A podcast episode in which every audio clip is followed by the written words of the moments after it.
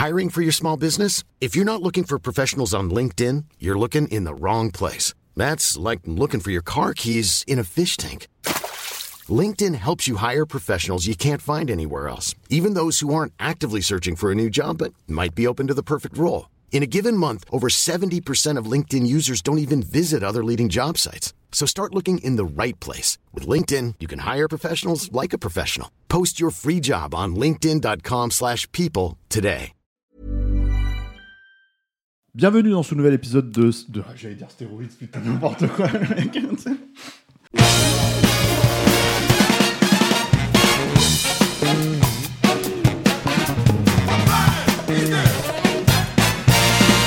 Bienvenue dans ce nouvel épisode de Capture Mag, le podcast. Je suis euh, Stéphane Moïsakis, c'est moi qui vais présenter l'épisode aujourd'hui. C'est l'épisode 27 et je suis avec mes comparses euh, habituels, Rafik Djoumi. Salut Steph. Salut Raph. Et Julien Dupuis. Bonjour Stéphane. Salut Bonjour Rafik. Julien. Bonjour Rafik, Julien. il m'a- il m'a pas dit bonjour. Mais non, mais, Non, tout- mais, vous, noté, mais hein. dites-vous bonjour entre vous tu- comme ça d'un signe de la tête. je- N'embêtez Non, pas les gens. J'ai hein. noté. c'est je, noté. je t'ai pas vu, bien que tu sois assis en face de moi. Arrêtez d'embêter les gens, ça suffit. Euh, pour commencer en fait euh, cet épisode, avant de nous lancer dans le sujet, euh, j'aimerais juste signaler, comme vous l'avez peut-être déjà vu, qu'on a lancé un Tipeee cette semaine. Euh, enfin cette semaine au moment où on enregistre. Et, euh, et on voulait déjà vous tous vous remercier en fait Ouais. euh, pour ceux qui ont participé parce que c'est vraiment euh, Cool. Voilà et puis une grosse marque de soutien pour nous. euh, qui faisons ça maintenant depuis. euh, alors, le podcast, ça fait 5 ans, mais, euh, mais Capture, ça existe depuis 8 ans, voilà. Donc, euh, donc beaucoup de témoignages euh, d'affection euh, qui euh, nous montrent leur soutien. Euh, euh, on a déjà atteint certains paliers, donc voilà, on est super, super, super content, quoi. Euh, J'essaye de, de véhiculer ça avec ma voix. On est super, super, super content. Et on enregistre le podcast maintenant avec le soutien entier et plein de, de, de- des tipeurs, quoi. C'est cool. Ouais, c'est cool, ouais, c'est clair. voilà. Et, J'ai euh, encore un pantalon avec un trou aujourd'hui. voilà. Je dois le scier, mais parce que voilà, je suis tombé, tout ça, machin. Mais ça, je vous jure. On va s'occuper de toi, Julien. Non, non, non, ça ça sera il est fini bientôt, par il, contre, il obligé de ramener ses enfants ici parce qu'ils ont rien à manger. C'est vrai euh, en plus, putain. Ils sont en train de faire des cookies à côté. Il faut le savoir, il faut que les gens maintenant qui payent, ils ont le droit quand même de connaître un petit peu les coulisses. La vie- les coulisses, de la vie travail. de- ouais. C'est vrai. Mais, euh, mais euh, du coup. Ça se euh, trouve, torture ton chat. Non, je pense pas. Oh là c'est là. mon chat qui les Là, torture il est inquiet, éventuellement. là, là. Stéphane. là, ton chat qui s'appelle ton chat qui s'appelle donc Kofi. Kofi. Mais ça, les gens le savent. hein. C'est connu maintenant euh, C'est carrément un personnage du podcast. hein. Ouais, voilà, c'est- dans- il appa- elle apparaît dans Stéroïdes de temps en temps. Tu vois, voilà, comme Elle ça, a pas même si les partagé gens le le- Tipeee sur son, sur son Twitter. Non, mais elle a participé. Elle a participé, ah, d'accord. voilà, ok, elle a une gamelle de, de, de croquettes.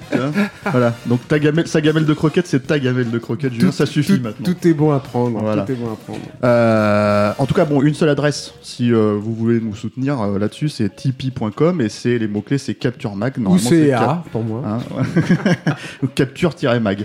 Voilà. Et euh, on a une deuxième petite info très intéressante Ah à partager cette semaine. Bah, on a dit qu'on partageait le, la vie privée de, Oula. de- de Capture, ça y est, tu vois. J'ai peur.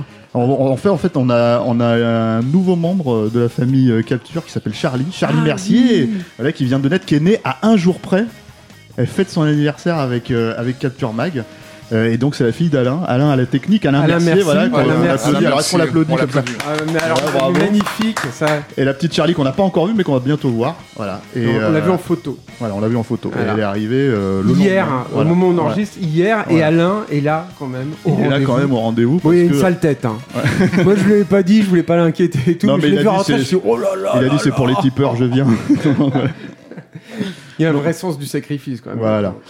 Et euh, bah, comme vous avez certainement lu l'intitulé, le sujet du jour, c'est un sujet euh, pas très habituel pour nous, hein, même si nous on adore à la base. Euh, c'est vrai qu'on s'est pas trop penché sur la comédie encore, en fait, euh, sur les réals de comédie avec Capture Mag. Mais pour cet épisode 27, on va parler des Zaz, donc les Zucker, Abraham Zucker. Euh, David Zucker, Jim Abrams, Jerry Zucker, le frère de l'autre. Mm. Et euh, en fait, je me tourne vers toi, Rafik, pour que tu nous expliques un peu qui c'est, c'est-à-dire leur, euh, leur, Leur début, back- leur vie, leur leur, background. background. Voilà. Bah écoute, c'est c'est des boomers, clairement, euh, des enfants de l'après-guerre. Euh, je- Jerry euh, est né le premier, alors, euh, c'est Jim Abrams c'est arrivé entre les deux, il me semble, et ensuite c'est David le, le, le plus, le plus jeune. Euh, donc ils ont en fait ils ont grandi tous les trois euh, la- dans la ville de Sherwood, dans le Wisconsin. Wisconsin. Euh, et euh, ils ont ils, ils ont fait les 400 coups euh, durant leur leur enfance et se sont retrouvés tous les trois donc à l'université de, de Wisconsin Madison. Euh, et c'est là où ils- leurs conneries successives les ont menés en fait à, à, à, à- à improviser des, des blagues de plus en plus euh, élaborées, voire à, utiliser les fonds gouvernementaux pour pour en faire en faire certaines déjà voilà euh, notamment euh, Jim Abrams qui, euh, qui avait euh, fait une réplique du buste de la Statue de la Liberté qu'il euh, qu'il avait fait euh, venir sur, un, sur le lac euh, euh, gelé du, du, du Wisconsin pour, pour faire croire à la population qu'en fait le- la statue avait émergé, euh, émergé euh, du lac avec la, le problème de distance. le- les, les gens comprenaient pas si c'était la vraie, euh, la vraie ou pas. Et, et- et ça avait coûté du, vrai- du vrai fric Ouais, en ouais. fait, mais c'était euh, le, le pognon de l'université qui était passé dans ces, dans, dans ces conneries-là. Et donc du coup ils ont fondé ce ce trio euh, euh, euh, qui est devenu une troupe une troupe de théâtre Kentucky dans le fameux voilà le fameux Kentucky Fried Theater euh, qui les a fait monter ensuite à, à, à Los Angeles euh, au tout début des années 70 où ils ont euh, se sont euh, voilà euh, euh, produits sur euh, sur la scène on va dire euh, indépendante et déjà euh, dans leur euh, dans leur, dans leur spectacle, euh, il y avait des, des, des petites conneries en, en vidéo, alors des trucs hyper cheap, hein, euh, mais mais euh, Et avec des moyens vidéo hyper cheap eux-mêmes, Voilà. mais pour l'époque, c'est vrai que c'était. En fait, eux, ils avaient une immédiateté dans, le, Hmm. dans la vidéo qui les aidait beaucoup en fait, à, à élaborer en fait, ces blagues. ouais. Tout à fait. D'autant plus que leur humour est donc un humour de, de, de gamins qu'on qu'on grandit en fait dans la, devant la- le poste de télé des années 50-60. Donc le, le- le- ils étaient déjà complètement dans la dans la déconstruction euh, de, tout ce qu'ils voyaient, euh, que ce soit les pubs, euh, le journal télévisé et, les films un peu pas forcément les films cheap, mais en fait le, le- le- les codes en fait de, la, fiction tel qu'on peut le voir à la télé. Et notamment euh, ils, ils- alors je sais plus lequel d'entre eux avait euh, un magnétoscope, ce qui était encore une grosse bête, Ouais, un truc très sûr, rare ouais, euh, ouais. à, à l'époque, et enregistrer en fait la, les- la, télé parce que c'est en regardant donc les pubs et les journaux télévisés a- que leurs idées principalement euh, leur, leur venaient. C'est vraiment ce qu'on appellerait aujourd'hui un humour de stoner. hein. Il faut imaginer les trois mecs affalés devant le canapé à regarder da- des trucs et à se faire des commentaires débiles quoi. Et, et d'ailleurs, ils, ils se sont même mis en scène en faisant ce genre de choses dans des sketchs euh, qu'ils vont faire plus tard. voilà. Peut-être pour situer vite pour les pour les gens qui connaissent pas forcément cette partie-là de leur euh, carrière. En fait, on peut clairement le dire, mais on va y, on va y venir quand on va parler de leur premier film. Et on peut clairement dire qu'ils ont influencé énormément les nuls et les inconnus, Ah mais ben, à un point où ils ont le- carrément voilà. le pompé des gags, euh, Voilà, littéralement, voire des concepts. Mais eux-mêmes, en fait, euh, tout ça venait aussi d'un, d'un- de The Groove Tube, en fait. Oui, Enfin, peut-être oui. en parler, non, Oui, non, mais vas-y. Rafik, de, de, de, de, de Ken Shapiro, qui était aussi une espèce de, d'amalgame comme ça, de sketch complètement décousu, euh, et euh, basé principalement, en fait, sur, de, sur des, des parodies. Et des parodies de tout. Ça pouvait être des parodies de pubs de l'époque, ça pouvait être des parodies de musique, et ça pouvait être des parodies un peu plus centrées sur des productions télévisuelles ou cinématographiques. Alors euh, d'ailleurs, euh, j'en profite pour dire que euh, à l'heure où on enregistre, ça fait deux jours que euh, Karl Reiner nous a nous a quittés. Euh, et, et Karl Reiner était un- à la fin des années 60 un partenaire de, de, de Mel Brooks et ils avaient déjà de leur côté aussi bien entamé cette on va dire cette résurgence du, du burlesque et de l'absurde qui, qui pendant longtemps avait complètement disparu hein, du, Ouais, du, c'était- du- du cinéma. Mais il est évident que quand on arrive à un film comme Le Shérif est en, est en prison, on est déjà dans une ère pré, euh, pré, pré, pré-Zaz avec, avec des gags qui ne s'expliquent que euh, par le, le- les jeux sur les codes, en fait. Euh, de, voir un, de voir un cow-boy dans le désert avec la musique euh, à, à fond, et puis tout d'un coup, au détour de, du panneau de la caméra, t'as l'orchestre qui est en train de jouer la, la Mm. musique que t'entends. Bon, et, et, et- Ça plus l'aspect absurde en fait éventuellement aussi de leur humour qui va qui va ressortir et Tout à qui fait. va quand même aussi baliser Voilà. le terrain parce qu'en fait c'est quand même quelque chose qu'il faut arriver à comprendre et à transmettre en fait Ouais. euh, en termes d'humour. Ouais. euh, Je le cite parce que j'ai l'impression que Karl Reiner, du coup, s'est retenu dans sa carrière euh, future, euh, enfin, je veux dire, fin des années 70, début des années 80, d'aller sur un terrain qui était pourtant déjà le, le, le sien. Il va faire dans les années 90 un film qui s'appelle Fatal Games et qui est très Fatal euh, Instinct. euh, pas- Fatal Instinct, pardon, merci, et qui est très euh, euh, très Ah, zaz, en fait. mais Voilà. clairement Ouais. euh, alors que c'était pas du tout Alors que c'était le, son. le- le genre de, de, de, de film en tout cas qu'il faisait qu'il a fait connaître. mais c'était, ouais. l'humour pour lequel il s'était fait connaître dans ses sketchs avec euh, avec Mel Brooks déjà en fait. C'est une Oui, oui, justement mais, euh, mais euh, disons que Karl Reiner, on va dire que, par exemple, quand il faisait, parce que Fatal Instinct, pour pour resituer, on va faire ça très vite parce que c'est pas du tout dans le, Mm. on n'est pas dans la chronologie là, mais c'est vraiment une parodie à la Basic Instinct, de Basic Instinct, c'est ce genre de choses. Et en gros, il le traite comme les As ont pu traiter ce genre de Tout parodie. Mm. Ça, on va en parler plus tard. Et le truc, c'est que il y a aussi une parodie de film noir là-dedans, mais par exemple, quand Reiner faisait ses propres parodies de films noirs, c'était le cadavre de Portrait de Costard, de Mm. Portrait de Costard, pardon, et c'était euh, complètement différent. La Ah non, c'était un, concept, ouais, voilà. c'était plus concept. Mais je veux dire par là, il y a voilà, il y a, il y a, il y a une, euh, une- il y a une familiarité, Il y a on va dire, évidente, Mm. et surtout quelque chose qui se produit à la fin des années 60, début des années 70, justement autour d'une culture de plus en plus audiovisuelle. Mm. Euh, et les As, ils s'inscrivent complètement. euh, C'est l'émergence des movie brats, ce qu'on appelait les, les, les, les gamins qui, qui euh, parce qu'ils allaient beaucoup au cinéma, qui regardaient beaucoup de films, Mm. et ben étaient nourris à ça et c'est à, à travers ça en fait et c'est là-dessus en fait qu'ils ont commencé à, à créer leur œuvre. en fait. Tout à fait. Donc ils, ils se produisent, euh, ils se produisent au Pico Boulevard, euh, donc qui est un petit théâtre de, de, de, de Los Angeles, qui je crois apparaît dans, dans, dans Kentucky Fried Movie, là, là où quand le mec va au cinéma. Euh, euh, et ils ont, ils ont des, des, bah, des, des, des titres de spectacles les plus débiles possibles. Simple, ils donnent les titres des spectacles avec l'espoir que ça fera de- que ça fera un dans le journal quand s'ils s'ils parlent de euh, David Zucker dit que euh, ils appelaient par exemple le spectacle euh, My Nose de façon à ce que euh, euh, ils puissent lire dans le journal My Nose runs continuously. Si, si le si le show dure, tu vois, c'est Mhm. genre mon, mon nez continue de courir quoi, tu vois. De couler en l'occurrence, de couler. l'adaptation en français. Et, et, et en fait, ils, euh, ils vont lire un, un- Ils ont donc déjà des, des, des velléités de, de passer à, Au cinéma. au cinéma. En fait, Ils c'est ont découvert déjà- de la vidéo, leur- Mm. c'est c'est vraiment une révélation pour eux. Ils se rendent compte que c'est là en fait, Ouais. que leur humour et que les, les, les gags auxquels ils aspirent en fait peuvent le, Ouais. plus facilement s'exprimer. Et en fait, et ils testent aussi ces, ces gags-là sur leur public. Sur et leur re- public, du coup, ils refont la vidéo pour les spectacles suivants. C'est pour, pour euh, voilà. C'est vrai que les publics sont à la truc. fois en live et Ouais. en même temps il y a une partie euh, vidéo. hein, Tout à fait. de projection. Euh, ils vont On peut, tomber voir, dans. on peut voir quelques trucs sur internet. hein. Si on tape sur YouTube Kentucky Fried Theater, Mm. on voit un ou deux spectacles C'est qu'ils ont. difficile qu'ils à ont- regarder, c'est Ouais, tellement ouais. de mauvaise qualité. Ouais, ouais, puis, euh, mais qui sont passés dans des, dans des Tonight Show, des trucs Mm, comme ça, des ça. années 70, quoi. Donc, euh, Donc pour l'archive. Ouais, il, il découvre euh, dans un article du LA Times euh, l'existence donc d'un- jeune homme qui s'appelle John Landis qui vient de, de sortir un film euh, qui s'appelle Schlock, un chef-d'œuvre. chef-d'œuvre, là, là, un des un des grands moments de Ça, et puis il le voit dans la- un Tonight Show. aussi, exactement. Et donc voilà, il le guette et effectivement il le voit il, le- il le voit au Tonight Show. Il a il a à peine la vingtaine et, et- et donc il, il, il est invité d'ailleurs au Tonight Show non pas en tant que réalisateur parce que c'était pas l'habitude de l'émission, mais en Non, tant que clair. prodige qui vient de faire un film C'est hyper rare. C'est avant ouais, les Sam Raimi, voilà, avant tout ouais. ça. C'est hyper rare. On, bah, on, on est donc en 72, donc euh, c'est ça, hein, euh, ouais 72, et, et c'est- enfin, c'est complètement inédit de de voir dé- débouler comme ça dans le monde de la comédie un mec qui fait un film pour euh, pour un budget aussi euh, aussi dérisoire, ouais. qui est aussi donc euh, quelqu'un qui a été de, grandi qui a grandi dans cette euh, euh, dans cet amour euh, délirant de la télévision. Enfin donc euh, voilà. Ouais, puis Landis, c'est un, parcours particulier. C'est un mec qui a été cascadeur à l'âge de 15 ans. En fait, euh, c'est un type qui, euh, comment dire, euh, qui est un gros, gros, gros, gros fan de cinéma d'exploitation. euh, et en fait, Schlock a été un peu conçu dans cette logique-là, même si Mm. c'est une comédie, en fait. Donc, il y a, y a, y a, c'est vraiment un personnage euh, euh, qui a son propre univers.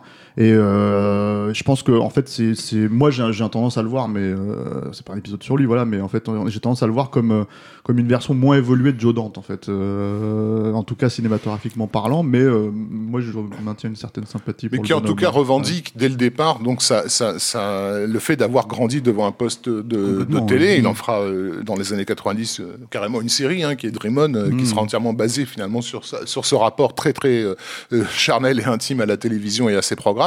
Euh, et, euh, et donc ils sont, euh, bah, ils, sont impressionnés par, par, par ça et, et ils vont tenter de, se, de s'en rapprocher.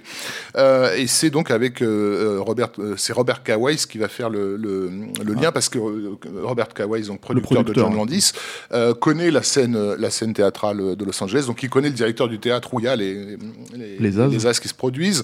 Euh, et euh, c'est lors d'un jeu de basket, je crois, que, que, que, que- que finalement il lui dit voilà, j'ai ces mecs qui veulent faire un film, euh, est-ce qu'ils peuvent rencontrer euh, euh, ton, ton gars?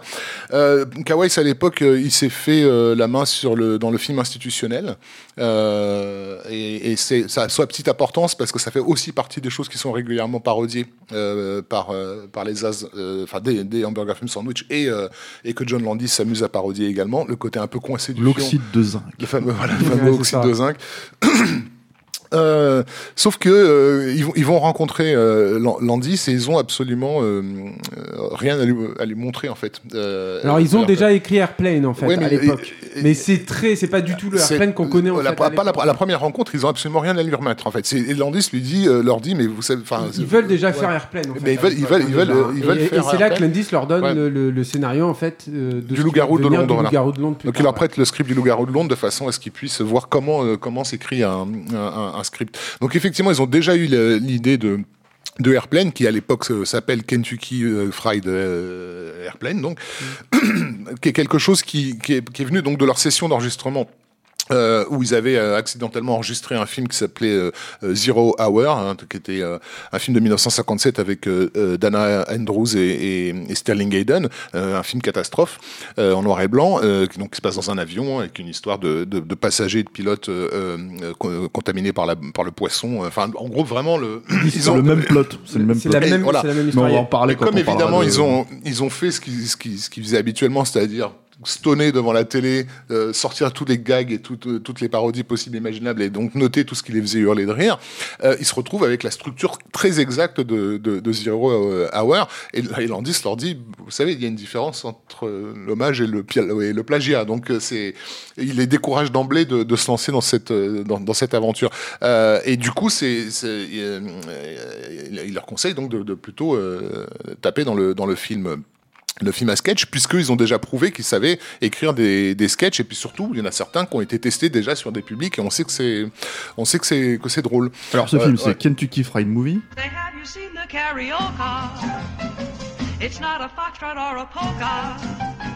C'est un film qui sort en 1977. Il va- voilà, 5 ans de, cinq ans de, pour trouver le financement, ça a quand même été euh, long, il faut le, faut, faut le signaler. Ils ont jamais eu autant de mal finalement à monter un, un, un budget, même s'il est, il est, il est dérisoire euh, au départ, puisque le budget final du film c'est euh, 650 000 euh, euh, dollars, mais il faut, il faut quand même les trouver. Le premier investisseur, je crois que c'est, c'est pas un, un dentiste, mais c'est enfin un mec qui avait rien, rien à voir Oui, avec l'affaire ça- comme certains Voilà. se faisaient à l'époque, effectivement. leur dit que leur, leur- leur demande en fait de lui faire une démo euh, donc euh, de, de sketch qu'ils pensent être drôles et de les tourner euh, de les tourner eux-mêmes. Et donc ils, ils mettent carrément de leur poche euh, 30 000 dollars pour pour enregistrer avec avec John Landis et avec l'équipe de Landis. Donc des sketchs qui seront tels quels dans, utilisés tels quels dans, dans le film qui sont donc Scott Free la, la parodie sur Kennedy l'assassinat de Kennedy en version euh, version jeu de société Cléopatra Schwartz Chef-d'œuvre. et, euh, et The Wonderful World of Sex, le, donc le fameux, euh, le fameux euh, euh, sketch dans lequel apparaît euh, l'exceptionnel Big Jim Slade. Euh, donc on, va, c'est- on voilà. va- on va un petit peu en parler. Alors en français, pour ceux qui, euh, qui euh, parce qu'il faut qu'on cite quand même un peu les titres français, parce que Ouais. c'est pareil, c'est quand même euh, de la comédie américaine, c'est quand même un peu particulier et c'est connu souvent euh, avec les traductions. C'est Hamburger Film Sandwich parce Mhm. que Kentucky Fried Movie, donc c'est euh, Kentucky euh, Fried Chicken, Chicken, hein, évidemment, et KFC, pas, et le euh, à KFC ça n'existait pas encore en Mhm. France à l'époque, donc il a fallu adapter et bon, on est passé directement à hamburger quoi. qui est, pas mal comme titre français puisque l'idée du, hamburger c'est que c'est un truc qui est empilé. Donc l'idée du sandwich c'est-à-dire d'un composant donc la notion de film à sketch elle est à, peu près évidente par rapport euh, au titre français. Et puis bien sûr il y a l'aspect fast food de quelque chose de, jetable puisque de toute façon ça se base sur l'idée d'une culture populaire et jetable hein, tout- toutes les références qu'il y a, là-dedans. Néanmoins ce gars qui leur a conseillé de faire cette bande démo une fois qu'il la voit en fait il, il se casse quoi il leur dit non c'est pas I'm out of here. il, en, il veut pas. Euh, donc ils repartent à la, à la, charge. Et, en fait, ils vont tester ces, ces, ces sketchs euh, bien filmés, parce que pour une fois, ils ont quelque chose de bien filmé, sur, euh, sur des publics, et notamment le le public d'une salle euh, indépendante de cinéma qui s'appelle le New Art Theater, euh, où les réactions sont euh, délirantes. Et le, le, tenancier du New Art Theater, c'est un gars qui s'appelle Kim Jorgensen, et, et, et il se marre tellement, et surtout il voit le public euh, réagir au truc, Mhm. Qui demandent mais euh, vous croyez que moi je peux être producteur? Euh, ils, ont, ils ont pas le choix ils font bah ouais si tu veux quoi. Et c'est lui qui en fait va euh, avec des, des collègues de, de San Francisco leur, leur monter euh, le budget de 650 000 dollars qui permettra de, de faire le film. Alors, hamburger, film sandwich, film à sketch, tu l'as dit. Bon, encore une fois, pour situer un petit peu pour ceux qui connaissent pas, c'est euh, vraiment en fait le, le, le, la- le- le- le blueprint, hein, j'ai envie de dire, la source d'inspiration totale de TVN 595. oui Pour ceux qui connaissent euh, ce- ce- cette, cette émission spéciale des nuls, qui était en fait euh, reprenait une journée sur la télé française en l'occurrence hein, dans, dans TVN 595 là, là c'est un peu la même chose avec la télé américaine Mhm. si ce n'est qu'ils sortent un petit peu de leur euh, comment dire euh, euh, parfois de, de, de certains trucs. Par exemple le, le sketch en touchorama. Alors parce qu'il faut dire qu'il y a une VF absolument euh, dantesque hein, Ouais. euh, hamburger film sandwich quoi.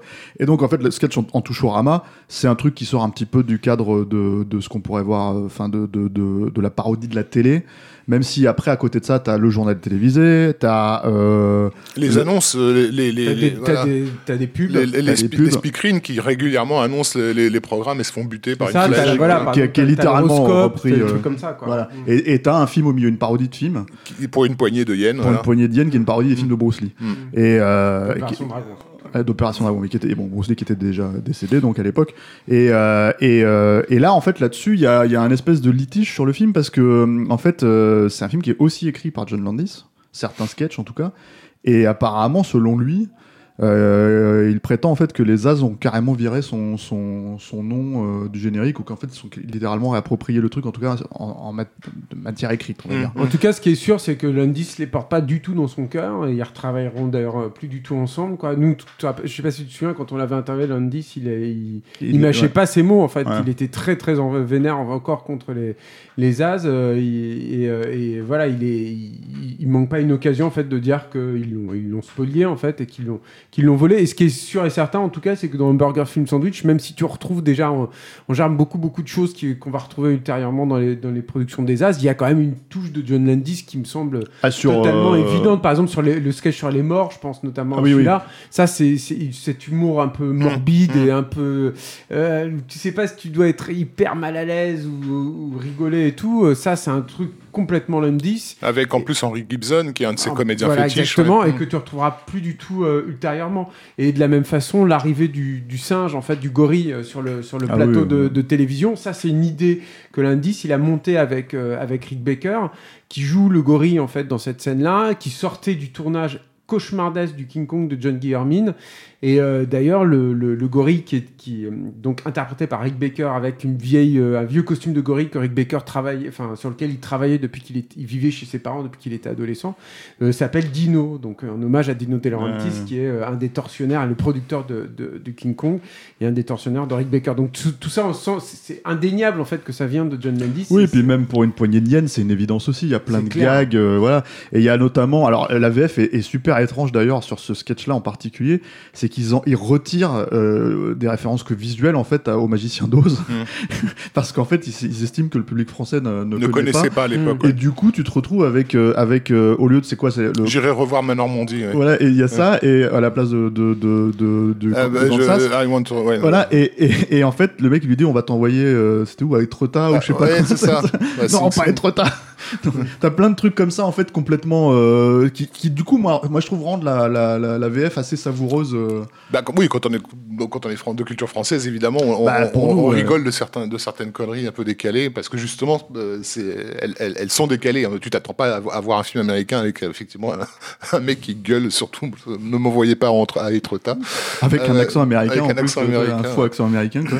Mais ça, euh, ce sketch là, pour une poignée de yens, il leur a été un peu un peu reproché parce que ah, il considérait qu'il euh, il cassait le, le, le rythme du film. En fait, dans un film à, à sketch, le public prend l'habitude justement d'avoir euh, euh, un, un- voilà, une- un renouvellement constant, etc. Et là, euh, je sais plus combien il fait, 20, 20 c'est minutes, 25 minutes. 20 ouais. minutes. Euh, euh, ça, ça, ça cassait un peu le truc et, et dans Et les Ça c'est les trucs à la Landis j'ai envie de dire. C'est-à-dire que Landis il a c'est toujours un cinéaste qui euh, à défaut de dire qu'il manquait de rythme on, dit- on va dire qu'il prenait son temps en fait Mm. dans certains gags. euh, il a fait des films qui traînent quand même un petit peu en longueur. euh. Certes. Néanmoins, Mais je pense que c'est ouais. aussi issu du côté un peu hybride en fait. C'est un film Mm. qui est, c'est un, c'est un, travail, c'est presque un work in progress en Mm. fait, un burger film sandwich. hein. C'est Oui, oui. C'est un truc qui est où tu sens que c'est plein de gens qui sont en devenir en fait là-dedans quoi. Tout à fait. Euh, ils ont quand même sur le film, euh, je, euh, par- par- ils sont quand même parvenus à avoir euh, deux, deux, deux têtes d'affiche dans, dans, dans, dans des rôles absolument insignifiants, ce qui est, je trouve, tout à l'honneur de leur, de leur humour particulier. Je pense notamment à une parodie de, de Armageddon, enfin d'un film qui s'appelle Ouais. Armageddon, avec comment il s'appelle. Euh, Donald Sutherland qui Dans a le qui a- rôle du qui a- serveur voilà, maladroit. qui à l'époque est est génial, en une- qui à l'époque est, est star hein, c'est Ouais. une star euh, dans, dans, dans les dans les 70s Mais ça Euh, c'est grâce à Landis, hein, je pense. hein. ouais Parce Et- que Landis il l'avait voilà. déjà croisé. euh, qui joue le rôle du serveur maladroit et il a deux plans dans, dans, dans, Oui, dans oui, la bande annonce quoi de, de- il se prend une tarte à la crème et Mais c'est un, un super après. gag. Parce qu'en fait, il continue à se casser la gueule, en fait. Donc ouais, c'est c'est- euh, alors évidemment euh, un, un humour qui, euh, euh, qui, est, qui est un humour des années 70, c'est-à-dire pas forcément dans les dans les euh, totalement acceptable de- Aujourd'hui, de- hein. aujourd'hui. Je pense notamment à ce sketch que que les inconnus ont repris euh, ont repris tel quel. Avec le voilà. mec qui. qui, c'est paro- qui parodie tous les cascadeurs les trucs de danger, de- de- de, de- mise en voilà. danger. de mise en danger de soi de, cette époque-là, qui était très des gens très mé- médiatisés. Donc le mec met son costume de cascadeur et en fait son, sa, sa cascade, c'est qu'il va au milieu d'un groupe d'Afro-Américains et, et leur gueule. Alors j'ai plus la en- Niggers, c'est ça. Niggers, comme ça en, fran- français, c'était plus long en fait. Euh, ouais, je sais Ouais. plus comment c'est en français. hein. Ouais. Pour le coup, je connais Et- très bien la VF, mais. Rentrer chez vous. euh, Non, ça, c'était les inconnus. Ouais, les inconnus l'ont repris avec euh, Ouais. effectivement. Euh, euh, oh, merde, hein, On va préciser marrant, que c'est Alain Mercier à la technique qui, Ouais. qui a outrepassé son rôle. Pour, Pour les, gars, pour les gars grassistes, on, se, on se tourne toujours vers, vers mais, Alain. euh, c'est- mais, c'est- mais embarrassant enfin quand tu voilà quand tu quand, quand as connu d'abord les inconnus puis que tu découvres ça après tu dis waouh c'est chaud quand même Ouais. Tu veux dire pour les inconnus oui pour les inconnus Ouais. évidemment ouais. Parce que c'est que- littéralement la même chose Parce quoi. que j'allais dire, en fait, euh, l'humour, euh, cet humour-là, pour le coup, les As, en fait, vont vraiment beaucoup l'utiliser, alors, euh, différemment à chaque fois. Mais des, des blagues raciales, il y en a énormément en fait, dans Exactement. leur carrière, on va en parler. Et c'est c'est le témoignage aussi d'un humour, euh, pour le coup, euh, vraiment euh, juif, libéral, euh, citadin des années 70, euh, très agressif, euh, et à l'époque, en tout cas, contre-culturel. Mhm. Euh, et et c'est bah, un- ouais. Le sketch de Big Jim Slade, alors on, on recontextualise parce que tu en as parlé tout à l'heure, hein, Ouais. c'est difficile en fait d'en parler par podcast en fait pour donner vraiment envie aux gens, mais c'est en fait c'est une vidéo éducationnelle euh, Sur avec les- un couple sur de les noirs joies en du fait, sexe. sur les joies du sexe avec un Ouais. couple de noirs qui, lance un vinyle. Ouais. Mm. Et qui, euh, comment dire, euh, parce que il est- ils sont puceaux en Ouais, fait, ouais. et du coup le vinyle leur explique euh, avec comme, une comme voix t'en avais dans les années 70 Oui. Genre, genre de truc voilà, une voix très suave, comment en fait s'occuper de sa partenaire. Ouais. vois. Et donc en fait avec avec euh, un- une façon de, de là, vous prenez délicatement sa main et vous l'embrassez en lui susurrant dans les oreilles. Mm. Tu vois, et donc en fait c'est assez drôle déjà en soi parce que tu vois que le mec il est complètement à la masse, il sait pas quoi Mm. faire en fait. Et en fait euh, ça se termine. euh, Je, Il y a une éjaculation, pré- peu, une- une voilà. Une précoce. éjaculation précoce. Et à ce moment-là, le, le, le vinyle sort un peu de son, son rôle et dit en gros, enfin le, le, le présente, le- la voix off en fait sur le truc dit et si vous êtes euh, comment dire Si ça euh, vous- cela en vous cas a- d'un petit voilà. accident etc etc ce, ce, ce programme est livré avec Big Jim Slade et là tu vois le mec un gros black qui, qui, qui défonce la Super porte musclé. euh, voilà, sur une musique euh, traditionnelle Sur. Evenu Shalom, Evenu Shalom Alechem. Voilà. Ouais. et, et qui repart avec la nana Donc, euh, et, et c'est ouais, c'est hilarant quoi mais c'est c'est complètement Ah, c'est euh, c'est à se pisser dessus, ouais, ouais, c'est clair. Mais, euh, mais c'est, euh, je disais, c'est c'est un humour, un humour contre-culturel euh, à l'époque parce qu'en fait, ils se sont pas de- dans leur carrière, mais se sont tenus éloignés de toute euh, idée politique euh, parce que y a, dans la dans la comédie des 70s, c'est une, comédie qui se veut impliquer, hein, Ouais, ce qui est pas le cas. engagé eux eux Voilà. pas. Et eux veulent pas euh, jouer, jouer ce jeu-là. Mais le simple fait qu'ils soient dans cette contre-culture, qu'ils soient des- vraiment des purs produits de cette génération d'après-guerre qui a pas, qui a pas les valeurs en fait de l'Amérique, euh, de l'Amérique à papa quoi. Euh, On sort des années, à la fin des années, dans- de la fin des années 60, il s'est passé quelque chose dans ce pays. Donc ils sont quand même. euh, Eux-mêmes, ils se qualifiaient, euh, enfin, Jerry Zucker, il dit on est, on est des anarchistes, quoi. Et il, il Ouais. se quali- se qualifiait ah, ça a bien changé hein, Ah oui, ça, on en hein. parlera après. non, mais c'est- c'est c'est une histoire de désaveu. Mais hein, euh, toute pour, façon, euh, la- la pour, euh, pour boucler, alors vite fait, tu parlais de comédie de stoner, mais c'est marrant parce qu'il y a en fait euh, aussi des notions où ils reprennent un petit peu ça. Il y a un sketch notamment inversé, c'est-à-dire c'est pas forcément des gens qui fument, mais les gens qui regardent euh, la télé et du coup d'un seul coup ils sont en train de faire l'amour devant la télé, devant le programme, euh, c'est je crois devant la euh, le journal télévisé.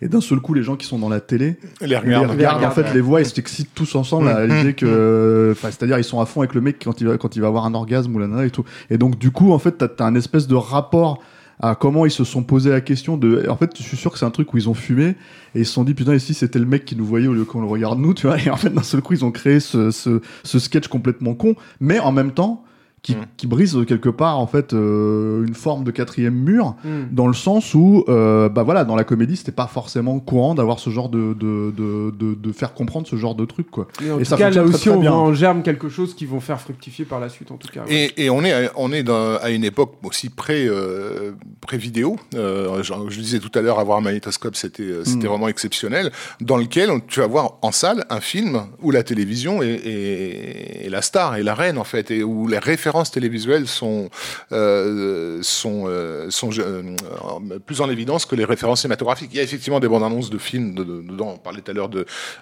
Armageddon, et, mais il y a aussi lycéenne catholique en, en chaleur, puisque c'était quand même l'époque où le, où le porno où le porno cartonnait, avec avec, des, des, des plans comme comme on n'oserait plus, plus Bah, jamais moi il y a ce truc qui est absolument quand, ils font un cumul de de, de mots clés c'est-à-dire à un moment donné de pour, pour vendre le truc en disant choquant Ouais. euh, pervers etc etc et puis t'as t'as pervers en fait t'as une tarte à la crème sur une fesse de nana tu vois Et plus tard, en fait, ils utilisent un mot encore plus malsain, tu vois. Et puis là, tu as une paire de, de, de fesses de cheval et en cheval avec la tarte à la crème dessus. C'est complètement absurde, mais c'est voilà, c'est euh, Jamais la beauté de l'acte sexuel n'avait été représentée de façon aussi dégueulasse. voilà. Non mais et, encore une fois, la VF quoi. Si euh, ça, ça mérite de, de, de jeter un œil euh, la VF si vous aimez bien les VF de cette époque-là, quoi. Euh, Et ça va euh, dans, dans les années dans les années suivantes, il y a, il y a une génération de gamins hein, qui va grandir devant devant ce film-là. Euh, Nous, nous, en France, voilà, un burger film sandwich, c'est un pur produit de vidéoclub. Euh, c'est une cassette qui a beaucoup tourné chez les ados. Y a, y a parce qu'il y avait tout ce qu'il fallait. et effectivement, dans une ère pré euh, pré nulle justement, découvrir un, un- un truc comme ça, c'était de l'ordre de l'ovni parce que c'était un film qui comprenait vraiment la- pour le coup la génération des années euh, des années 80, euh, tout en lui offrant, comme on vient de le souligner avec lycéenne catholique en chaleur, quelques petits frissons euh, et moi adolescent parce qu'il y a- des boobs, il y a du boobs hein, dans, dans Burger Sandwich. C'est les 70s, on y va, on y va, on y va gaiement. Voilà, c'est des gags de raw, de paix et, un humour donc de déconstruction qui est bah, quelque chose d'un peu avant-gardiste au moment où le film sort en 1977. Euh, ça va être un, carton, il va rapporter 10 fois, plus de 10 fois sa mise, hein, euh, il va rapporter 7,1 millions de dollars, ce qui, à l'époque, est une somme euh, colossale, surtout pour un film euh, indépendant. quoi. Aussi petit, quoi. Mm. Mm. Qui passe autant sous, sous les radars. bah, je me tourne vers toi, Julien, pour lancer. Euh... Y a-t-il un flic Y a-t-il un Y pilote a-t-il un pilote dans l'avion?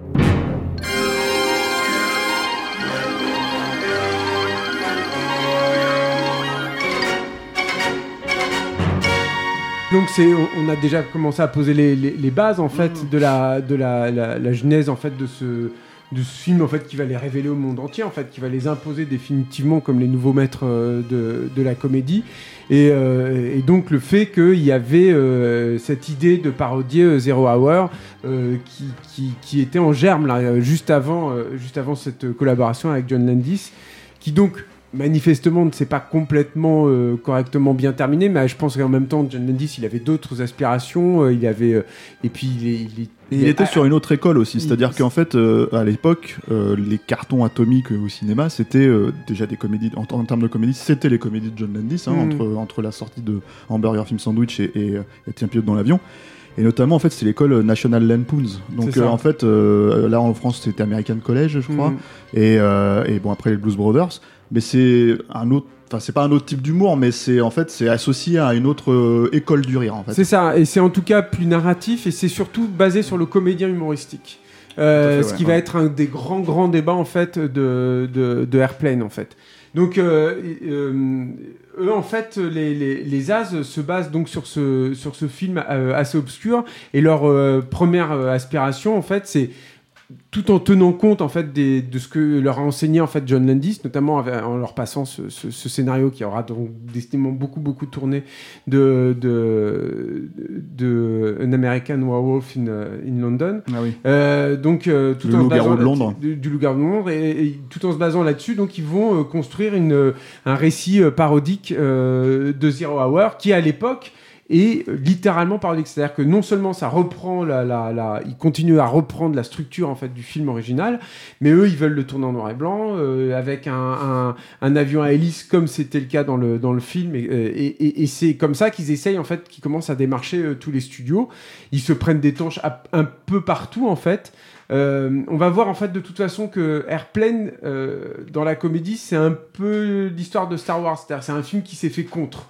Euh, c'est un film qui n'était pas attendu et euh, c'est un film qui a malgré tout profondément changé euh, la donne en fait euh, à Hollywood.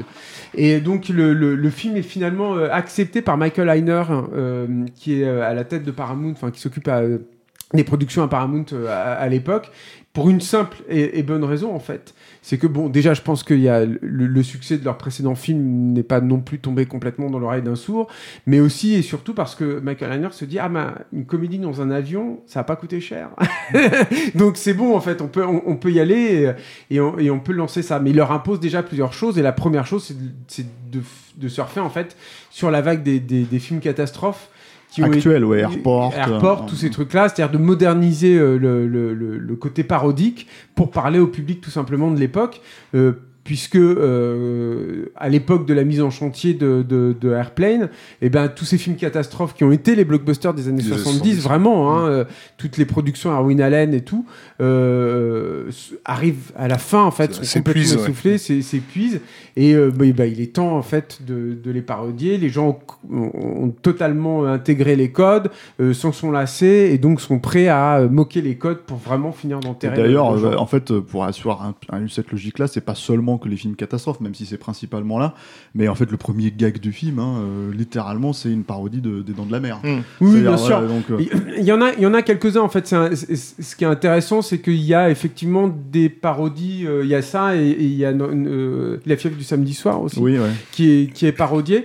Euh, après, le truc, c'est que Airplane, c'est encore une fois un film qui, c'est une comédie qui se passe dans un avion. C'est un film qui a été euh, tourné pour très peu d'argent. Je crois que c'est 3 millions de 3 dollars. millions et demi, ouais. Euh, ce qui est pour une, une production de. d'un- À préciser que c'est ils réalisent à trois en fait. Oui, ils C'est-à-dire, réalisent euh, déjà, vraiment, ouais. c'est eux en fait qui vont réaliser ce film. C'est leur première réal. Voilà. Et en fait, ils vont le réaliser vraiment à trois. Parce C'est ce qu'ils manquait de courage deux- en fait. ouais. C'est ce que. c'est Et ce ils vont réaliser ça sur a- deux trois films en fait euh, ensemble. Avant- Après, ils vont prendre. C'est un hydre à trois têtes, hein. voilà. Mais ils sont obligés aussi de faire ça pour affronter en fait toutes les tempêtes qui les, Mm. les attendent, parce que c'est pas c'est pas un tournage forcément euh, euh, paisible en Mm. fait.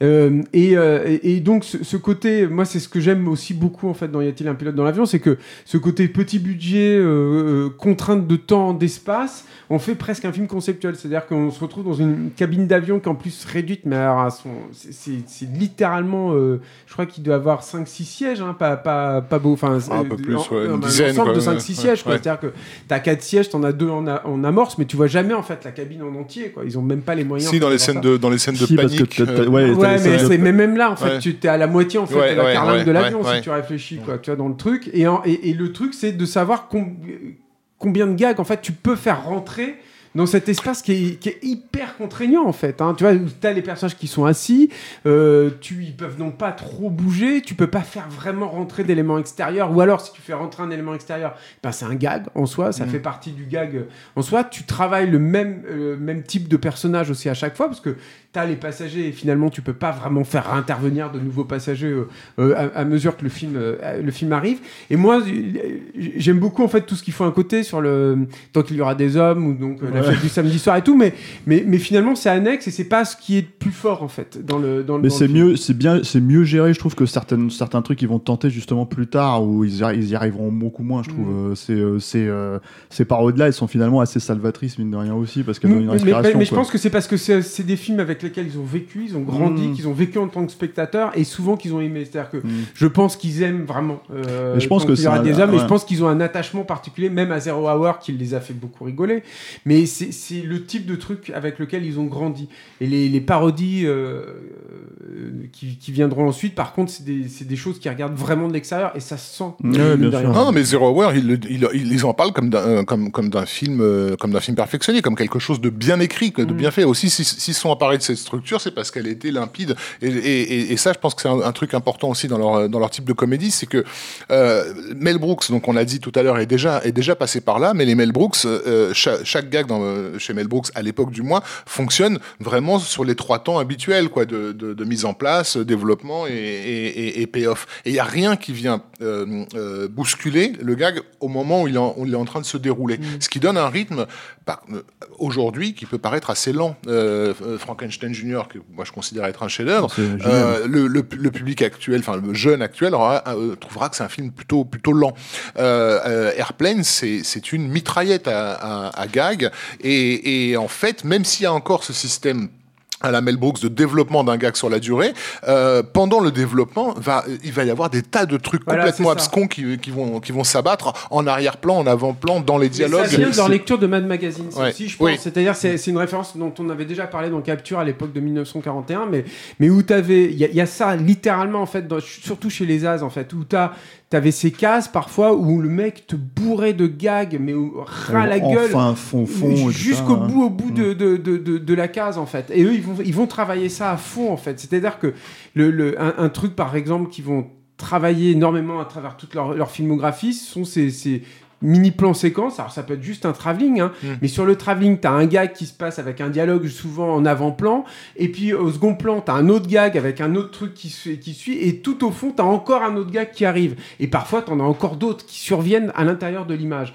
Et du coup, effectivement, tu as une espèce d'impression de densité et d'abattage où au bout d'un moment, tu, tu déposes les armes, quoi. Tu es obligé de- de- d'éclater de, rire parce qu'il t'attaque, il t'assaille par De- tellement, ouais. tellement de d'angles, en fait, que bah, tu, peux, tu, tu, tu résistes plus, en fait, au bout d'un Tout à moment. fait. Et ce qui est, ce qui est très important euh, à, à- à ce niveau-là, c'est euh, la lisibilité, euh, le- l'effort de lisibilité, d'écriture et de mise en scène. Bah, Et, et- et c'est là où quand même, quoi qu'on le dise, John Landis leur a été utile, parce que même si c'est un réalisateur on va dire limité, euh, c'est quelqu'un qui sait faire fonctionner la, la- la comédie à l'image, du moins à l'époque, et ils ont, ils ont appris hein, sur, euh, sur Mmh. Mais c'est ce qu'il leur Hamburger Film disait, ce Sandwich. disait, hein, moi je leur ai tout appris, hein. ils Ouais. savaient pas du tout ce qu'était un chant contre chant, ils avaient aucune idée de ce qu'était un Ouais. master shot, rien. Quoi. Et, et donc, quand tu La regardes, différence, c'est qu'ils sont beaucoup plus. Ils maîtrisent, en tout cas à cette époque-là, ils maîtrisaient, je trouve, beaucoup plus euh, justement le cadre et la façon de jouer sur les gags que Landis, quoi. hmm. Derrière. C'était plus le rythme, je pense, qui les Ouais. sauvait. Euh, mais en termes de lisibilité, euh, justement, il y a une importance de la lisibilité visuelle, justement, comme le disait Julien, quand tu as, des trucs qui se passent sur trois plans, euh, dans, dans, dans une profondeur de champ, tu as vraiment intérêt à, à, à- à bien, à, bien, clair. à bien préparer ton Il- cadre. Quoi. Il faut pas Et- oublier que contrairement à Landis, ils ont l'expérience d'un public live et pas et pas juste sur deux trois spectacles pendant, depuis longtemps quoi. Et je pense que ça aussi, ça, dans leur début en tout cas, ça les a profondément nourris. C'est-à-dire que je pense que quand tu travailles aussi jeune en plus face à un public live et que tu cherches le rire, tu cherches à les choper comme ça, euh, euh, t'en retiens viscéralement, j'ai envie de dire quelque chose de, de, profondément euh, dynamique en fait dans ta façon de nourrir l'humour. Et enfin, il y a la, la question de- du jeu des, des, des, Alors, des comédiens. voilà, ouais. Ça, Alors, c'est c'est le- un- un- une des grandes idées qu'ils ont. quoi. Bah alors ça c'est le gros truc en fait de y a-t-il un pilote dans l'avion? Et c'est la grande source de conflit avec tout le monde basiquement les studios en- euh, au, premier chef mais aussi les comédiens eux-mêmes c'est-à-dire que le, le- le truc des As c'est qu'ils ils disent dès le début ils disent nous on veut pas que ce soit joué, interprété et casté comme si c'était une comédie. Pour nous, il faut, si, pour que ça fonctionne, il faut que ce soit fait au premier degré. Et du coup, euh, le studio ne comprend même pas ça en fait.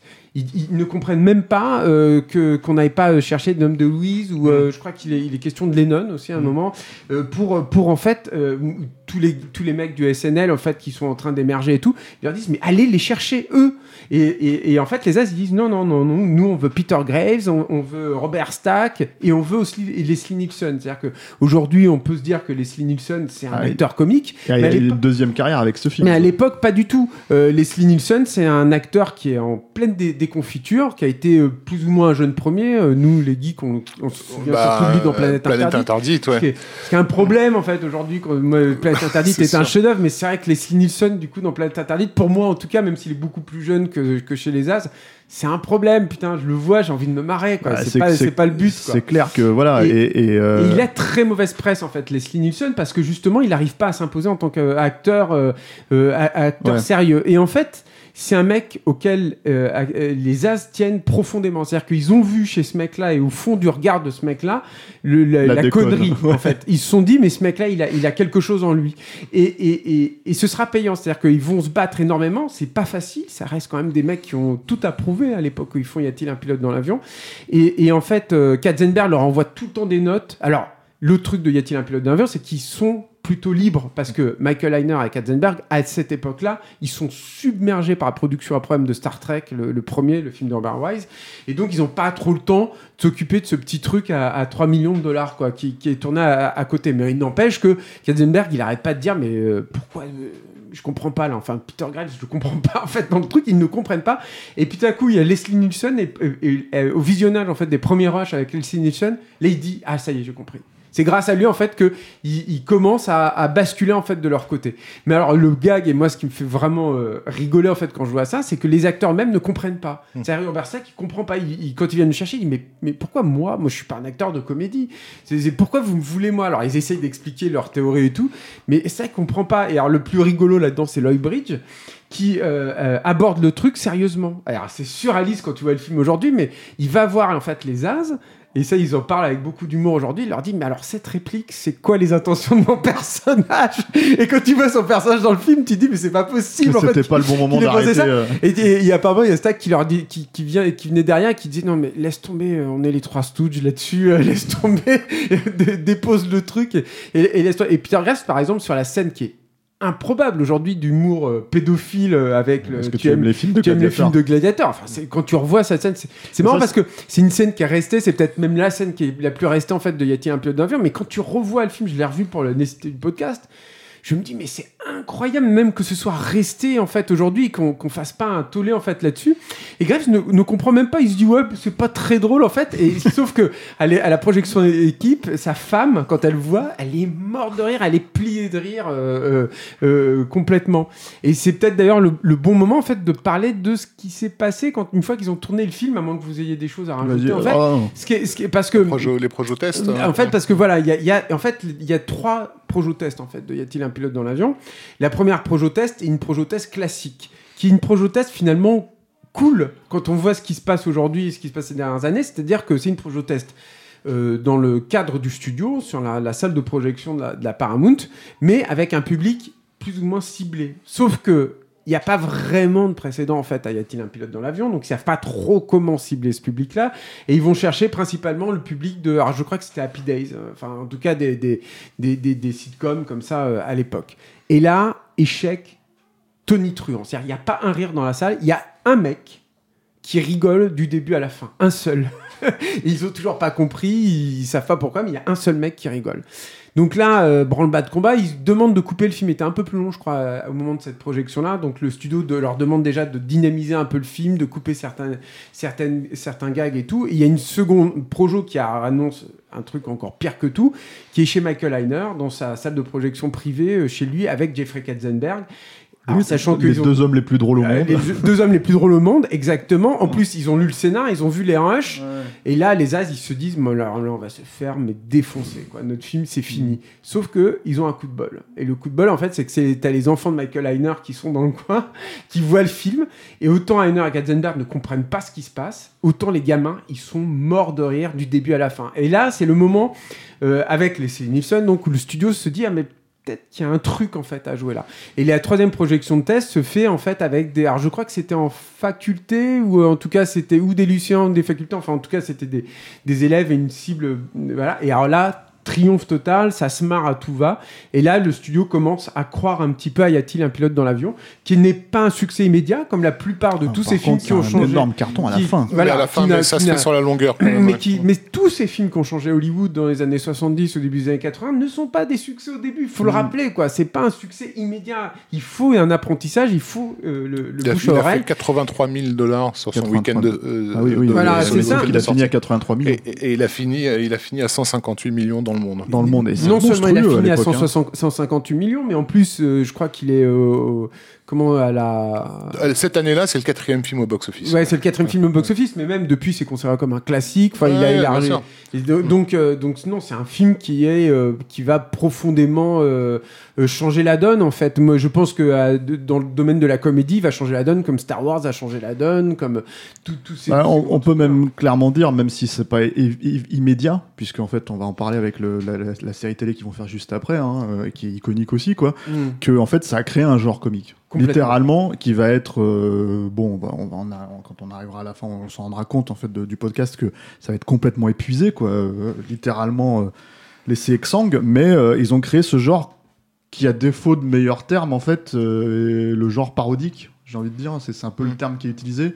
Mais c'est fourre-tout aussi parce que fondamentalement on peut peut-être rentrer quelque chose comme euh, Last Action Hero là-dedans par exemple, sauf que Last Action Hero ça ressemble pas vraiment à un film des As, si ce n'est quelques gags slapstick. Donc voilà, c'est c'est Non, au- des au début- au- même, hein, malgré tout, dans Oui, le. oui. Au début des années 80, il y a eu euh, parce que euh, quand tu parlais de- des- des projections tests et, du, et du, du public qu'il fallait pas en fait, Mm. euh, ça rappelle aussi ce qui avait été la- le, le test des, de- du premier épisode des Monty Python euh, à la télévision où en fait Mm. ils avaient pris les, les grands-mères qui étaient en train de regarder un show à côté pour les leur, leur- leur balancer euh, balan- leur balancer les Monty Python et évidemment elles ont applaudi par par politesse euh, et, et du coup ils ont ils ont gardé cette image les Monty Python qui remettaient régulièrement de grand-mères en train Ouais. d'applaudir euh, à chaque fois qu'il y avait un gag bien bien bien abscon.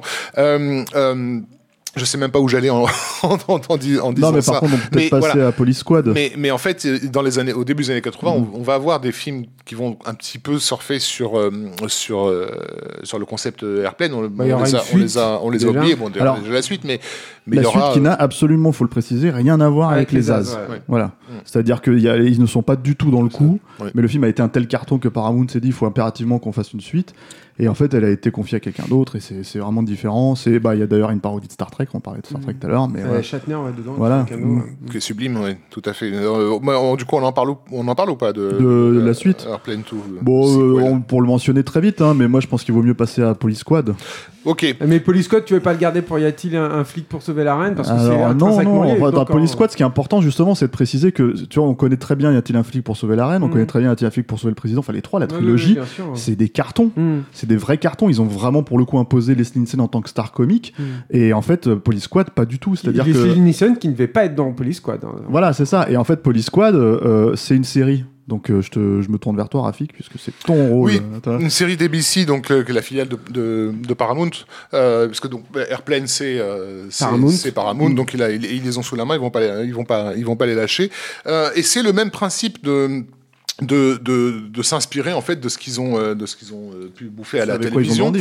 Euh, c'est-à-dire de reprendre en fait bah, des séries qui- qui- qu'ils ont bien matées dans les dans les années fin des années 50 début des années des années genre, 60 euh, Dragnet, ce genre de alors choses. ouais, euh, plus spécifiquement une série qui s'appelle M Squad euh, et qui dont ils vont reprendre en fait pour le pilote l'exacteté, l'exacte structure d'un d'un d'un d'un épisode. Donc le pilote de, de Police Squad, c'est littéralement le un, un épisode de, de M Squad qui est euh, dans- pour certaines scènes du mot à mot. C'est-à-dire que euh, et Et c'est- la même chose que ce qu'ils avaient fait pour Y a-t-il un pilote dans l'avion voilà de, de garder les dialogues tels quels. Il y a des dialogues de Zero Hour tels quels en Ouais. fait dans Y a-t-il un pilote dans l'avion Euh, parce que justement, ce sont ces dialogues-là qui leur ont permis de développer le gag et l'humour qui, qui, qui, qui, qui va aller avec. Donc effectivement, ils ont bien repéré le, le potentiel incroyablement euh, euh, comique de, de, de Leslie Nielsen. Euh, Alors c'est quand même un cast un peu par défaut. C'est-à-dire qu'au début, eux, ils voulaient Robert Stack hein, dans, le, dans, dans, dans le rôle de, de, de Frank Drebin. hein. Mhm. Et, euh, mais, mais, mais Stack a refusé. Alors, je sais plus exactement ce qui s'est passé, mais du coup, ils se sont retrouvés avec Leslie Nielsen.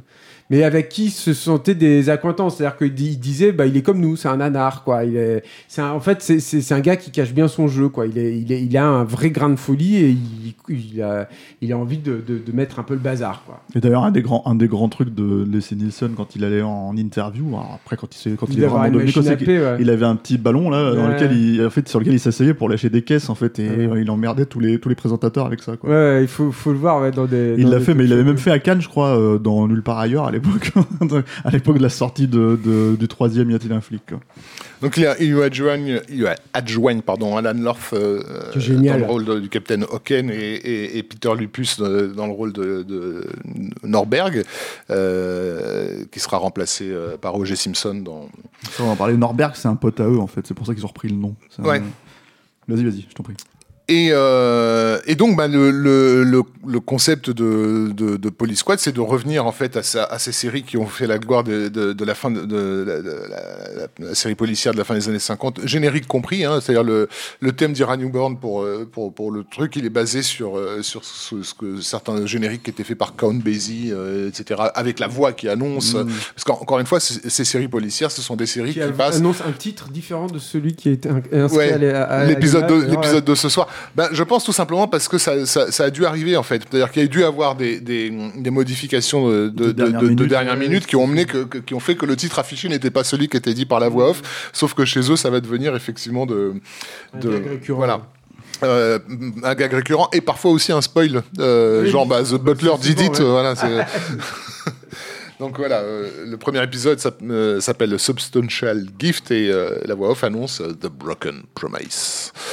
Euh, et, euh, et, donc, euh, au, même titre que, Airplane, basé sur un, sur un humour décalé et une mitraillette de, de, gags, et pareil, qui nécessite de la part du spectateur une attention extrêmement, extrêmement poussée, euh, d'aut- rendu d'autant plus compliqué qu'à l'époque, la retransmission au télé, elle n'est pas terrible hein. et donc les, les gags d'arrière-plan c'est peut-être voilà bien, ouais. tu les bah, pour certains tu les vois pas euh, moi j'ai souvenir que je crois que c'est dans le premier épisode que euh, justement ils sont en train de discuter de, du meurtre qui vient d'avoir lieu alors que t'as les brancardiers qui font sortir le, le corps euh, derrière et en fait le- pas, voilà ouais. et le brancard il fait 20 25 mètres en fait Mhm. mais euh, mais mais mais, mais lorsqu'il a été diffusé sur Canal dans les années 80 tu, tu- ce gag là il fallait vraiment être concentré pour le pour le pour Oui, le parce que alors il faut préciser que alors, pour, pour être clair en fait pour ceux qui connaissent pas Police Squad, Police Squad c'est la série qui va inspirer les Y a-t-il un flic. Tout à fait. Et Donc, qui va euh, être un, un, un, un bid, puisque donc elle Voilà. va être retirée. euh, à- enfin, à partir du quatrième épisode, il va être décidé de l'arrêter.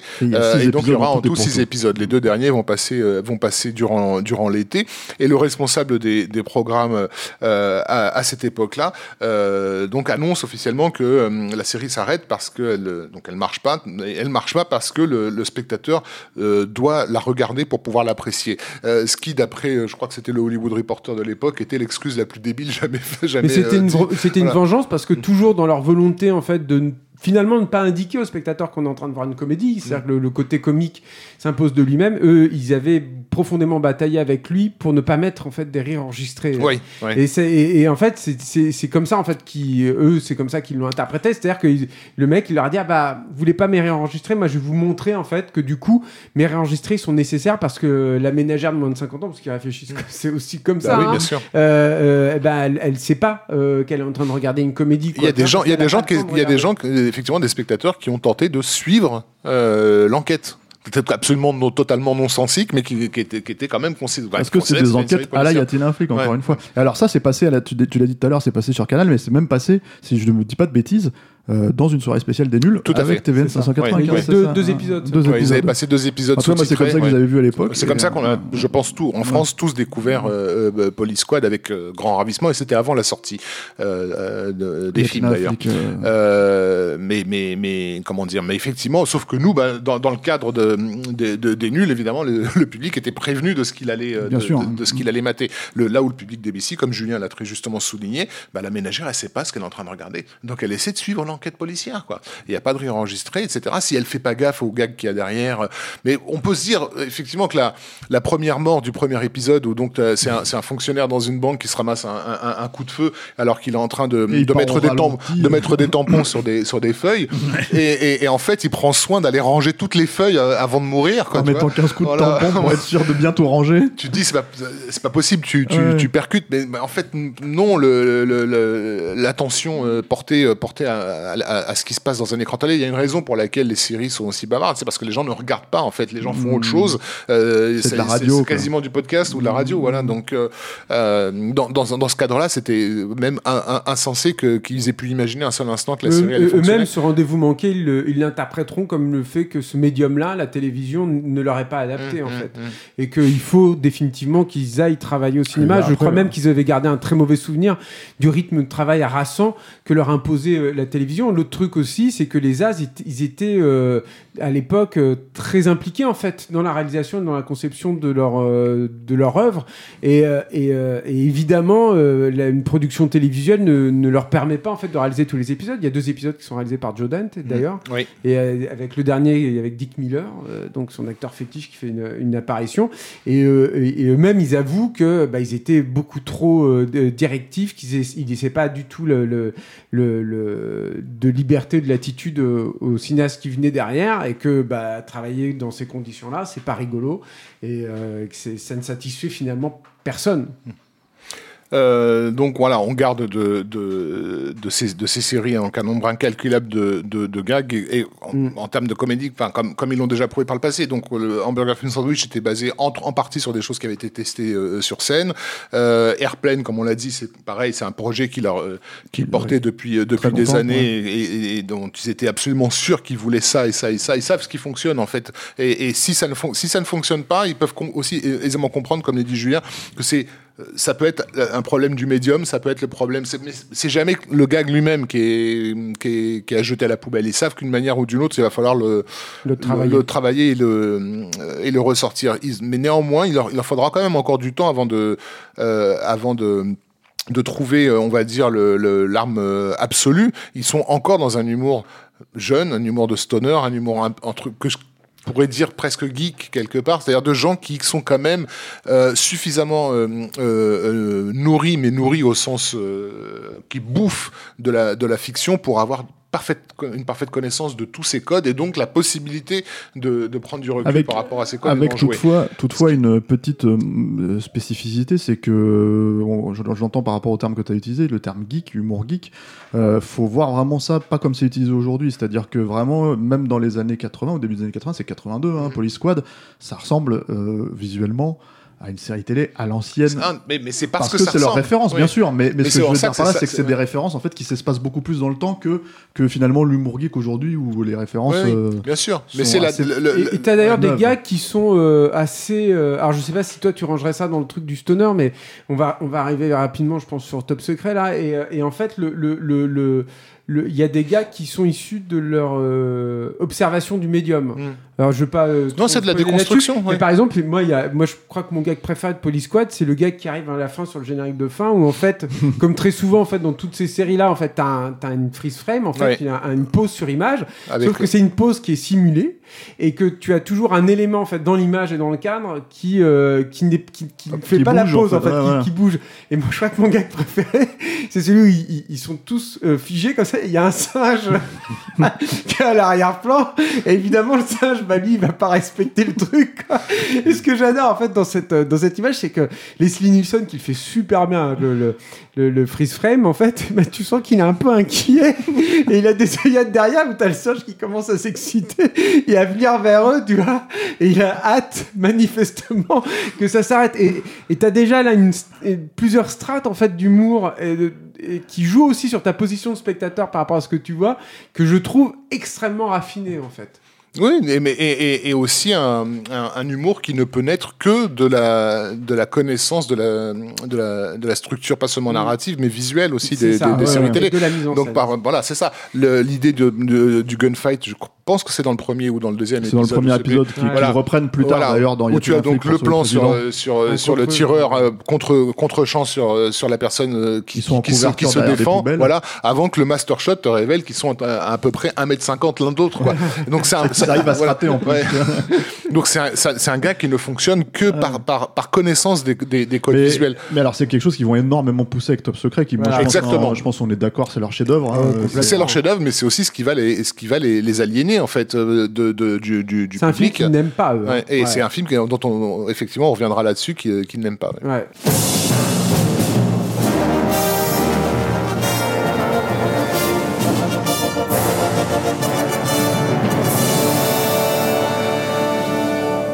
Top Secret, qui est donc le, en quelque sorte euh, une on, pourrait presque le qualifier dans le bon sens du terme de caprice de réalisateur. En tout cas, euh, on, a parlé d'une émergence aussi de cinéastes, je pense, euh, de, de Hamburger Film Sandwich à, Y a-t-il un, pilote dans l'avion jusqu'à maintenant Police Squad. Et, dans Top Secret, pour moi, à mon sens, ces, cinéastes vont se révéler pleinement euh, tels, tels qu'ils sont. C'est-à-dire que il y a, y y plusieurs qualités en fait dans, Top Secret. Je pense que la première, euh, c'est profondément, ils, vont parodier profondément des genres ou des films avec lesquels ils ont vécu. C'est-à-dire qu'il n'y a pas, euh, il n'y a pas de sacrifice du tout à la mode. C'est-à-dire il n'y a pas d'hommage aux Dents de la Mer là pour le coup ou à, ou à, la fièvre du samedi soir. On reste dans des trucs qui ont nourri clairement leur enfance, c'est-à-dire les films de commando. Euh, Peut-être que le film le plus récent, c'est euh, Quand les aigles attaquent, Ouais. hein, finalement. hein. non non il y a un Mais film quand même qui est parodié récent C'est lequel le hein? Lagon Bleu Oui, oui il y a mais dans, Bleu, dans, mais- dans mais- des scènes de flashback Ouais. Exactement, c'est vrai, mais incroyablement bien intégré en reste du scénario. C'est-à-dire que, euh, contrairement à ce qui se fera plus tard dans, dans- dans les Scary Movie, euh, ce qui est génial de cette scène du Lagon Bleu, c'est que tu la vois arriver et tu peux te dire, bah, c'est comme euh, tant qu'il y aura des hommes dans. dans bien sûr dans- y a-t-il un pilote dans... Sauf que non, c'est hyper payant et c'est hyper payant dans le genre dans lequel il, il- Mm. il- il- il s'inclut aujourd'hui et même, j'irais même jusqu'à dire qu'il y a un vrai travail sur le genre dans lequel ils s'inscrivent. C'est-à-dire que le personnage qui est- principal qui est joué par Val Kilmer, euh, c'est une icône, euh, on va dire, euh, sexuelle, euh, Un- un de boy, séduisant, un beach boy, mais, mais sur des films euh, qui sont à l'époque de Top Secret euh, complètement surannés. Or, le Lagon Bleu, c'est euh, l'icône sexuelle de l'époque dans laquelle s'inscrit Ouais, et est tourné et est sorti le film. Et du coup, ils vont jouer justement de cette confrontation entre, les, entre, entre ces deux personnages, en se moquant finalement des deux, et principalement, je trouve, de- du Lagon Bleu, quoi, où vraiment, tu te rends compte que sorti de son contexte, c'est absolument. euh, bah, c'est absolument un film assez ridicule. comme film. Donc euh, oui oui complètement. Et donc euh, euh, donc je pense que ça c'est la, la première raison pour laquelle le Top Secret est un film incroyable. L'autre raison je pense qui est une raison euh, euh, euh, annexe c'est que c'est leur seul film finalement qui tourneront dehors des États-Unis. C'est un film qu'ils vont tourner à Shepperton en, Angleterre. Et je trouve que ça se sent dans le film, c'est-à-dire qu'il y a une lumière qui n'est pas du tout la lumière qu'on retrouvera dans leurs autres films, qui n'est pas du tout la lumière californienne, qui apporte une patine en fait du coup je trouve au film et notamment à ses extérieurs qui est bienvenue. Et et l'autre truc, c'est qu'ils vont avoir à bénéficier du savoir-faire euh, anglais en, en- en matière de cinéma. C'est pas tant que les Anglais soient beaucoup plus performants que les Américains, euh, quoique à l'époque ça se discute. C'est surtout qu'ils ont un savoir-faire qui est différent et qui n'est pas forcément adapté à la comédie en fait euh, des- des- du type des As, qui n'est pas adapté par Mm. exemple à la télévision. Ils avaient Mm. beaucoup de techniciens qui venaient de la télévision à l'époque, les As. Là, c'est pas du tout le cas. C'est-à-dire qu'ils vont travailler avec des mecs comme Stuart Freeborn pour les effets spéciaux de maquillage et tout, et qui vont apporter une vraie euh, une touche quoi. Même les décors, par exemple, ont une patine qui est extrêmement réaliste et qui euh, ajoute en fait qui a euh, une vraie valeur ajoutée en fait au, film. Et le dernier point qui me semble être, je pense que vous serez d'accord avec moi, le point le plus important, c'est la catégorie d'humour en fait de Top Secret. C'est-à-dire que on retrouve l'humour qu'on avait déjà avant, c'est-à-dire un peu d'humour slapstick, un peu d'humour, on va dire irrévérencieux, qui brise les tabous, même si c'est pas du tout à l'époque le, le- le truc principal des, des As. hein. Non, mais tu- par exemple, mais- tu fais référence à quoi? Au, au Godemiché géant là de, Au Godemiché de géant, voilà, c'est ça, ouais, voilà, ouais. c'est ça, avec, euh, Oui, avec oui, comme une, beaucoup de gags, beaucoup de gags sur les boobs aussi. Voilà, il y a euh, deux trois trucs comme dès, ça. dès le générique d'ou- d'ouverture d'ailleurs. C'est ça, sur la chanson, Sur la euh, chanson, on a voilà, une nana qui a les, seins qui font des trous Mais dans le sable. C'est loin d'être en tout cas ni les gags les plus réussis. Et c'est pas- et c'est pas- c'est pas- c'est pas la majorité du tout. Et c'est pas American College parce qu'effectivement on n'a pas parlé de la direction que John Landis avait prise euh, à l'époque parallèlement Mm. qui a eu un carton totalement atomique hein, il faut Ouais, pas l'oublier je- en 79 avec euh, avec euh, en, en français ça s'appelait euh, American euh, College American et- College et en en français c'est National Lampoon's euh, Animal euh, House. Animal House Animal House, ouais. Euh, C'est un, un frat, euh, ouais. une frat comédie, c'est un truc sur les frat boys. euh. qui est voilà qui est l'humour euh, l'hum- l'humour ado dominant euh, ça, que avec le SNL va, va- et tout, va- donc va porter ouais. dominé par les comédiens. Là où euh, effectivement, donc euh, euh, Top Secret s'inscrit dans une veine, mais on peut quasiment le dire, euh, arrivé à ce niveau-là, euh, cinéphile. Euh, Carrément, le film C'est un film sur le cinéma. voilà, très basé sur euh, Mais sur voilà, un, film de, de Jean Negulesco qui s'appelle Les Conspirateurs avec euh, avec euh, Eddie Lamar, donc qui est un film euh, d'infiltration en Europe euh, avec la résistance, Mm. ce genre de, de, de, de trucs là, euh, et, dans- et- et Ça permet d'avoir des personnages dans- de voilà, français. dans- où, où eux vont, vont le mêler en fait à, à tous ces thrillers des des années 50 ou euh, euh, d'infiltration euh, en, Des Europe, en Europe, de en- en- ouais. Europe de l'Est, donc Mm. ce qui donne déjà à la base un film complètement Ah oui, c'est vrai. abscon ouais, avec un, un- un chanteur de type Beach Boys qui se retrouve envoyé en Allemagne de l'Est, qui est en fait un pays nazi dans lequel il y a la résistance française. Alors qu'en fait, on a l'impression que ça se passe quand même plus ou moins dans les années 70-80, Ouais. ce, qui est, ce qui est super attends, Il est complètement atemporel le film. En fait. Ouais. ils s'en foutent. Ils s'en foutent. En et ce côté, voilà, ce côté, on s'en fout parce que justement, on a, on a ce contrat. leur propre Ouais, univers. on a ce contrat avec le public. On sait, on sait maintenant dans, quel euh, domaine on intervient, qui est le domaine de la parodie de genre. En fait, c'est en ça que, que c'est que c'est leur film euh, peut-être le plus cinéphile. Et c'est carrément euh, annoncé dans la bande-annonce. C'est-à-dire c'est la note d'intention du film, parce que dans la bande-annonce de l'époque, on a euh, cette ré- cette longue réplique de Val Kilmer qui est en train de parler à la nana en lui disant, euh, en lui racontant tout ce qui vient de se passer. Et donc c'est totalement incompréhensible ce qui vient de se passer. Là, c'est ce que j'ai raconté. Et, et la meuf de lui dire, on a l'impression de, effectivement d'entendre un mauvais film. Et là, ils se retournent tous les deux vers la vers Bah, ça, caméra. c'est un gars qui est dans Voilà. le film aussi d'ailleurs. Donc il est dans le film, Mm. mais, c'est- mais il constituait quand même le cœur de la bande-annonce. Mm. Donc il y a, y a- il y a- et ça, je pense que cette idée de contrat, elle est importante sur Top Mais Secret. ce truc sur le film et sur le casser le quatrième mur, c'est un tout petit truc en fait sur ce jeu, sur le fait que tu regardes un film. C'est-à-dire que euh, ce qui est génial dans Top Secret, c'est que tu joues pas sur l'absurdité des situations, tu joues pas sur le côté slapstick, tu joues pas donc sur le côté je brise des tabous. Tu ne joues même plus. Il y a, il y a- il y a du Non mais slapstick. t'as tout ça. Le tout ça. euh, tout, tout ce qui tourne autour de Non, non, Marc mais bien Sharif, sûr. c'est Non, mais notamment. Clairement. Ouais. Non mais t'as tout ça. Il y a, y a un, tout ça, un truc d'ailleurs dont j'ai pas parlé sur la patine et l'élégance du film, c'est que Mm. t'as quand même des, des sacrés caméos. C'est c'est vrai que t'as, t'as, t'as Omar Sharif, Peter mais, Cushing. Peter Cushing qui vient le temps d'une scène qui est, qui est une scène incroyable, mais dont je vais parler en- tout de suite, euh, tout de suite après. Donc voilà, t'as, t'as encore une, c'est- c'est- il a une tenue le film, je trouve a- a- assez étonnante. Et, et donc c'est même pas ça. C'est en fait que tu joues sur le fait que le spectateur sait qu'il est en train de regarder une œuvre de fiction qui a été fabriquée et qui est factice. Mm.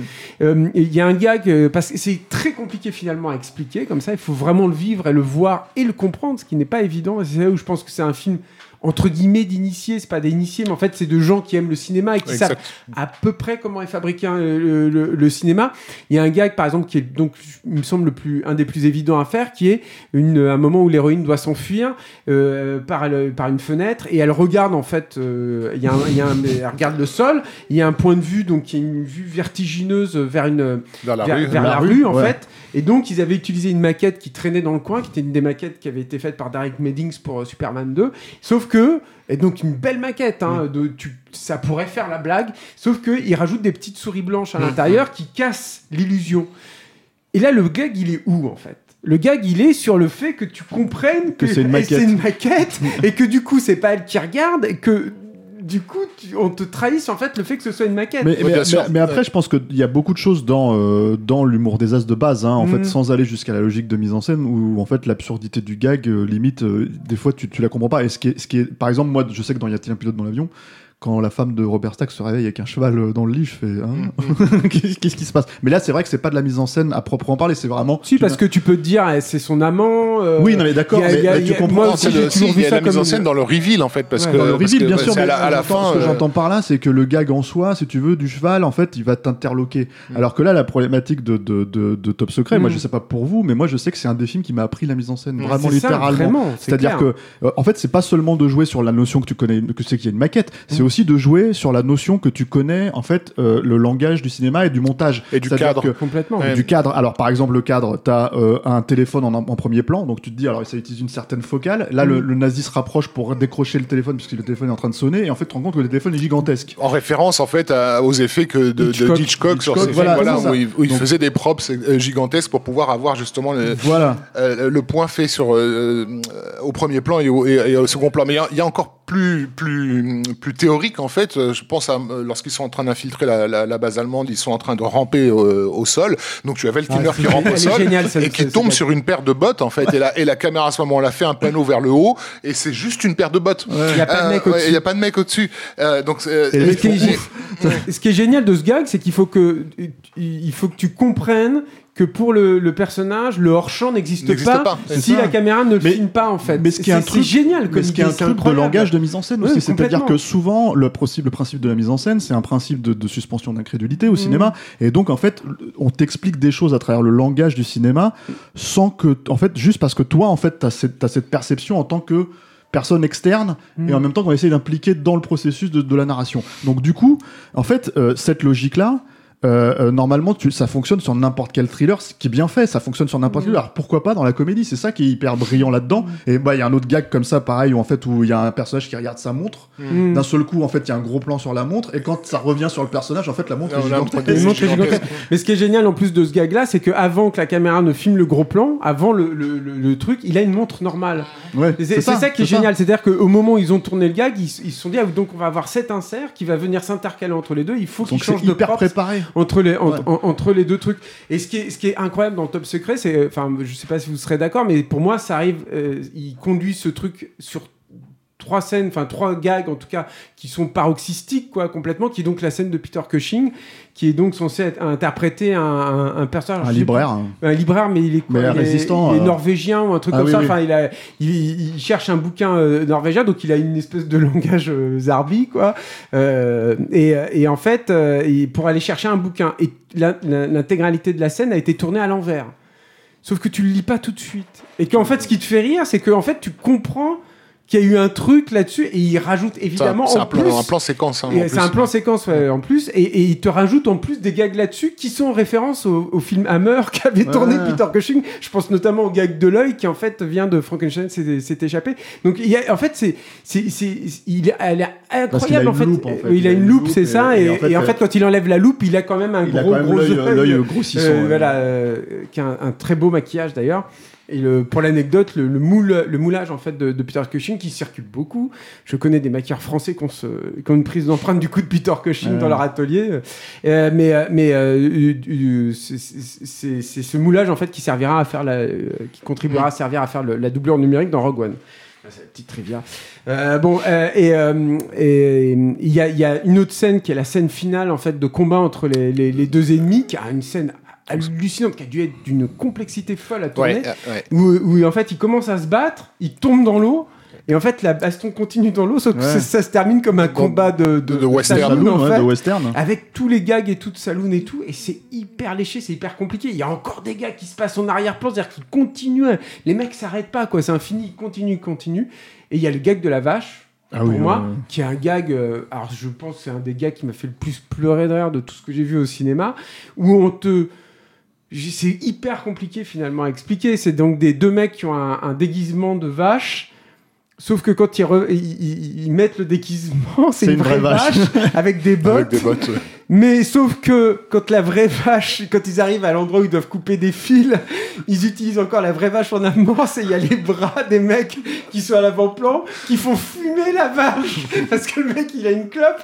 Et là tu te retrouves sur des strates et des strates et des strates et des strates d'humour, mais, Mais- c'est un truc de dingue. Mais t'as- t'as des- t'as- ce qu'il y a de bien dans celui-là, et je reviens, je reviens au gag sur le cheval. En fait, pour moi, le gag du cheval, en fait, Ah, il il est pas génial, parti dans, dans, mais dans, pardon, dans dans Ah, tu dans dans l'avion, parce qu'il y a un gag de cheval qui n'est dans, pas, dans Top qui, Secret. qui n'est pas totalement préparé, je trouve, dans, dans Y a-t-il un pilote dans l'avion, alors que là, en fait, il y a des préparations de gags à l'avance, c'est-à-dire que, encore narratif, c'est-à-dire que, par exemple, il y a ce moment où le personnage de Val Kilmer tombe amoureux de la, de la, de la, de, de- de la résistante, en fait, Mm. qui est la fille de, euh, je- comment il s'appelle, euh, Alfred Gou, c'est ça, l'acteur, euh, Michael Gou, ouais. Michael Michael Gou, pardon, qui joue Alfred, professeur, pardon, dans les Batman, Oui, oui.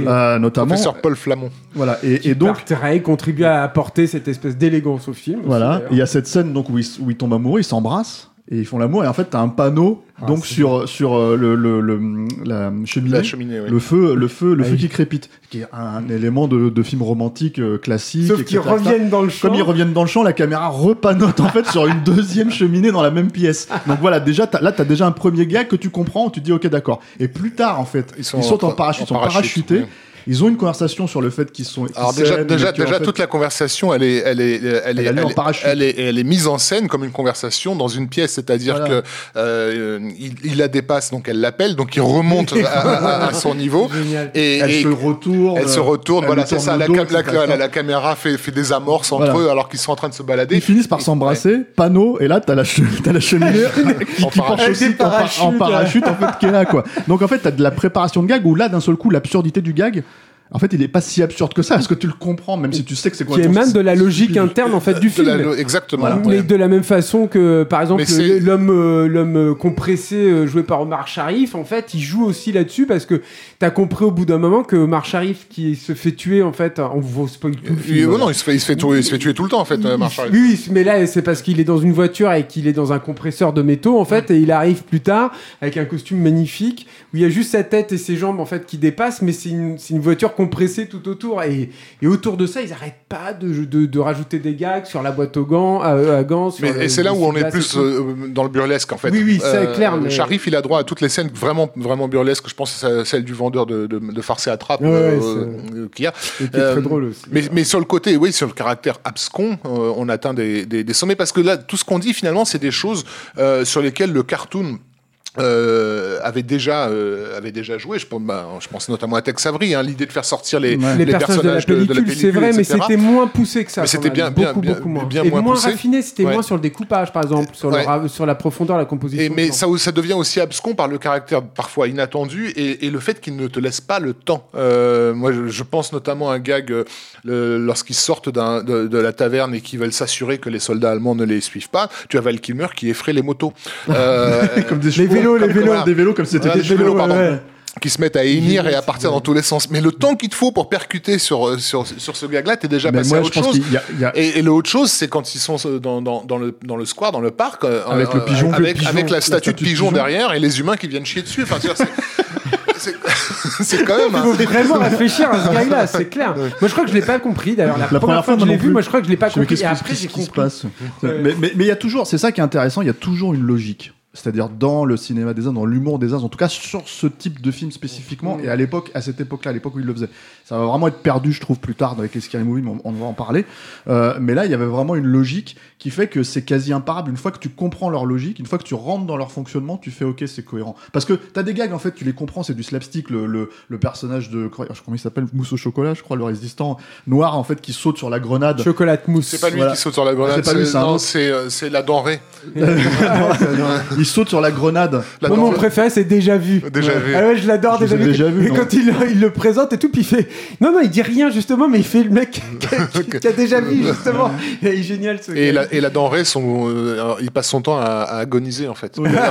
Il est, à chaque fois qu'on le voit, il est en train de crever. Parce qu'il vient de donner une information, c'est le mec, voilà, c'est le-. Il donne une, une information de l'indique, en fait, Il y, a- il y a une scène où tu as un personnage qui est en train de crever, en train de faire ses, sa dernière confession. Enfin voilà, de- et, et, et il a pas le temps de finir sa phrase parce que dans la, qui, qui arrive dans le plan et qui le dégage d'un coup de pied pour prendre sa place et, et agoniser à sa place. Mais voilà, il y a, y, a, y, a y certains gars que tu les comprends. Par exemple, le truc où il saute sur la, sur la grenade et en fait ça fait sauter tous les autres, tu Ouais. vois, alors qu'il est censé. Ça parce que c'est cartoonesque. Voilà, c'est ça, tu les comprends, mais t'en as d'autres où effectivement, voilà, tu, vas, tu dois rentrer dans la logique des si t'as perdu le fil. Mm. bon voilà, c'est fini, tu, tu, tu, tu il y a certains trucs qui te passent complètement à côté, quoi. Ce qui, à l'époque aussi, euh, par- pour- non, je pense notamment à sa sortie vidéo, en faisait un produit euh, sur la longueur, parce que c'est un film sur lequel tu revenais, parce qu'effectivement, il y avait 50 milliards de que tu je suis étonné moi, que Top Secret, parce que Top Secret n'a pas fonctionné à la hauteur Alors, des espérances. hein. C'est pas, c'est Ah, pas c'est un clairement pas le cas. Le film a coûté 9 millions, il en a rapporté 20. C'est pas une ca- un cataclysme, cata, hein, mais, mais par rapport c'est à ce qu'avait été, euh, quoi. par rapport à ce Voilà. qu'avait été Airplane. euh, Euh, mais moi, je suis quand même étonné que Top Secret ne soit pas plus euh, culte aujourd'hui, euh, où tu ressors beaucoup de trucs et tout. Je trouve que c'est un film qui est, qui est, qui est finalement un peu, un tout petit peu moins, un tout petit peu moins oublié. Après, vous moi, êtes très content. Vous avez donné pour le Tipeee.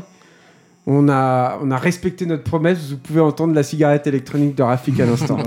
C'est magnifique. Nous, on fait, on fait des gags euh, en strat comme ça. Mais du euh, coup, il y a quand même, je pense, je pense, un espèce de, de, je sais pas si vous avez fini sur Top Secret à peu près, on Si, en a si, pas mal si, oh, parlé. on ouais. est passé 5 heures à parler de Top Voilà, Secret, mais- mais, on a- En fait, il y a une espèce de remise en question, je pense, un petit peu de leur style. Eux détestent. Voilà. Bah, euh, le commentaire audio du DVD euh, de, de- du film, c'est, c'est, il est absolument déprimant. Ce- je, con- je conseille de l'écouter en entier. Ouais. Parce que non seulement ils, détestent, mais surtout, euh, à l'époque où ils l'enregistrent, eux-mêmes semblent ne plus comprendre Les gags, ouais. ce qu'ils étaient en train d'essayer de faire. en fait.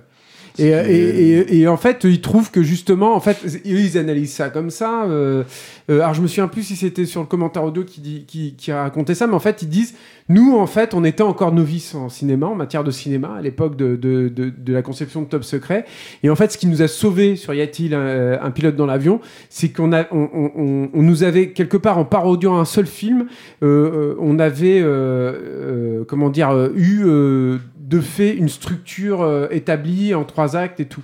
Euh, et euh, alors que sur Top Secret, on n'a pas du tout réussi à avoir ça. On a notre et surtout eux, ils détestent leur personnage principal. Ils trouvent que le personnage joué par euh, Val Kilmer est une espèce de coquille vide qui n'a aucun Rivers. intérêt et, et, et à laquelle on- il est rigoureusement impossible en fait de. de Et en même temps, ouais, en même temps, et en même temps, il est, moi je le trouve parfait Ah, dans- et, dans, génial. et dans son jeu et dans tout. Mais ce qui est étonnant, c'est un mais, autre truc. mais le fait pas- que le film parte dans tous les sens par rapport à cette, à cette idée de déconstruction du, du média, elle était d'autant, pour l'époque en tout cas, d'autant plus euh, euh, pertinente que euh, ils se sont permis en, ré- en référence au cinéma d'arriver aux jeux vidéo. Et je pense notamment à l'arrivée en Allemagne de l'Est où on suit donc le train euh, à la façon Indiana Jones, c'est-à-dire on voit une carte du pays avec la- Ah les oui. petites lignes qui se dessinent et ces lignes arrivent en- à la gare et ensuite on, on suit le- la ligne du taxi qui commence à aller en ville Mm. et, ça- et qui fait des, des, des carrefours, etc. Des et une fois qu'il y a suffisamment de carrefours, points, en fait. on commence à entendre Pac-Man qui arrive et qui vient Exactement. bouffer tout ce qu'il y avait sur le.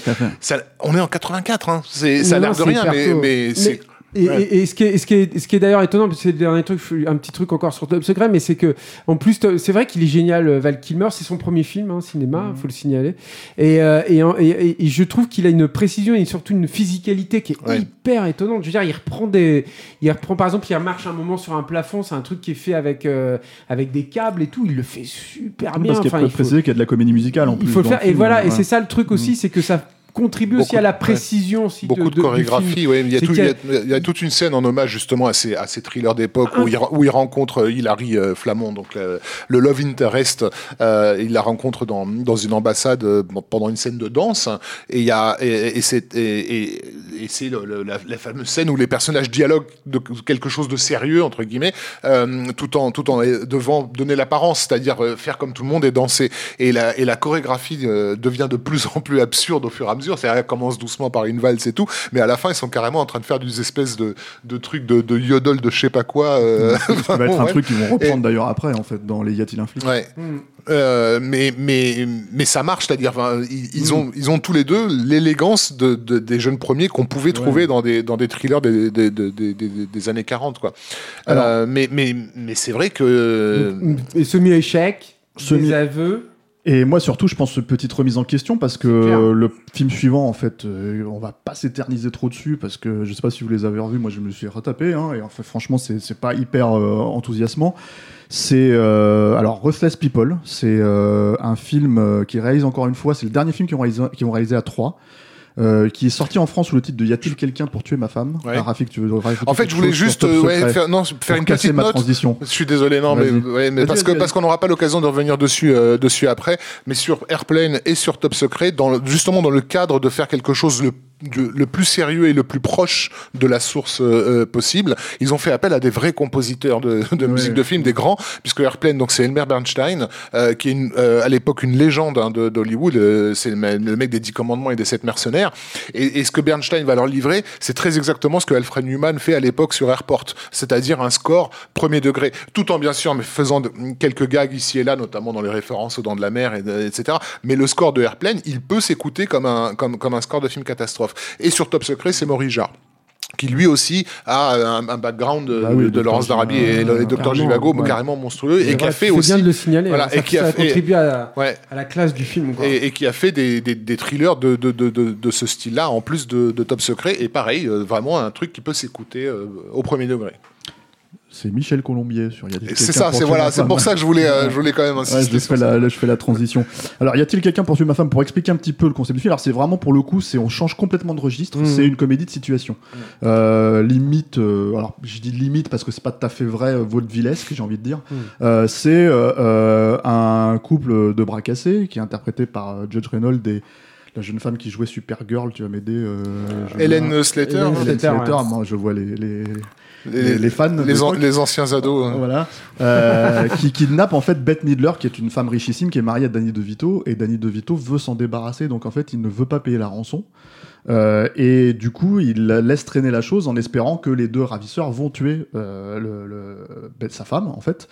Et comme ces deux nigauds assez gentils, et qui finalement finissent par s'enticher d'elle, euh, ce n'est pas ce qui va arriver, quoi.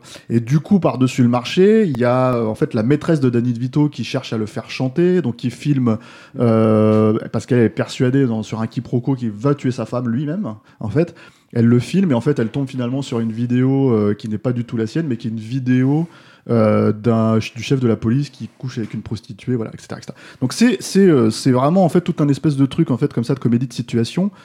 Euh, personnellement, euh, moi je trouve assez ringard en fait, euh, parce que un, en fait, toute la classe dont vous parlez sur Top Secret, tout ça, etc., etc., et pourtant photo de Yann de hein, sur sur Y a-t-il quelqu'un pour tuer ma femme, euh, ça passe complètement à l'as. C'est-à-dire que c'est un film C'est vraiment un film de son époque. quoi, c'est vraiment un film des années 80, 80, quoi.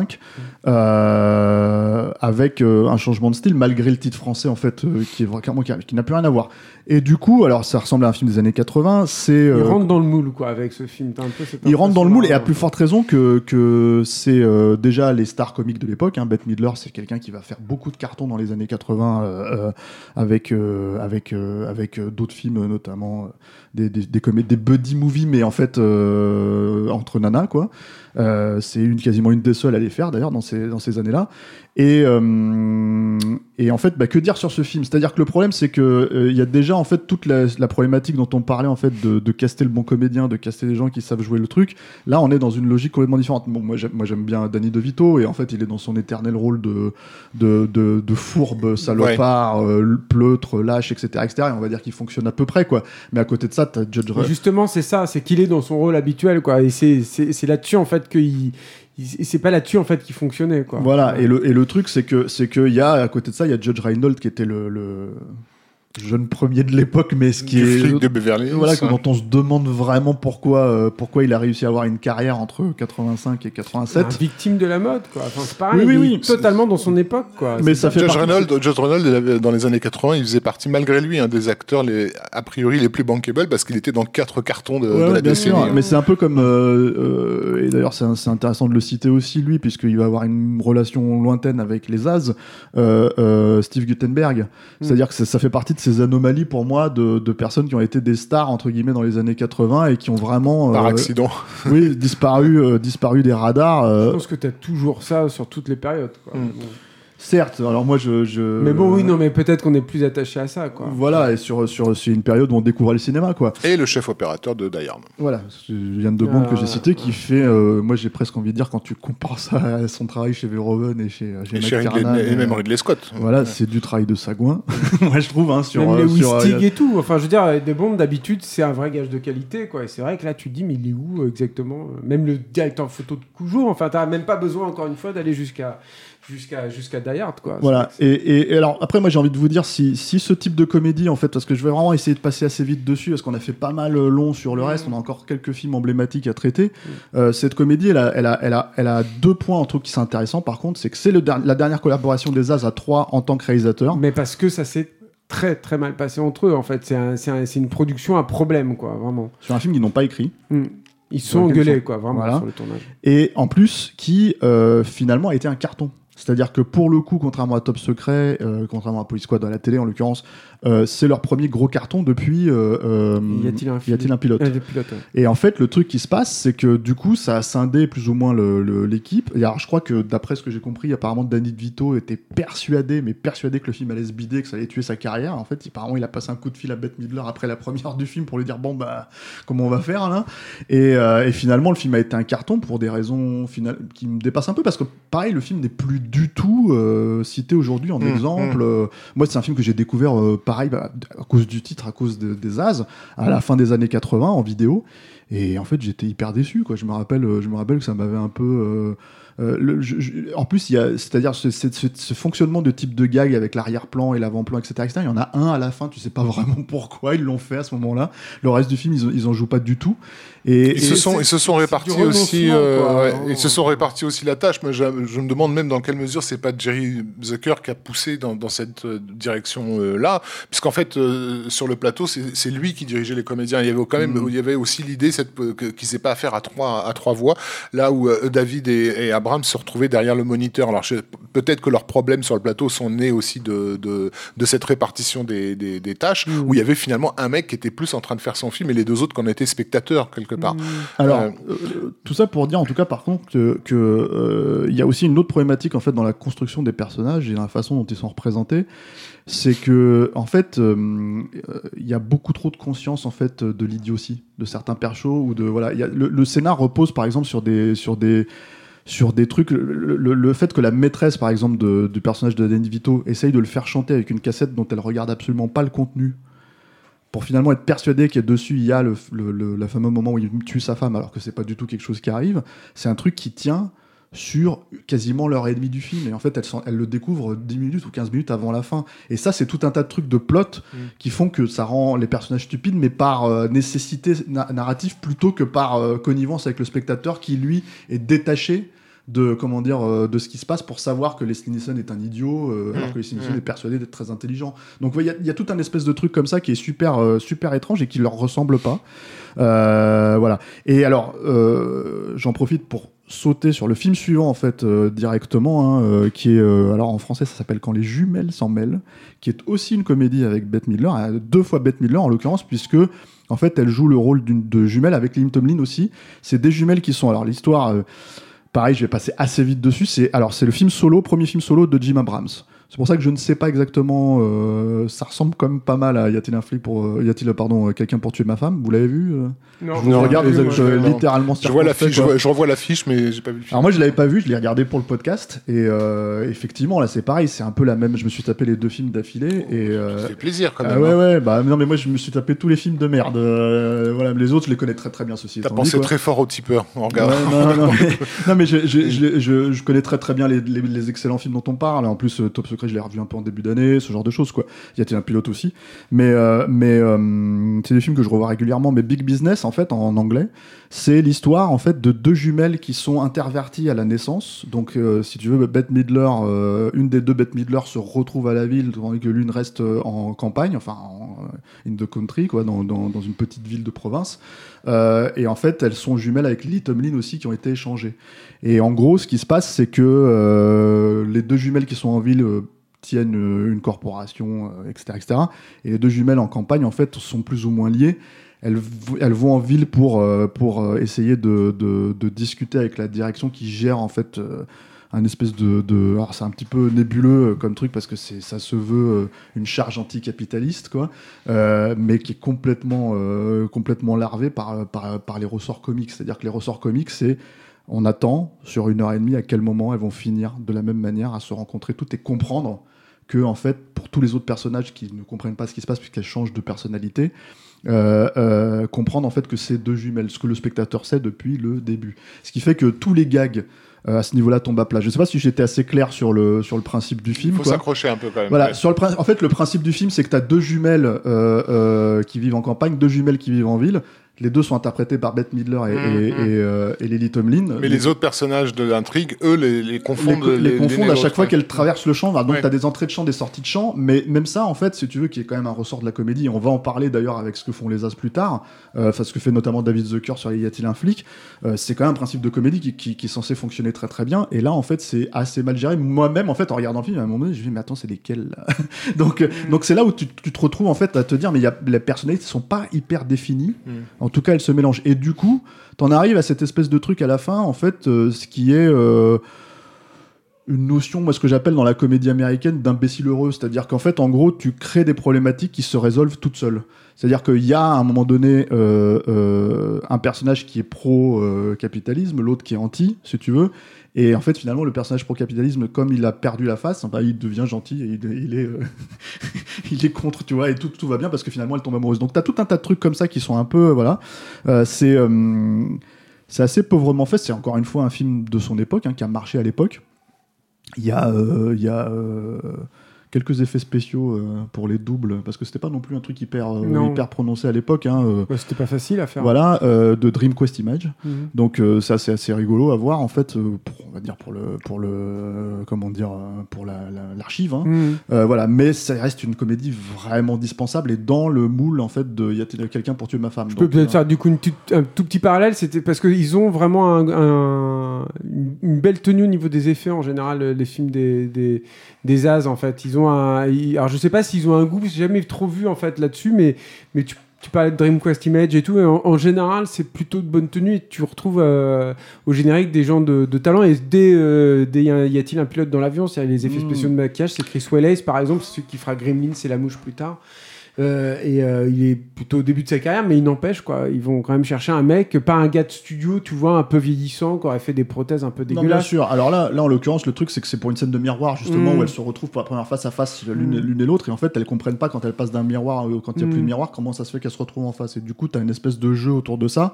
Bon, c'est les, on va dire les détourages sont un peu flagrants, ce genre de choses, etc., etc. Mais en fait, la scène fonctionne par la, la, la- la- la possibilité des effets spéciaux plus que par la mise en scène. C'est ça qui est un peu problématique aussi là-dedans. quoi. Mm. Euh, du coup, bah, je pense qu'on va passer euh, au film suivant. Et le film suivant, c'est Naked Gun.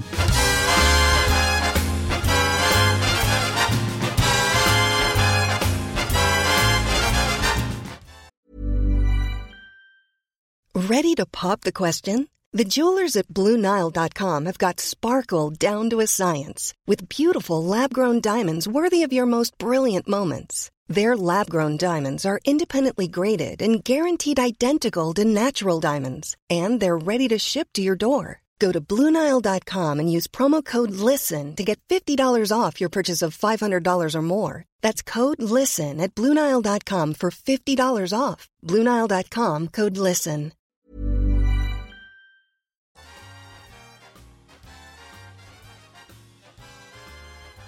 Puisque c'est vraiment donc euh, euh, euh, l'adaptation de Police Squad au Oui. cinéma.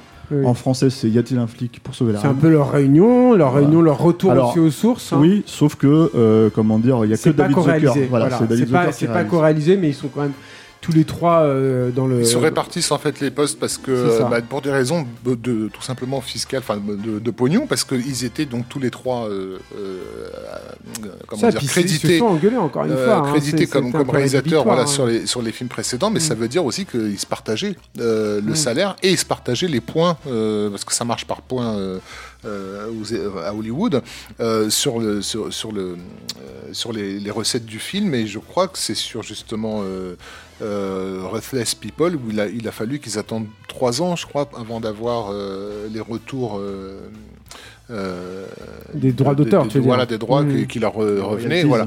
Et donc, ils ont entre autres décidé de ne plus être. De, à ce qu'il n'y a plus qu'une personne qui, qui, qui signe de, à la réalisation pour.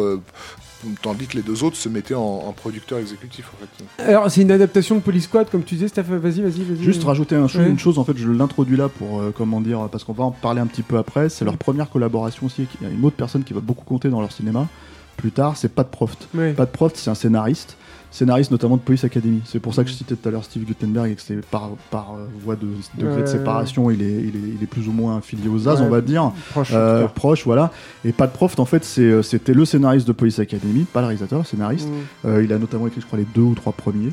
Et en fait, il, est, euh, il a beaucoup travaillé avec eux à partir de Y a-t-il un flic pour sauver la reine et de manière en fait assez. Parce que voilà, il a écrit notamment aussi Hot Shots avec Jimmy Abrams, tous les deux tout seuls, etc., etc. Voilà, c'était pour. C'était pour Garçon et une équipe, en tout cas, c'est parmi l'équipe de Gagman qui vient et Tout qui, fait. qui voilà. annule le truc, mais je, mais je pense que tu as, raison de le signaler parce que je pense que ça a un impact en fait sur Naked Gun. C'est-à-dire que c'est- euh, euh, y a-t-il un flic? C'est certes une adaptation de Police Squad, mais une adaptation quand même assez libre. Et je vais expliquer pourquoi. C'est certes un retour à Airplane, mais c'est un retour avec certaines différences et distinctions. aussi, oui. Et c'est pas tout à fait la même chose quand même malgré tout. C'est-à-dire que déjà euh, par rapport à Police Squad, euh, comme on l'a dit tout à l'heure, Police Squad c'est une parodie d'un- d'une typologie de production télévisuelle bien particulière et bien marquée dans le temps. Euh, quand le personnage de, de, de, de Frank Drebin est, est, euh, adapté, porté au grand écran, euh, c'est plus tout à fait le même. Mm. C'est-à-dire qu'en tout cas, il ne, il ne parodie plus tout à fait le même, le même type de personnage. Euh, les productions Joel Silver et le cinéma d'action s'est installé là et euh, le personnage de Drebin euh, bah il a quelque chose de Schwarzy quoi enfin il a quelque chose en tout cas de l'homme d'action euh, du- des, des, des années Bah, ils vont 80 même en jouer dans certains gags dans le 2. Complètement. euh, Euh, et et, euh, et, et d'ailleurs, la scène d'ouverture de, de, de Y a-t-il un flic du premier, c'est pas du tout dans l'état d'esprit de Police Mmh, Squad. mmh. C'est-à-dire que t'es pas dans un univers urbain, euh, nocturne, euh, euh, euh, tourné sur le backlot des studios ou alors euh, dans le downtown de, de, de Los Angeles. Euh, à l'étranger euh, contre les dictateurs du monde entier. Donc t'as un côté euh, global, représentant comme ça de l'Amérique triomphante, qui, n'est qui, qui emporte à faux euh, par rapport à, Je suis, je suis Frank Dreyby, je, je ne veux pas voir vos sales binettes en Amérique. Squad. Voilà, c'est ça. Donc par rapport à Police Squad, le truc aussi qui va qui va changer, c'est que eux, euh, leur ambition première, c'est aussi d'emmener l'équipe et surtout les personnages secondaires qu'il y avait dans, dans dans Police Squad. Et ça, le studio va pas les laisser faire et pour le coup, ils vont plier. Le, le plus gros, euh, l'une des grosses pertes, enfin moi à mon sens, hein, c'est Alan North. Mm. Euh, moi, j'aurais adoré en fait le voir dans y, les, les Y a-t-il un flic Je trouve qu'il est génial dans, dans, dans Police Squad. Et, euh, et, et le studio en fait euh, estime que Alan North, bah, il est pas assez, euh, euh, comment dire, euh, Bankable. ouais. bankable, high profile. J'ai que des mots américains là, con, là qui me viennent à, à l'esprit. Et donc, il le remplace par George Kennedy. Euh, et, euh, et le dernier truc, c'est euh, les, les blessures, en tout cas à, leur- à leurs yeux, en fait, de Top Secret, et notamment sur le personnage principal de, de Val Kilmer, où ils se sont dit, donc nous, on a créé une coquille vide, on va essayer de créer un vrai personnage avec Drebin. Ça peut sembler absurde, hein, dit comme ça, mais c'est vraiment leur, leur obsession, et notamment ce truc de son ex-femme et le fait qu'il ait une espèce de backstory euh, dans l'ouverture en fait du film vient de là en fait vient du fait que ben on a envie que quelque part ce personnage euh, ait un peu plus de corps et un peu plus de un peu plus de chair. Moi le dernier truc que je rajouterais et ça moi je les ai pas vus en fait se, se- se prononcer là-dessus les, les as c'est que pour moi il y a aussi un changement de cap sur l'humour.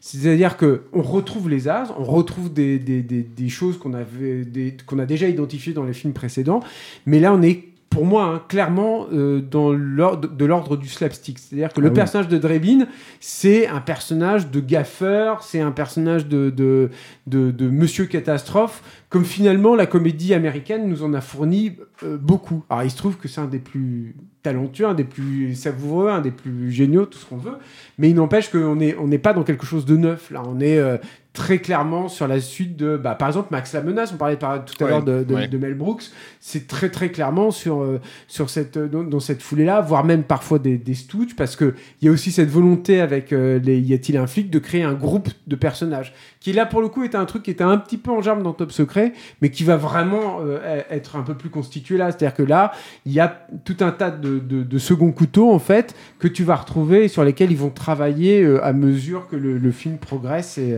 et, et avance. Après, alors il y a des scènes, euh, faut le dire, hein, vraiment euh, cultes. hein, enfin, Ah oui, oui, cultes, c'est euh, moi, super. je, je sais pas pourquoi j'utilise tout le temps ce mot culte en ce moment, alors qu'en fait j'ai toujours détesté ce mot d'ailleurs. tu vois. Mais il y a vraiment des scènes, euh, il y a vraiment des scènes hilarantes et que tu te, te- te cites à foison. Moi, je sais que Arnaud et moi. on s'est connus en fait à, Mad Movies à l'époque, petite anecdote perso. Et en fait, on s'est regardé, enfin, il m'a regardé par-dessus, on, on se connaissait à peine, ça faisait quelques jours qu'il était là, il était derrière son écran d'ordinateur, j'étais derrière le mien. Et à un moment donné, j'étais en train de regarder une photo et je cite la VF du film et je dis quelle belle fourrure. Comme ça. Et là, Arnaud lève la tête et il me regarde parce qu'il d'un seul coup, il a compris le film, il a reconnu et il y a une connivence directe. Ice Beaver. Voilà, et et t'as as notamment la scène avec, c'est dans la scène avec Priscilla Presley, mais t'as euh, notamment la scène aussi où il va aux toilettes avec le micro. il y a une conférence de presse et en fait, il, il- il- tu, tu le vois, c'est préparé, il, boit, Mhm. il, il vide une carafe d'eau, donc il va aux toilettes pour aller pisser pendant la conférence de presse et d'un seul coup, on l'entend, euh, on l'entend littéralement euh, se pisser sur les chaussures. Mais c'est-à-dire que euh, le- comme dans ce que tu cites, tu- on voit, euh, comme le disait Julien, que c'est vraiment des, des, des scènes euh, d'un humour euh, slapstick finalement avec lequel le public a de, euh, une familiarité, Ouais. une grande familiarité. Il n'y a, il y a pas de rire enregistré dans Police Squad, mais dans, dans Naked Gun, mais c'est presque, c'est presque tout comme. Ce qui est intéressant, c'est que l'humour déconstructiviste de, de, de Top Secret et de Airplane, il est là, mais il est là en euh, comment dire euh, en renfort. Ouais, il Euh, saupoudre le truc, quoi. Il, il apparaît évidemment dans le générique de début, donc euh, où on suit, parce que contrairement à la série, dans la série originelle, on suivait donc le, le gyrophare dans une rue et ça s'arrêtait là, parce que Mm. c'était littéralement la référence à, à, à M-Squad et autres séries de l'époque. Euh, dans le, le- le passage au cinéma fait que maintenant il va falloir aller, aller- aller plus loin. Alors, je sais plus, il y en a beaucoup, je les, Moi, le- je les- un- je les un- confonds sur les trois. euh, Alors moi, le meilleur pour moi, le meilleur, je crois que c'est dans le 2. Non, Ouais. c'est dans le 2. C'est quand il sort de, il sort d'un utérus. d'un utérus, ça, c'est une naissance. Ouais. ça c'est carrément le truc Mm. le plus. euh, Mais tu vois là, il rentre dans la tranchée de, de, de l'étoile noire. euh, bon, Il rentre dans la tranchée. 3, ça, et, dans et le- dans, et, dans, bien, et ces dans le film, il y a, il y a ces, ces effets-là, ces effets euh, de, de déconstruction, mais euh, euh, ils, ils constituent pas des séquences. C'est-à-dire, c'est le début, par exemple, d'une séquence. On va voir Frank Drebin euh, arriver, euh, arriver sur le port, et tu as en arrière-plan le type avec son, son mégaphone en train de dire aux gens éloignez-vous, éloignez-vous, avant de t'apercevoir que les gens soient à un mètre de lui. Bon, dans, dans le même, dans le mouvement de caméra. Donc, tu as ce, gag typique des as d'avant, mais ensuite, la séquence, elle, elle va se dérouler sur un, truc un peu plus slapstick. Euh, le- moi, je sais que, par exemple, euh, bon, je l'ai vu en salle, et effectivement, le. Euh, je, je rigolais, j'ai pas rigolé à la scène des statues, par exemple, où t'as Trébine qui est coincé sur le toit d'un immeuble et il y a, y des statues grecques avec des bites, euh, des, des bites énormes. Et en fait, voilà, ouais. et il manque de tomber, donc il s'accroche à une des bites et il y a toute une scène autour de, de, de, de cette bite-là. Ceci dit, Euh, ils ont inventé un des meilleurs gags. Je suis désolé, Rafik, euh, tu peux pas, tu sais, mais l'autre scène où il touche les nichons de la nana sans faire exprès, puis ça fait des poètes poètes. Moi, ça me fait beaucoup. Voilà. J'ai mais, un mais- bide, mais c'est pas grave. mais, mais dans la salle où j'étais, qui était une- c'était une salle Arnaud, comble, il Arnaud, il aurait rigolé à faire. la- toute la scène des statues, la salle était pliée, vraiment. Moi, il y a un gag que j'aime bien dans la scène des statues, justement, c'est quand la statue se met à avoir une érection, en fait. Mm. Parce que là, pour le coup, t'as une distance supplémentaire par Elle se rapport met au pas avoir une c'est que le, Elle le- sourit, le en gag- fait. non, en Elle fait, sourit le- ah parce oui, sourit que le- c'est- le le truc est retourné. Elle sourit, mais elle a une érection, non, en en fait. la, la se retourne. Euh, et du coup, ça fait une érection. Parce que dans, dans sa non, je chute, crois qu'il est. une- il La- est- Non, la- non, ouais. non, non, il la retourne vraiment. Ah, il la retourne, c'est ouais. vrai, ouais, ouais, bah, tu vois. ouais.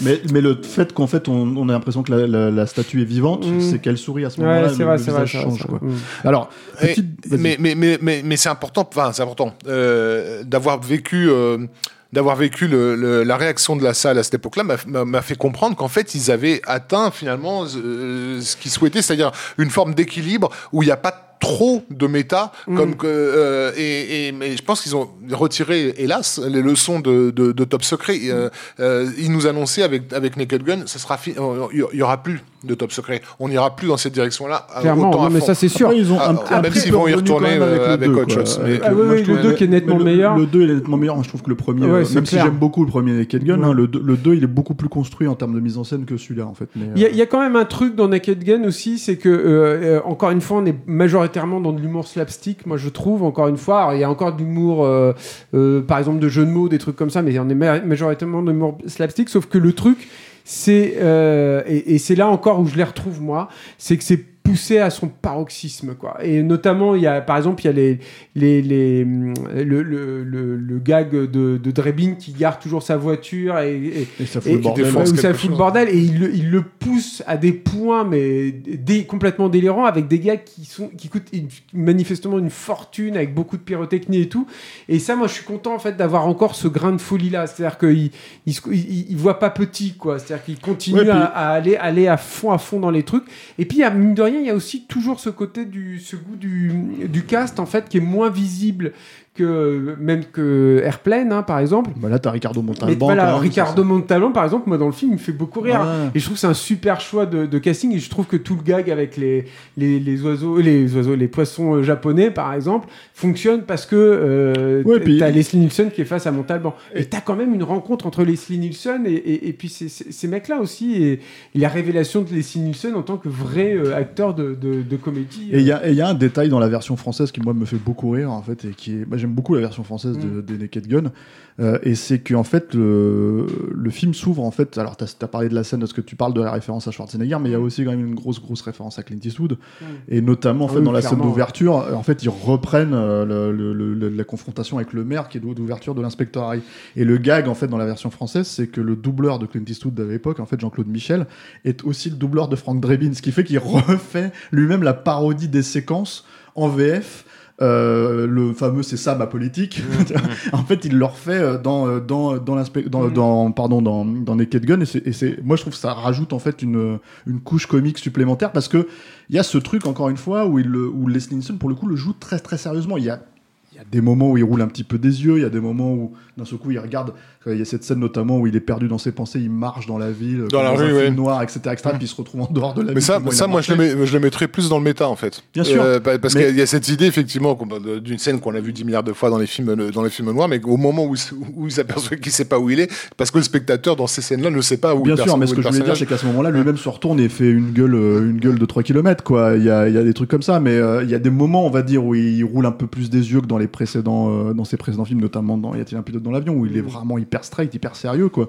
Euh, voilà. Mais je pense que c'est, ça va encore, c'est à peu près la connivence. C'est-à-dire, on n'est pas, on n'est pas dans le, on n'est pas dans le reniement, mais, mais, non mais c'est surtout on n'est pas dans ce qu'il va faire plus tard les Nielsen parce qu'en fait il va Mm. devenir lui-même un joueur tout, à lui tout seul quoi c'est-à-dire euh, la comédie avec les Nielsen qui sera qui va complètement échapper aux as hein, qui va juste être le fond de, de retraite de, de avec des films comme Spy Hard Agent 00 qui est une merde en fait c'est horrible. vraiment nul enfin des trucs comme ça quoi et donc du coup euh, y a-t-il un exorcisme pour sauver le monde oui c'est Ah. ça il y avait ça aussi qui Il y a était le truc de- avec de- les de- Dabler de- d'ailleurs euh, Il y avait le truc de SF aussi là qui était. euh, euh, 2001, tout- là, tout- une parodie de tout- 2001, là, ouais, euh, ouais, y a-t-il un flic pour sauver l'humanité, Ouais, je crois, un truc comme ça, en français, enfin bref, tout un tas de trucs comme ça qui vont, voilà, où, le, où il va littéralement rou- rouler des yeux, enfin voilà, etc. etc. Et, et- et le passage par Mel Brooks aussi, hein. Dracula, Dead Don't Love In Ouais, c'est pas le meilleur. Hein. Non, c'est une catastrophe, mais, mais, mais, en- mais de voir comment les choses se sont. Mais ça, ça tout ça, ça surtout arriver après les- les- les- la trilogie hein, des Naked Gun, hein, Mm. vraiment. Il a, il a- et à ce moment-là, en fait, dans sa carrière, heureusement qu'il a les Naked Gun quelque part, parce que en fait, euh, je pense que c'est vraiment le succès de ce film-là, du premier, en fait, de Yatin un flic pour sauver la reine, qui va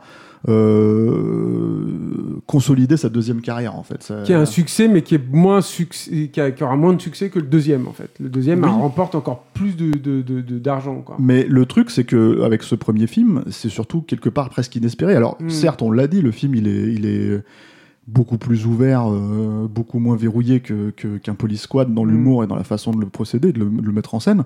Mais, euh, mais ça reste quand même à la base une série qui était euh, donc pas du tout connue, Assez qui n'avait pas marché. Exactement. hein. voilà. C'est leur dernière quelque part vraie prise de risque en fait aux As. hein. En tout cas dans la comédie. Ouais, ouais. Et euh, alors après, il y a, on est quand même dans la scission encore, c'est-à-dire que Mm. chaque réalisateur en fait va partir dans son coin pour faire ses propres films, quoi. Donc Totalement. les deux films suivants en fait euh, dans l'ordre euh, de sortie, c'est alors un film totalement inconnu en France. euh, mais vraiment qui s'appelle. Je, vais passer assez vite dessus hein, parce que c'est pas vraiment des comédies, euh, c'est plus des comédies romantiques. C'est un film qui s'appelle euh, Roxy en français quand c'est sorti en vidéo, mais des années, des années après sa sortie aux États-Unis. Et en anglais, c'est Welcome Home, Roxy Carmichael. Alors ça, c'est un film avec Winona Ryder. Euh, J'ai envie de dire un Winona Ryder exploitation de l'époque, c'est-à-dire euh, où elle joue, euh, où elle joue son, son rôle d'adolescente rebelle, comme elle l'a fait dans Evers et dans, et dans Beetlejuice, quoi. C'est pour ça que tu l'as vu. Mais euh, moi- non, alors moi, je, je l'avais jamais vu et je l'ai découvert là en fait pour le pour le pour le podcast. Et alors ça Euh, vaut quoi? et alors c'est un, un sous John Hughes étonnamment en Ouais, fait. Euh, c'est-à-dire c'est vraiment l'histoire d'une d'une gamine en fait de 15 ans qui est persuadée que sa mère est euh, la star de sa petite ville. C'est elle est un peu dans une euh, comment tu t'appelles ça euh, Everytown USA comme ils, comme ils disent hein, une petite ville dans l'Ohio quoi. Euh, et elle est persuadée que Roxy Carmichael qui est censée revenir au pays en fait, à ce moment-là, qui est une star, en fait, euh, dont, on, ne- dont on ne verra jamais, euh, comment dire, on ne verra que des, euh, que des effluves, en fait, de son personnage, quoi, de ce qu'elle représente dans l'esprit des gens. Et sans s'y revenir, elle est persuadée que c'est sa mère, en fait, qui l'a abandonnée 15 ans auparavant. Et euh, du coup, il y a un, un lien qui se tisse entre elle et celui qui serait censé être son père, qui est interprété par Jeff Daniels, dans sa période pré-Dumb and Dumber.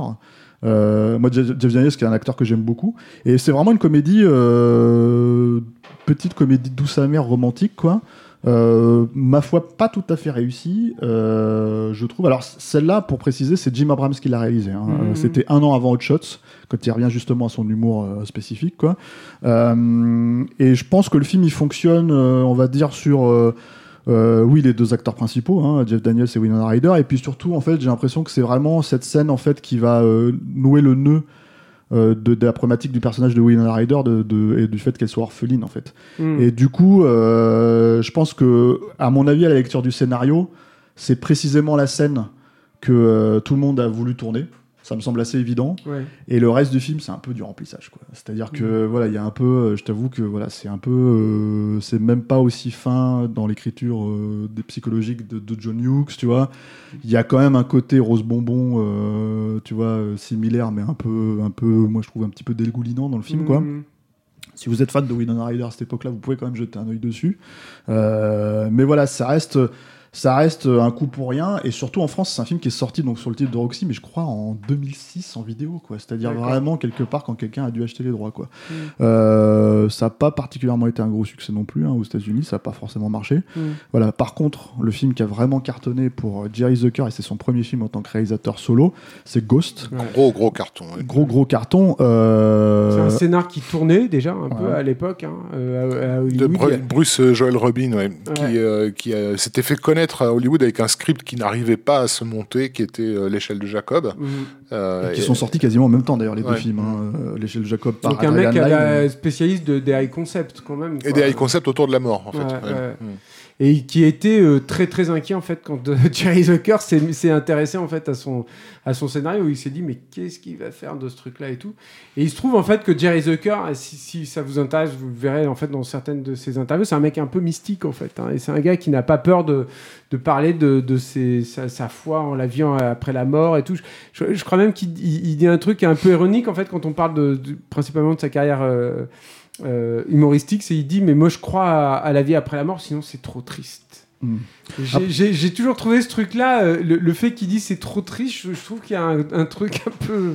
j'y crois mais j'y crois pas quoi C'est- bizarre, hein, exactement, voilà, c'est ça. Et, euh, et, et- et je trouve qu'il y a. Ghost, moi je trouve que c'est un film euh, hyper victime de, sa- de, de la mode. Il y a un gros problème avec. Moi j'ai avec Patrick Swayze en général, un acteur Ouais. que j'aime pas. Et, et, et donc euh, voilà, il y a, il y a- il y a plein de soucis et tout là- là-dedans, mais je trouve que c'est un film qui est plutôt honnête en fait. C'est- correctement fait. euh, la- le truc, par contre, c'est vrai que je trouve qu'il y a une espèce de posture. Enfin, il y a un truc qui, qui est pas honnête complètement en fait dans la façon qu'il a d'appréhender ça, euh, qui est du coup hyper grotesque dans sa morale euh, et, euh, et, euh, et qui moi m'a, enfin pas quand je l'ai vu à l'époque parce que j'étais très jeune, j'ai fonctionné comme beaucoup de gens, mais en tout cas qui m'empêche moi de prendre du plaisir vraiment en fait. À, Il de- est de- très de très en emblématique fait. de, de, de son époque à tout point de vue. C'est-à-dire le- le- Complètement. le- l'aspect thriller, c'est plus années 80 tu meurs. Enfin le bad guy c'est. En- c'est- Il faut préciser, il faut peut-être raconter l'histoire. C'est-à-dire, en gros, en gros, c'est euh, l'histoire de Patrick Swayze et Demi Moore qui sont un couple en Super euh, amoureux. super amoureux, parfait, etc., etc., qui s'installent dans leur, euh, leur nouveau super grand loft. Et lui, c'est quelqu'un qui est un peu angoissé parce que, en gros, il se dit que dès qu'il a quelque chose de, qui fonctionne pour lui dans sa vie, il va le perdre, quoi. Et c'est exactement ce qui arrive, puisqu'en fait, au détour euh, d'une pièce de théâtre, ils vont voir une pièce de théâtre et puis ils sortent, euh, ils sortent euh, dans une ruelle malfamée. Euh, Patrick Swayze se fait tuer, mais au début, il s'en rend pas forcément compte, puisque justement, il assiste à la, à la propre scène. Il est persuadé de faire fuir le, le- De, de Mimour qui essaye de le, enfin Voilà. du personnage de Mimour qui essaye de le. voilà, il est persuadé de faire fuir le, le malfrat en fait qui les attaque et en fait il se rend compte qu'il est un fantôme et là d'un seul coup il découvre un espèce de monde dans les limbes en fait où, euh, où euh, pas mal d'âmes en peine sont encore euh, Air voilà. sur terre, quoi. Voilà, Air sur Terre. C'est pas The Grudge, hein, donc c'est pas c'est pas ce genre de film. C'est vraiment un film, c'est un, un film très romantique avec C'est- moi je c'est trouve, fantôme contre fantôme en beaucoup En moins euh, inventif. euh, mais avec une imagerie en bon c'est- beaucoup plus prononcée surtout parce que c'est hein, un très peu le, problème je trouve qui est, qui est- qui est principalement dans le film, c'est que en fait si tu veux la foi on va dire de Jerry Zucker euh, elle est quand même un peu empruntée à ce niveau-là, c'est-à-dire que tu as beaucoup d'imagerie avec des halos, avec des, avec euh, comment dire, euh, une représentation des fantômes qui est finalement hyper euh, ba- banale en fait. Euh, Bah, très Ancien Testament, euh, effectivement, avec euh, la, la lumière et les, dark, et, et les, et les, Et les ténèbres, hein. les ténèbres, voilà. Et, et du coup, les- les- moi je trouve qu'il y a quelques scènes comme ça où tu peux te dire, ah ça c'est sympa, euh, par exemple, parce que c'est un acteur qui le joue. Ça, t'as par exemple quand il se retrouve, il y a le personnage qui lui explique finalement les règles du monde dans lequel il est, Mm. mais qui est en fait le spectateur qui explique ça au spectateur, au cas où le spectateur ne sait pas ce qu'est un fantôme, c'est ça qui est Mm. assez étrange en fait dans le film, c'est hyper explicatif, ça dure deux heures hein, quand même, hein, Mm. euh, pour une, finalement une intrigue assez famélique. Euh, c'est euh, Vincent Scavelli, Ouais. qui est un acteur qu'on aime bien, qui était un- une gueule en fait euh, des années 80-90, qu'on a vu notamment chez Tim Burton, etc., etc. Et en fait, et ça fait sens en fait de le, de le mettre dans un casque comme ça. Après, l'apport de Zucker, je pense. Moi, je pense qu'il y a une personne qui croit à fond la caisse en fait au film, c'est Demi Moore.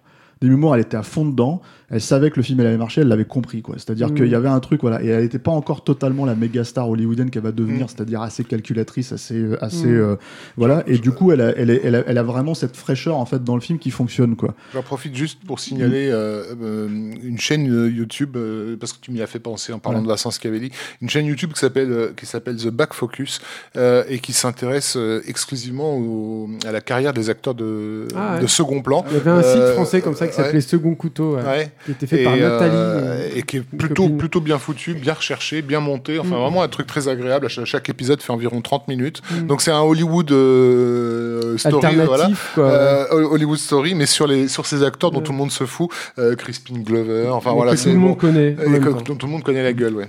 Et euh, C'est- Désolé. Pardon, non, il a pas de souci.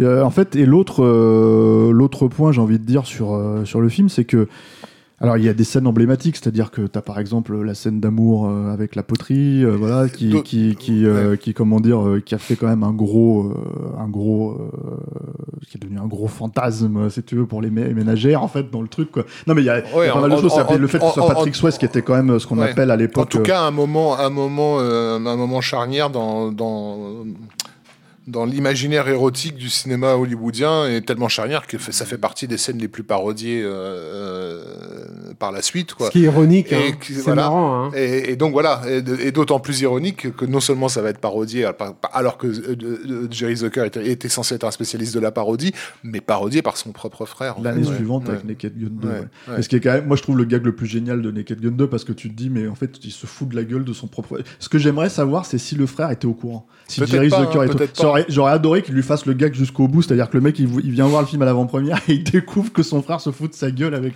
avec cette scène qui est. En plus, bon, on va en parler dans Et, Gun et 2. en mais- même temps, le fait, le fait, le fait qu'il le fasse, c'est que lui reconnaît que, mec, t'as fait une scène qui est, qui est tellement euh, euh, emblématique que. Je qu'elle- peux me permettre, que de, je la peux me permettre de la parodier, et ça, parlera, ça parlera aux gens. Non, Ouais. tout à fait. C'est aussi une marque de, de gratitude De- hein, de Ouais. scène. hein. Après, l'autre apport de, de, de Jerry Zucker, indépendamment de, j'imagine, la visualisation, parce que si tu fais, si tu te bases sur le script de Bruce Joel Robin, justement, en fait, il y a deux façons de représenter la mort, l'au-delà, etc., etc. Tu vois dans l'échelle de Jacob et tu vois dans, dans comment dire, euh, dans Ghost, c'est vraiment, c'est-à-dire, il y a des similarités, mais en fait, il y a un changement de ton et de Bah, évidemment que le script était quoi. certainement pas aussi euh, passe-partout, enfin pas passe-partout, mais euh, c'est un gros bonbon, un gros bonbon sucré euh, typique des, des années 80.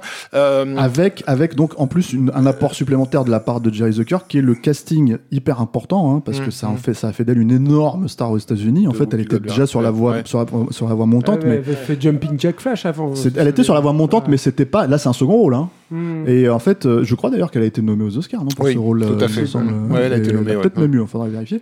Mais du coup, en fait, si tu veux, de Whoopi Goldberg et Whoopi Goldberg qui joue donc la la la, la médium. une arnaqueuse. Qui euh, est censée voilà. être une arnaqueuse, alors que dans le scénar de Bruce Joel Robin, c'était un vrai médium, en fait. Mhm. Et en fait, qui se rend compte d'un seul coup quand Patrick Swayze arrive, qu'en fait, elle, elle, a, elle, a le- elle est le pont entre Voilà. l'au-delà et enfin les limbes et, et le, le monde réel. Quoi. Et là, le film se transforme en une sorte de film de, pas, presque un buddy movie, euh, en tout cas une, comé- voilà, une comédie, ouais. Mm. Donc c'est un film qui, qui ménage les tons, mais qui est principalement un film romantique. romantique. Énorme carton dans la, dans la carrière de Jerry donc, Zucker. ouais, scène- les scènes de comédie avec Whoopi Goldberg, elles sont très marquées, euh, très marquées comédie et, et, thriller aussi. Encore une fois, le, Oui, le- oui, oui. le- tout le délire autour du, Du méchant, en fait, du bad film. guy, c'est Ouais. c'est vraiment le, les, les Hollywood Nights qu'on se bouffait, euh, Mhm. qu'on se bouffait à, à- à cette époque-là. Moi, ce que je trouve aussi euh, ce qui a participé du succès du, du film et que je n'aime pas euh, dans, dans le film, c'est la mise en scène de, de Jerry Zucker, qui est une mise en scène, et c'est pas un hasard ultra lisible. C'est-à-dire vraiment, tu, les cadres sont toujours. euh, le, le- le comédien est bien centré, on comprend bien qu'il est là, euh, euh, et ça a son avantage, c'est-à-dire que le film se lit très très très Mmh. facilement.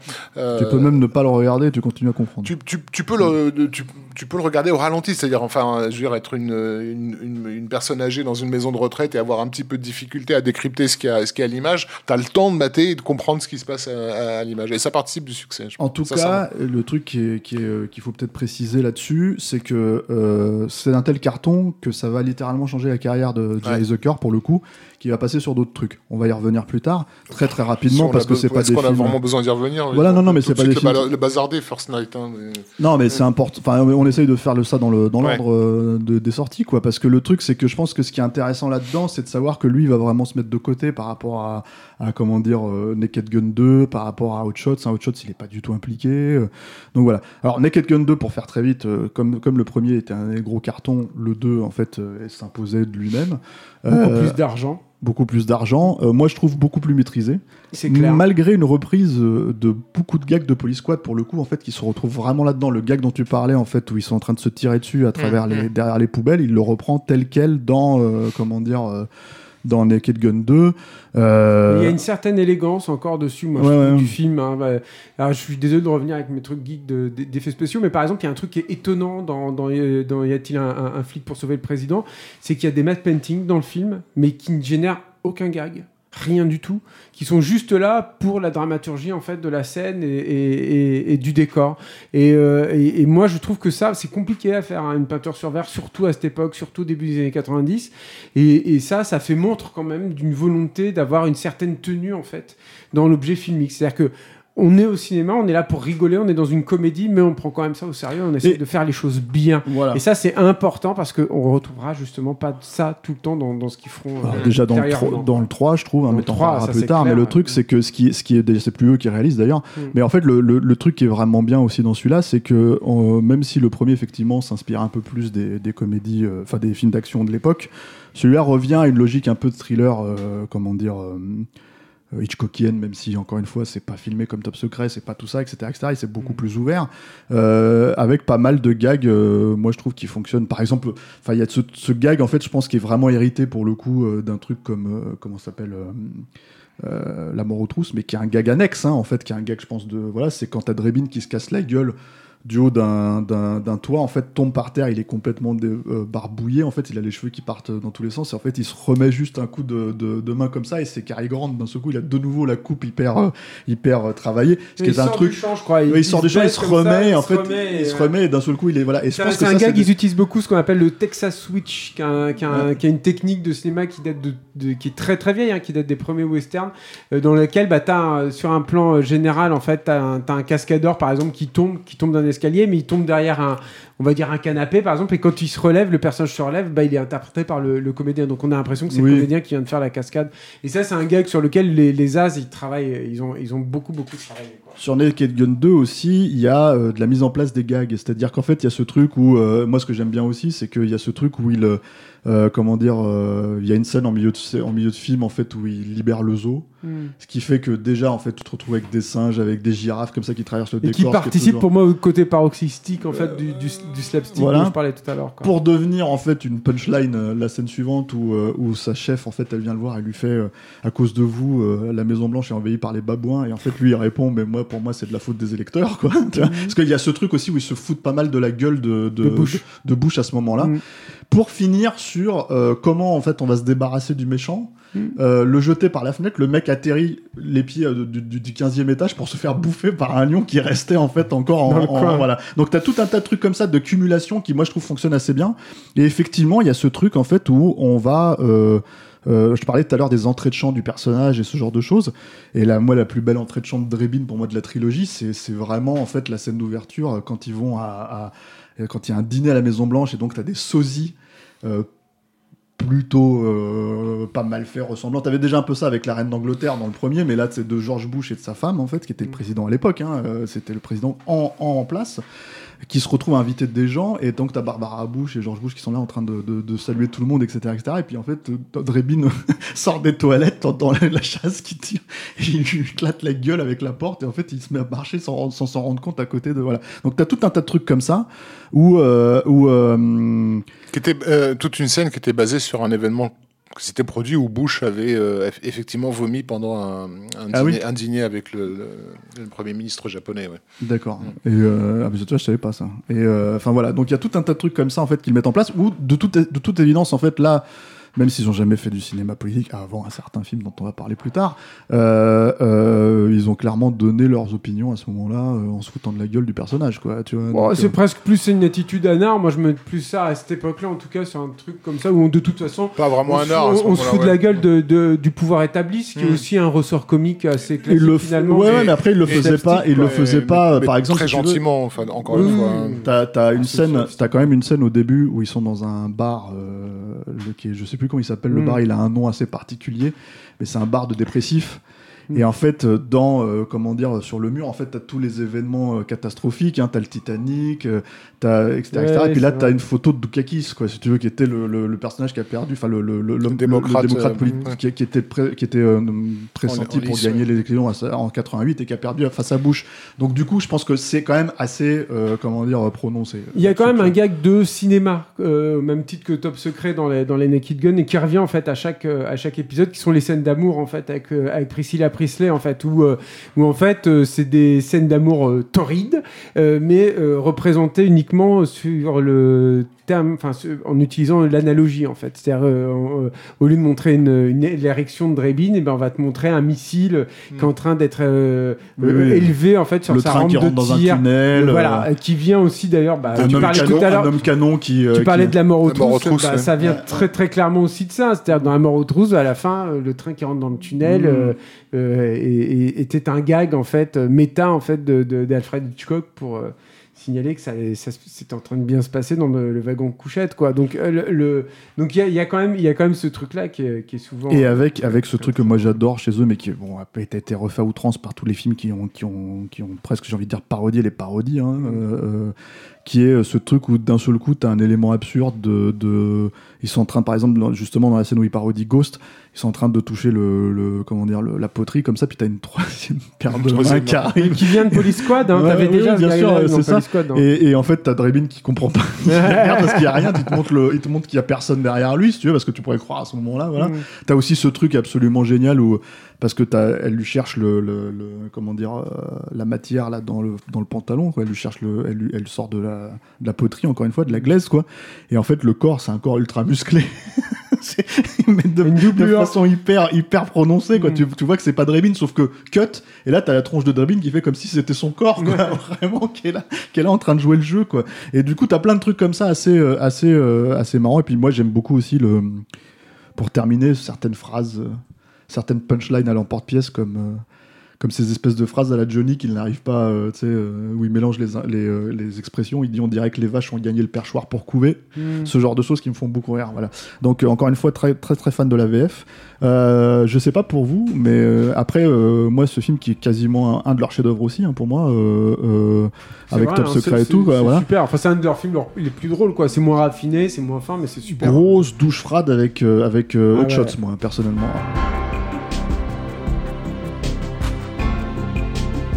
Sur Hot Shots, Hot Shots c'est un film euh, qui date de la même année que le, le- le deuxième Naked Gun, le Y a-t-il un flic pour sauver le Jim président Abrams, c'est la réalisation déjà. Avec pas de prof au scénario. Pas, de prof, toi. Et, et vraiment le film. euh, Là, ça y de est, Top Gun. victime de la mode totale, c'est-à-dire que bah, c'est pas simplement euh, Top Gun en fait, c'est-à-dire qu'il y a, y a aussi, je sais pas, il y a des trucs euh, un peu oubliés. Il y a Suzy les Baker Boys, je crois me souvenir, hein, dans, qui, qui est parodié dans le Euh, film. 9 semaines et demie. 9 semaines et demie, ça c'est un peu plus. euh, Après ils font, après plus, ils font Rocky, Superman dans, dans des petites scènes. Donc, et le, le, le, le truc de Hot Shot, c'est que ils, commencent à être pris à leur propre piège. C'est-à-dire que là, là, ils se mettent à parodier non pas des trucs qui leur sont chers, avec lesquels ils ont grandi, mais des trucs avec ils partent de présupposés du public. C'est-à-dire que as déjà, tu commences à avoir cette, euh, cette impression que, euh, bah voilà, qu'est-ce qui fonctionne, qu'est-ce qui a fonctionné ces dernières années, et, euh, et à partir de ça, euh, comment on peut le détourner, comment on peut, euh, on, on peut en tirer un gag. Moi, quoi. je le vois comme un coup en fait, ce film. C'est-à-dire que j'ai l'impression que Jim Abrams s'est dit bon, bah, je sais ce que je sais faire, c'est ce que je peux vendre, j'y vais. Mm. Et en fait, j'ai vraiment l'impression que ça a été, en tout cas, le premier hein, a été fait de cette manière-là, dans cette logique-là. Alors que, euh, alors que, bon, on va en parler après, mais la suite, je pense qu'il y a un peu beaucoup plus travaillé en fait. Mais bon, il y a aussi cette problématique. Ça, je trouve- moins, ça, ça a coûté moins cher aussi le premier Hot Shots, hein, je pense. Euh, hein. oui, oui, oui, mais Et puis c'est pareil, c'est un film où il prenait quand même quelques risques. C'est-à-dire Martin Sheen dans ce rôle-là. Ch- c'était Charlie pas- Sheen, Charlie Charlie Sheen, pardon, ouais. excuse-moi, mais c'était pas forcément. Mais alors c'est pareil, alors, dans une moindre mesure que, que Drebin, le problème en fait de Charlie Sheen, je trouve j'ai jamais trouvé que c'était un grand acteur. Mhm. Et le problème en fait de Charlie Sheen, c'est que ces films-là, en fait, pour moi, ils ont saboté son jeu. C'est-à-dire que quoi que ce soit que tu fasses derrière, et le mec a fini dans les sitcoms, hein, tu Mhm. vois, donc c'est pas non plus, euh, c'est pas comme s'il avait fait une grande carrière. Ben finalement, tu peux plus le prendre au sérieux. Donc donc donc c'est un peu il y a compliqué. ça, puis je pense qu'il est quand même. euh, Après, c'est très subjectif, donc c'est- assez compliqué. Personnellement, il me fait beaucoup, beaucoup moins rire que Leslie Nielsen. euh. largement. C'est ouais. pas. euh, Je trouve que par exemple, c'est pas un mec qui a un timing euh, de, Non, de- non. de comédien euh, comique super, euh, super bon. Il est pas. Il y a, il y a- par exemple, il y a, pas de déconnade dans son œil euh, à ce mec-là, quoi. Il est. il- tout est beaucoup plus grossier, tout est beaucoup plus euh, balourd, et je pense que le film aussi pâtit de ça, hein, euh, au final, quoi. Oui, oui, mais après le truc c'est que j'ai envie de dire, euh, il est à tout prendre, il est beaucoup mieux utilisé dans Hot Shots 2, quoi. C'est-à-dire que euh, voilà, mais euh, disons que la problématique de ce film pour moi, c'est qu'il y a un espèce d'abattage dans le gag. euh, qui euh, qui est assez basique en fait c'est-à-dire qu'en en fait on rentre dans une formule où le slapstick pour le slapstick est vraiment pris en compte et le reste en fait est vraiment mis au second plan c'est-à-dire qu'il n'y a pas de mise en scène en- à proprement parler Il n'y a pas d'écriture. il n'y a pas d'écriture c'est-à-dire qu'en fait en gros on reprend plus ou moins le scénar de Top Gun dingue, parce que encore une fois, on a, on a démontré à quel point ils étaient attachés à ça. Quoi. Voilà, il y a déjà, en fait, si tu veux, les prémices de la problématique, en fait, de faire des gags. euh, alors, je vais utiliser, je vais mettre les guillemets racistes. C'est-à-dire que je vais vraiment utiliser ces guillemets, ratio en tout cas, c'est-à-dire qu'il y a déjà, en fait, euh, la représentation des Arabes. Alors, dans les gags, euh, tu vois, T'avais c'est-à-dire. ça aussi dans les Y a-t-il un flic Oui, mais en fait, c'était beaucoup plus, c'est beaucoup Moi, je plus m'en poussé parce qu'en fait, tu ne vois que ça, en fait, si tu veux, dans Voilà, le film. j'ai pas de problème avec euh, ça. C'est juste si c'est pas drôle, c'est terrible en fait. Non, mais comme- en fait, il y a des moments où ça peut fonctionner dans d'autres films hein, qu'ils ont fait dans le Shots 2. Il y a des moments où ça marche pour moi. Mais le problème, en fait, là-dedans, c'est quand tu te retrouves que avec ça. Bah finalement, en fait, euh, c'est ce que tu retiens quand tu revois le film. Moi, je, moi pour le coup, je l'ai revu là pour les, pour le. C'est pas un film que j'affectionne beaucoup, contrairement Non, aux deux. pareil. ouais, le- Et, euh, et, et en fait, il y a beaucoup de choses qui restent un peu comme ça, qui sont, euh, qui sont, euh, qui sont finalement assez. euh, C'est du, c'est du, bah, c'est, c'est, c'est du coup de coude en fait, et c'est ce qui va par la suite euh, être justement euh, devenir un, un- un genre en soi, c'est-à-dire des, des films où il n'y a plus tellement de recherche d'un gag que de recherche de la connivence avec le public de ce qu'il a pu voir, euh, de ce Mm. qu'il a pu voir avant. Il y a la recherche et- d'un gag, mais juste d'un gag. Du gag pour le gag, c'est tout. Et donc de, de plus travailler sur faiblard, ouais. Très mais- faiblard, mais- évidemment. mais quand je dis d'un gag, c'est c'est juste un tout petit truc en fait Ouais. qui survient à un moment donné et qui laisse finalement qu'une C'est trace. ça, quoi. mais C'est- on, on cherche plus à travailler effectivement la, la mise en scène de euh, l'écriture et, et- et tous les éléments constitutifs de, de, de, de- de ces gens-là. Et puis il y a aussi le fait que ça, ce soit, euh, comme vous l'avez noté, d'une certaine façon les succès du moment, ce qui, se- parce que le 2 va se- lui se concentrer sur un genre un genre, et en fait un personnage même plutôt, Euh, et, et- et du coup naturellement retrouver cette idée de déconstruction d'un genre. C'est ça, voilà. Mais Et d'avoir une espèce de cohérence là où, encore une fois, c'est pour ça que je parlais encore. Je suis désolé de revenir sur Suzy et Backer Boy, mais c'est, tu, tu vois Hot Shot, donc tu comprends le truc sur Top Gun et tout, et tout à coup, t'as ça qui arrive dedans. Et tu te dis, mais c'est la logique Surtout que ça n'apporte strictement rien, quoi. Le seul truc que tu peux éventuellement retenir, c'est moi je trouve, hein, c'est que je ne m'attendais pas forcément à ça de sa part. En fait, c'est que Valéria Golino, elle a un certain timing. C'est ce que j'allais dire, qu'elle Elle est étonnante mal, en fait quoi, parce ouais. qu'elle a un regard un peu triste Ouais, cette ouais. fille et du coup je pense aussi que ça vient de ça.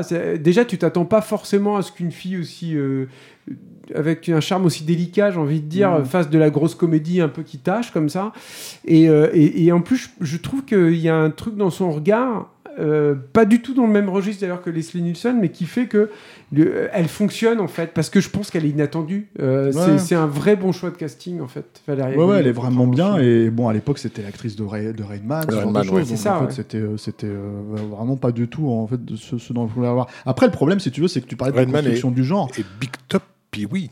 Ouais, c'est vrai. Vrai. Mais en fait, tu parlais de déconstruction du genre. Mais par exemple, voilà, euh, c'est quoi le genre de Top Gun? C'est-à-dire, est-ce qu'ils met qu'ils font une parodie de Firefox? Est-ce qu'ils Bah, font une y parodie en a de, de, de, d'Aigle de Fer? Il y en a pas. en a Donc pas. c'est ça qui est ça, très étrange en fait aussi avec le film, quoi. Euh, et puis après, il y a, y, a, y, y a la volonté en tout cas de créer un espèce de, enfin, qui est dit encore une fois, à, comment ça s'appelle à, à Top Gun, hein, de créer un espèce de trauma pour le personnage de Charlie Sheen, qui est en fait dont on se fout complètement parce qu'à un moment donné, en fait, la question c'est de savoir s'il est un si bon pilote que son père qui était la risée du truc alors que c'était un très bon pilote. Mm. Enfin, t'as, t'as- t'as de trucs comme ça, quoi. Donc du coup, ouais, c'est un film, c'est un film, moi je trouve euh, beaucoup moins, euh, comment dire. Euh, enfin, qui est vraiment, en fait, c'est pas très intéressant. je trouve que c'est le premier vrai signal d'alarme en fait de, de, de, de ce que ce genre en fait qui a quand même été créé par les As quelque part en fait, Mm. en tout cas popularisé par eux clairement avec des règles, en fait va se perdre quand on abandonne ces règles là en fait. Et, euh, et ça c'est vraiment un truc qui va se, se voir en fait avec toutes les autres parodies qui vont arriver, mais jusqu'à même la fin des années 2000. Mm. Et, euh, et, et c'est le premier signal en fait vers, euh, vers, euh, vers ça, même si, bon, tout, en toute honnêteté, quand tu te tapes Hot Shots aujourd'hui par rapport à tout ce qui est sorti après, euh, C'est- une meilleure tenue. c'est carrément, euh, c'est carrément. euh, C'est une meilleure tenue, un mais, classique. le- hein. mais c'est vrai que ce système, euh, on peut passer maintenant à Y a-t-il un flic pour sauver Hollywood? Non, c'est- c'est Hot Shots 2 là, c'est Hot Shots 2 Ah, parce qu'ils ont Hot Shots 2, sorti. ah, en fait, c'est sorti dans la foulée parce que justement le premier est un succès. Hum. Et c'est Rafik qui voulait en parler.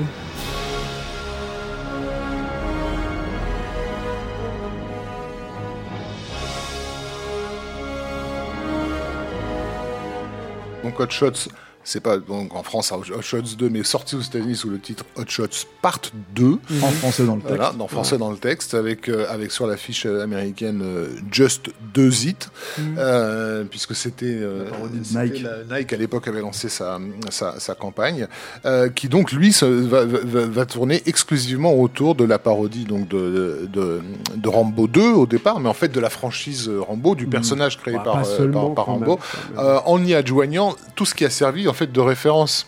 Euh, à Rambo, c'est-à-dire les films de commando, euh, euh, les, euh, Il y a un peu d'Apocalypse Now, enfin, il y a un petit truc. ouais, ça. tout à fait. Donc, euh, euh, Mais il y a T2 aussi, et tu te demandes ce que ça vient foutre finalement là-dedans, quoi. Oui, bon, mais c'est un film d'action. Il, pas, arrive, pas- il arrive tard en fait. Ouais, C'était de- heureusement, mais tu vois, Euh, ça, moi, ouais. ça fait partie des trucs. Je, je Il est justifié. reste un gros film d'action. Il est justifié par le. trouve, dans la logique. Et puis non, il est justifié par le fait qu'effectivement, il y a tout un délire autour de Saddam Hussein dès le début, qui Mm. passe par différentes étapes plus ou moins fantastiques, puisqu'il est- aussi le, le de, de- du magicien d'Oz à un moment Mm. donné, ou un truc dans le genre.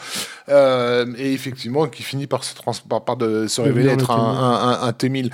Euh, et, et comme, mais mais c'est. euh, Déjà, d'ailleurs, ce qui me fait penser, tu parlais tout à l'heure de Dream Quest et d'autres Mm. euh, studios qui bossent euh, sur ces films et qui bossent euh, très sérieusement. Euh, Il y avait eu carrément un mec, euh, euh, il y a une featurette qui a été dédiée aux, effets spéciaux de d'Hot Shots 2 parce qu'il y a quand même des effets compliqués à faire en fait. Il y a surtout des Et- très beaux effets spéciaux de maquillage dans le Et pour ce film, qui est de, de la partie, euh, la partie euh, T2, ils l'ont fait en, en live, enfin en live, en, En partie. en, en in camera. Il y a- non, il y, avait, il y avait du CGI aussi, je crois. Un peu. Ah bon? Ouais, D'accord. Parce que je me souviens Justement d'un je making of où ils expliquaient comment ils avaient pu reproduire cet effet euh, Mercure, euh, mais sur le à, à même le, à même euh, le plateau. Donc en gros là, donc, où, où le le personnage donc interprété dans le premier par euh, par euh, par Charlie Sheen euh, se, se voit envoyé dans une euh, comment dire euh, à la façon de Rambo à la façon de Rambo se Rambo retire 3, du fait, monde Rambo voilà 3, se retire du monde et et dans un dans un ah j'ai pas le nom Dans un- dans un temple bouddhiste. voilà bou- bouddhiste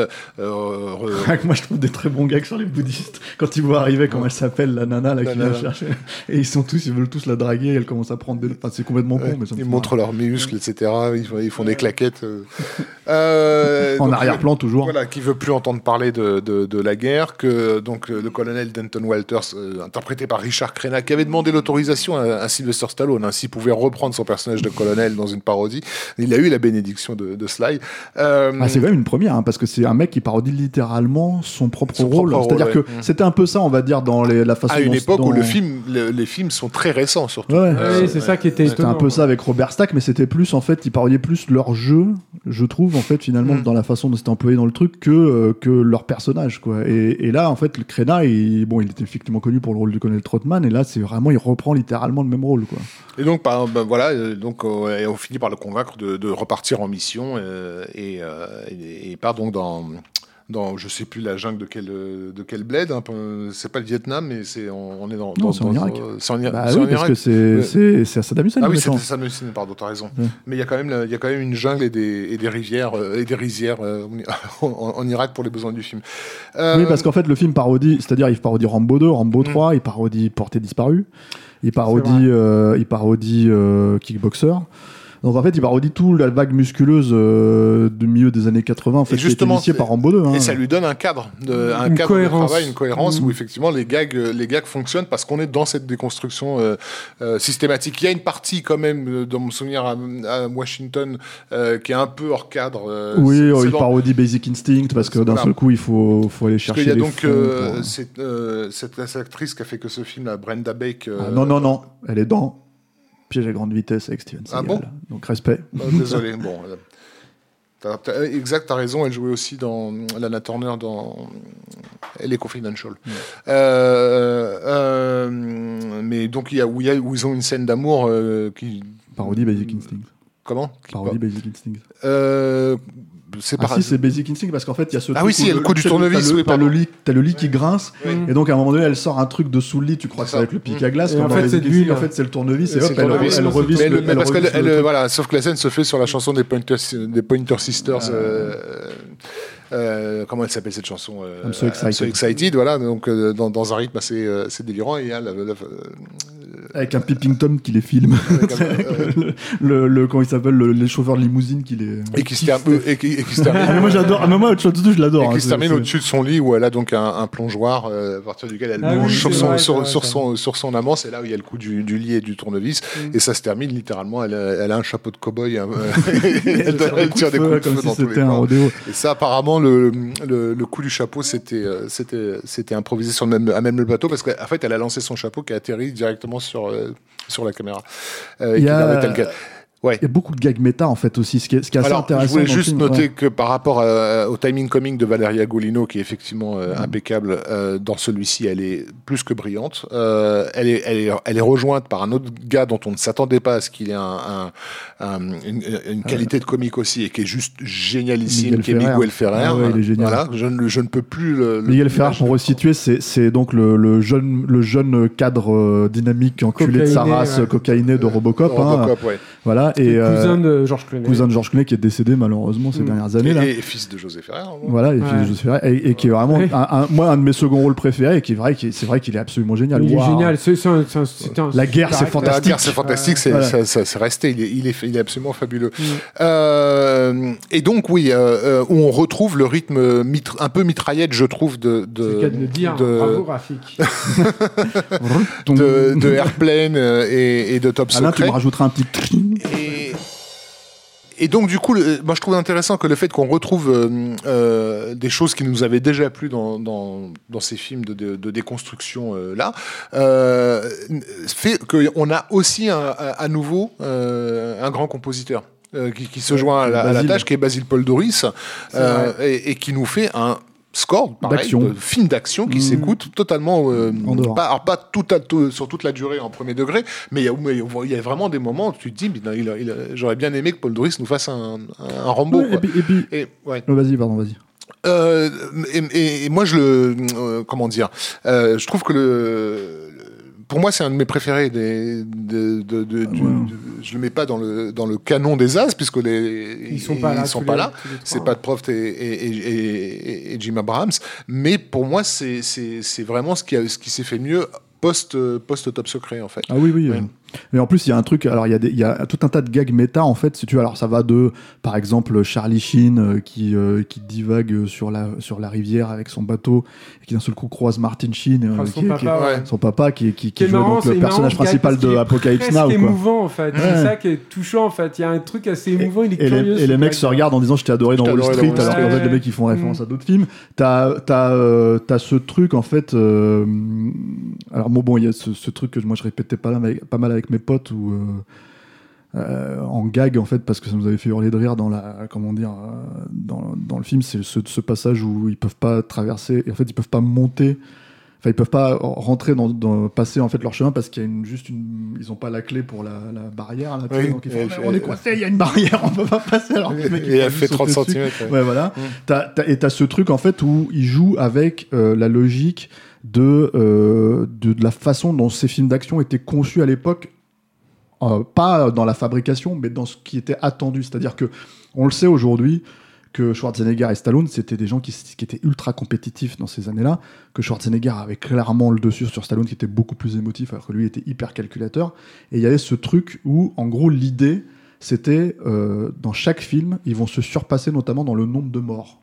Et il y à l'écran. ouais, et on a Et euh, bon, celui hein. qui avait tué le game, c'était Bruce Willis avec Die Hard 2 parce qu'il s'était pointé avec un Boeing euh, et putain 250 personnes d'un coup.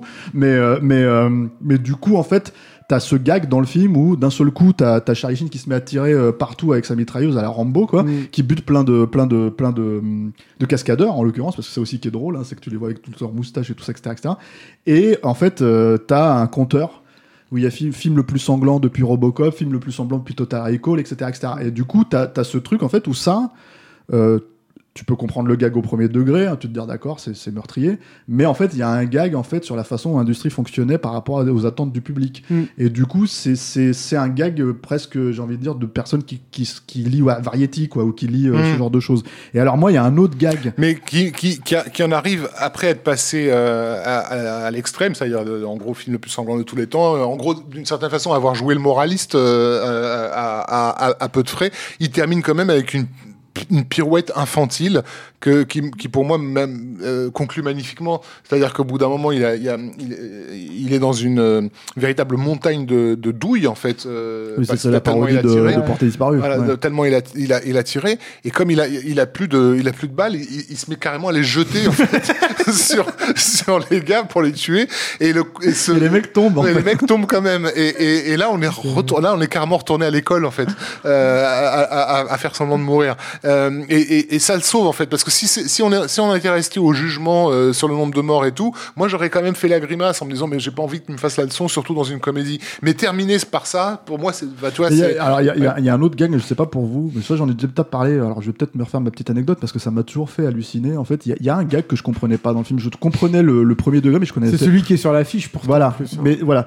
Et ce gag, en fait, c'est c'est un peu comme le cheval dans Y a-t-il un pilote dans l'avion C'est euh, qu'est-ce que ça fout là? Le, le coup de la Ok, je peux rigoler, mais qu'est-ce que ça fout là? Il faut que je comprenne Ouais, le gag. Le coup de la poule est effectivement Le coup de la poule, ouais, voilà. dans- et en fait, le truc, c'est que c'est donc c'est une scène où t'as Charlie Sheen qui, donc encore une fois, dans un personnage, dans son personnage de Rambo, euh, n'a plus de flèches. Mm. Donc il a raté le, le- comment dire le, le, le- le personnage qui veut tuer, là, le méchant qui veut tuer, il l'a raté avec les cinq flèches qu'il avait. Il fait merde, comment je vais faire? Et puis d'un seul coup, il ramasse une poule qui a une espèce de tête de con et il, en fait, il la, il la tire sur son arc et il la balance.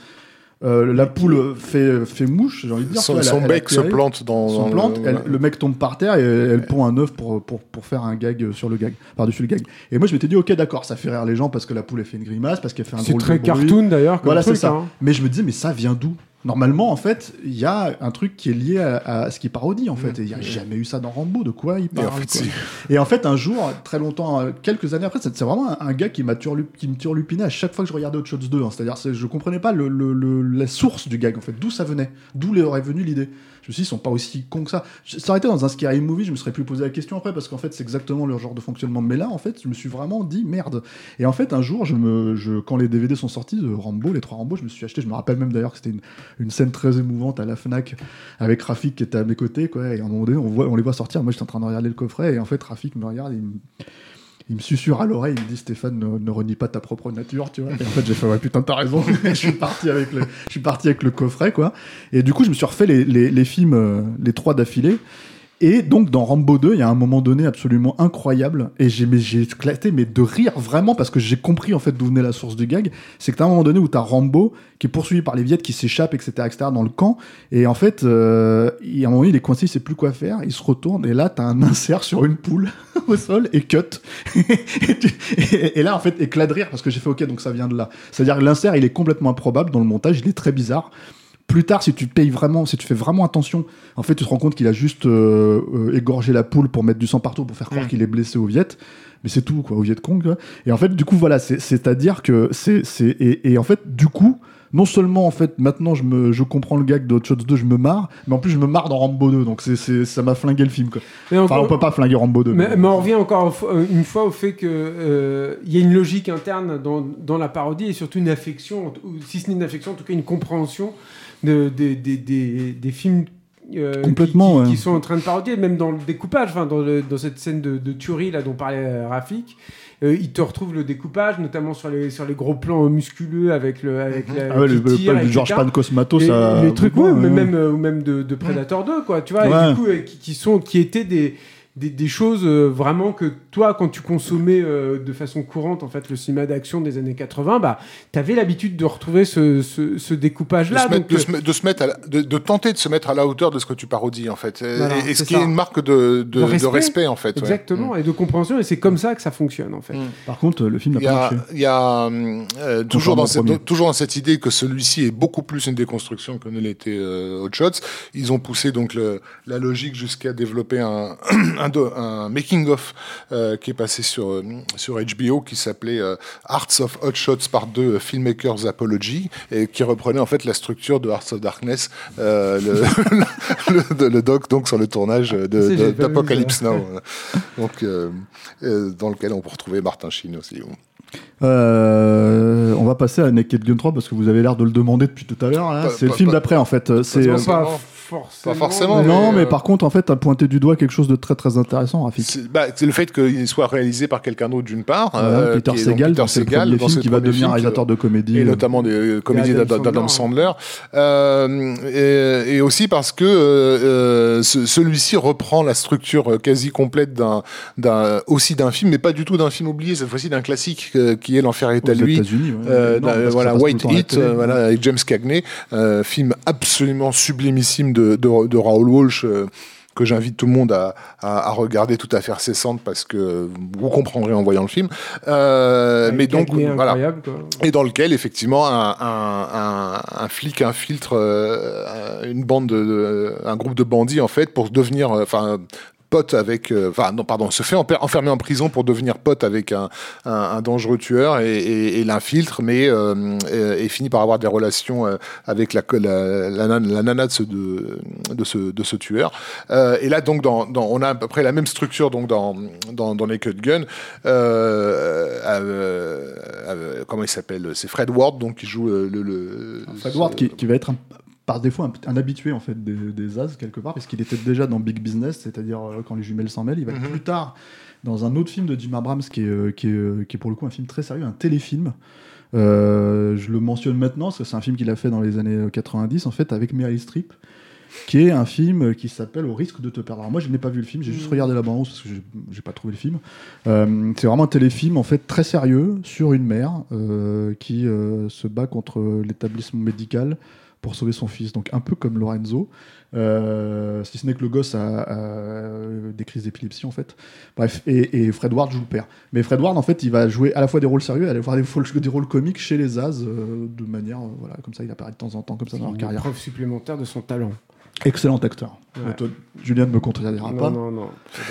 Et le film, le film ne quitte, ne, ne quitte la, la, la parodie appliquée de, de White Heat que dans sa dernière partie, donc avec cette euh, toute, euh, euh, comment dire, tout- toute la partie où une bombe a été placée dans la, Aux la- Oscars. aux Oscars et où il s'agit de la, un flic pour sauver Voilà, Hollywood, pour sauver en Hollywood. français. et, et, et où là, là les gags vont tourner exclusivement autour de la bah, de, de l'humour de connivence en fait avec euh, avec les vedettes. Mais pas.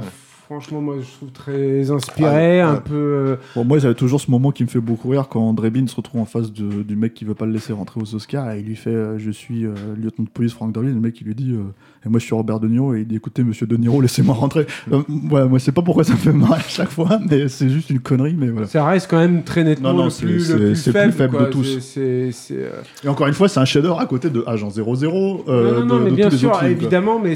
Et en même temps, il s'appelle The Final Insu- Insult hein, dans, en, en anglais. Mm. Donc, euh, Il y, a- il y a un autre truc, moi Mais- je trouve aussi dans ce film, qui est un truc qu'on retrouvera aussi dans les Scary Movie, qui est euh, l'intrusion de, si j'ose dire, pourquoi je dis ça, de Anna Nicole Smith, là, euh, euh, et, et qui est, qui, qui est le- le- l'arrivée en fait des, des people. Alors t'avais un peu ça dans Airplane, ça leur avait été imposé par le, par le studio, je crois d'ailleurs.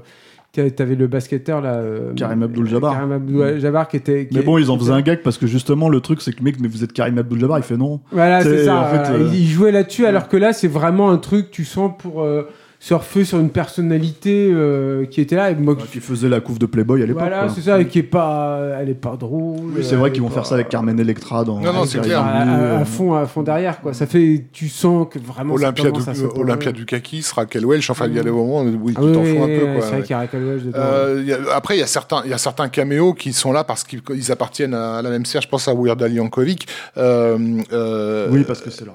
En fait, Euh, voilà, c'est un il- pote. Il joue, il joue d'ailleurs un rôle dans chaque. Et aussi parce que Al Yankovic, il a été, euh, il a fait partie de ceux que Robert Kawais, on n'a pas beaucoup parlé de Kawais depuis, Ouais, euh, vrai, depuis ouais. un Burger King Sandwich, mais il a toujours été plus là. Il a produit certains des films euh, suivant des des des des, des As.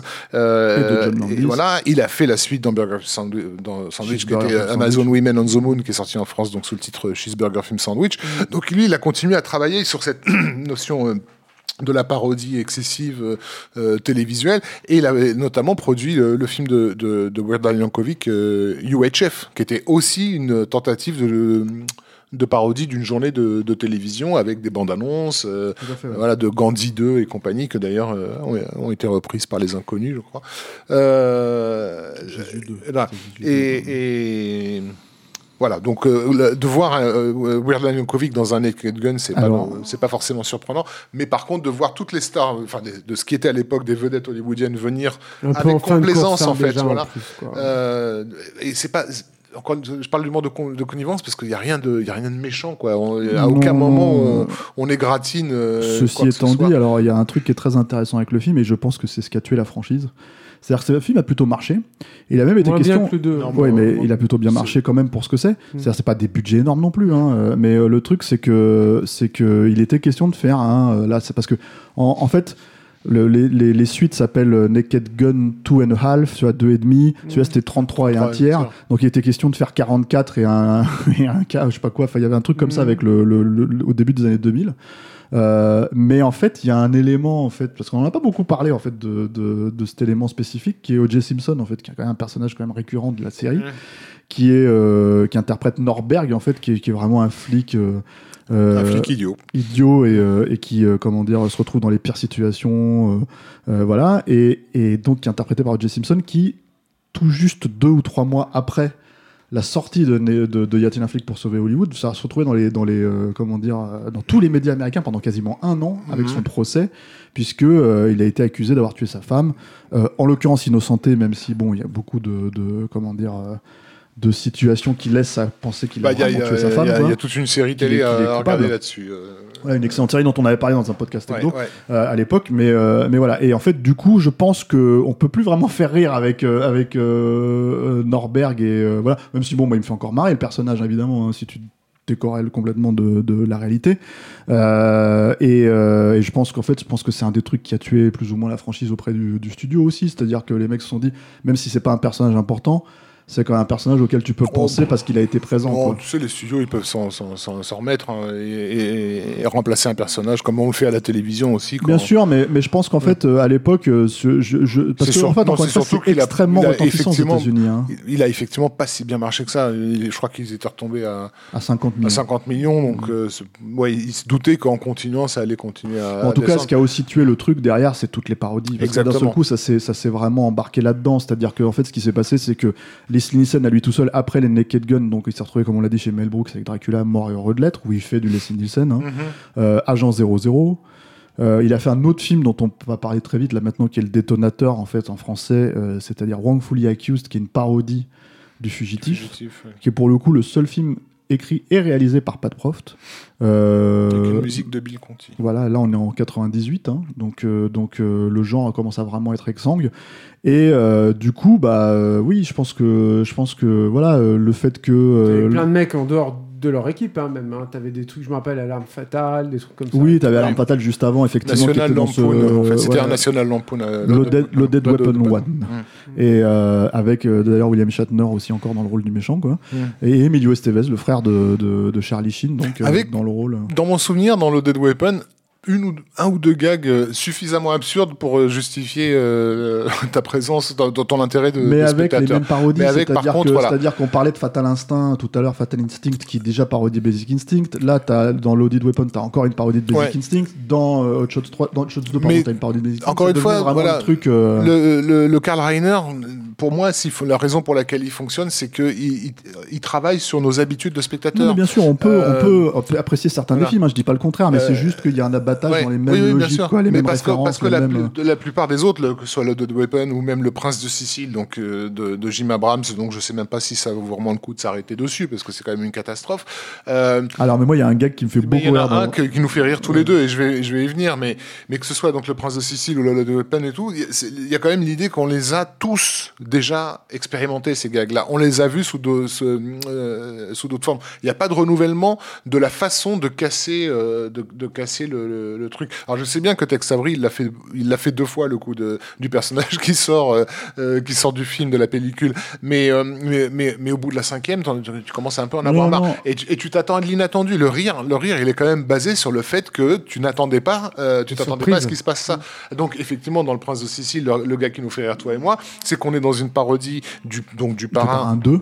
En l'occurrence du parrain 2, où le, le petit euh, Corleone euh, se sauve alors que sa mère vient de se faire euh, buter, et donc t'as les, les, les, les mafieux italiens qui tirent, euh, qui le tirent dessus alors qu'il se- s'enfuit dans la forêt. Et là, effectivement, Abrams nous, raj- nous, nous met un, un arbre qui meurt de façon théâtrale. Là, il se reçoit une, voilà, il se reçoit une balle, elle se loge dans l'arbre, quoi, au lieu de. et, il se reçoit une balle quoi. perdue et, et l'arbre se met à, à jouer quoi. Là, oh, oh, Il tombe tombe terre. C'est quoi de mon con, Voilà. mais c'était drôle, quoi. Et, et, et ce double gag, parce que pour moi il y a deux gags, il y a pas ce- si c'était juste le l'arbre qui meurt, c'est- j'ai un demi-sourire. Mais le fait qu'il en fasse des tonnes, euh, c'est ça qui rend le, moment, le moment sublime. Bah, ça, Euh, renvoie, et- ça renvoie au gag dans, dans Police euh, Squad dont Voilà. tu parlais, c'est-à-dire le, fonctionnaire qui d'un seul coup se met à faire ses, tous ses Il y, a, tampons. il y a euh. cette idée, ça n'avait rien à faire là. Euh, et donc, je, du coup, je m'attendais pas euh, à ce que ça y soit. Ouais. Euh, c'est pareil avec euh, avec euh, le Dead Weapon. Moi, c'est tout con. hein, un, euh, euh, quand ils vont voir le ils, ils recherchent un des tueurs, enfin un, un suspect quoi. Ils sont dans un immeuble et t'as et, à un moment donné le personnage qui est censé être Samuel L. Jackson quoi.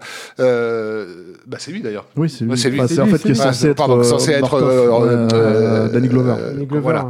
Euh, euh, le personnage qui est censé être Danny Glover qui, qui, dit- qui dit à un figurant Hey you alors que le mec est en train de courir tu sais et, et le mec s'arrête de courir et il fait Not so fast et, et en fait c'était juste parce que le mec courait et qu'il qu'il qu'il lui gueule dessus quoi mais ça va pas plus loin mais et et, et c'est inattendu parce que dans cette scène tu t'attends à un autre à un autre type de, de, de développement donc dans, dans éparpillé dans ces différents films qui arrivent à cette Et puis c'est époque là surtout que ça joue pour le coup sur un, un cliché de dialogue aussi, quoi. C'est ça. aussi. de déconstruction encore une fois du, du- Bon, après, bon, euh, voilà, moi, c'est un film que j'ai vu quand j'avais 16-17 ans, j'étais un peu fond dans ce genre de truc, Mm. donc tu vois, Alarme, Alarme Fatale, il y a des trucs qui me font marrer, mais ça reste, ça reste, enfin, c'est c'est très difficile à revoir. Moi, à tout prendre, je préfère Alarme Fatale, par exemple, que Hot Shots, le premier. Mm. Donc voilà, c'est des trucs, mais après, c'est vraiment, euh, tu, tu- au jeu des comparaisons, euh, c'est pas un classique, Ouais. hein, on, on est d'accord là-dessus. Avant qu'on attaque la parodie, là, euh, en fait, j'aimerais qu'on parle un tout petit peu, mais très rapidement, parce que c'est quand même un film qui, a, je pense, a été important dans la carrière de The Girl pour des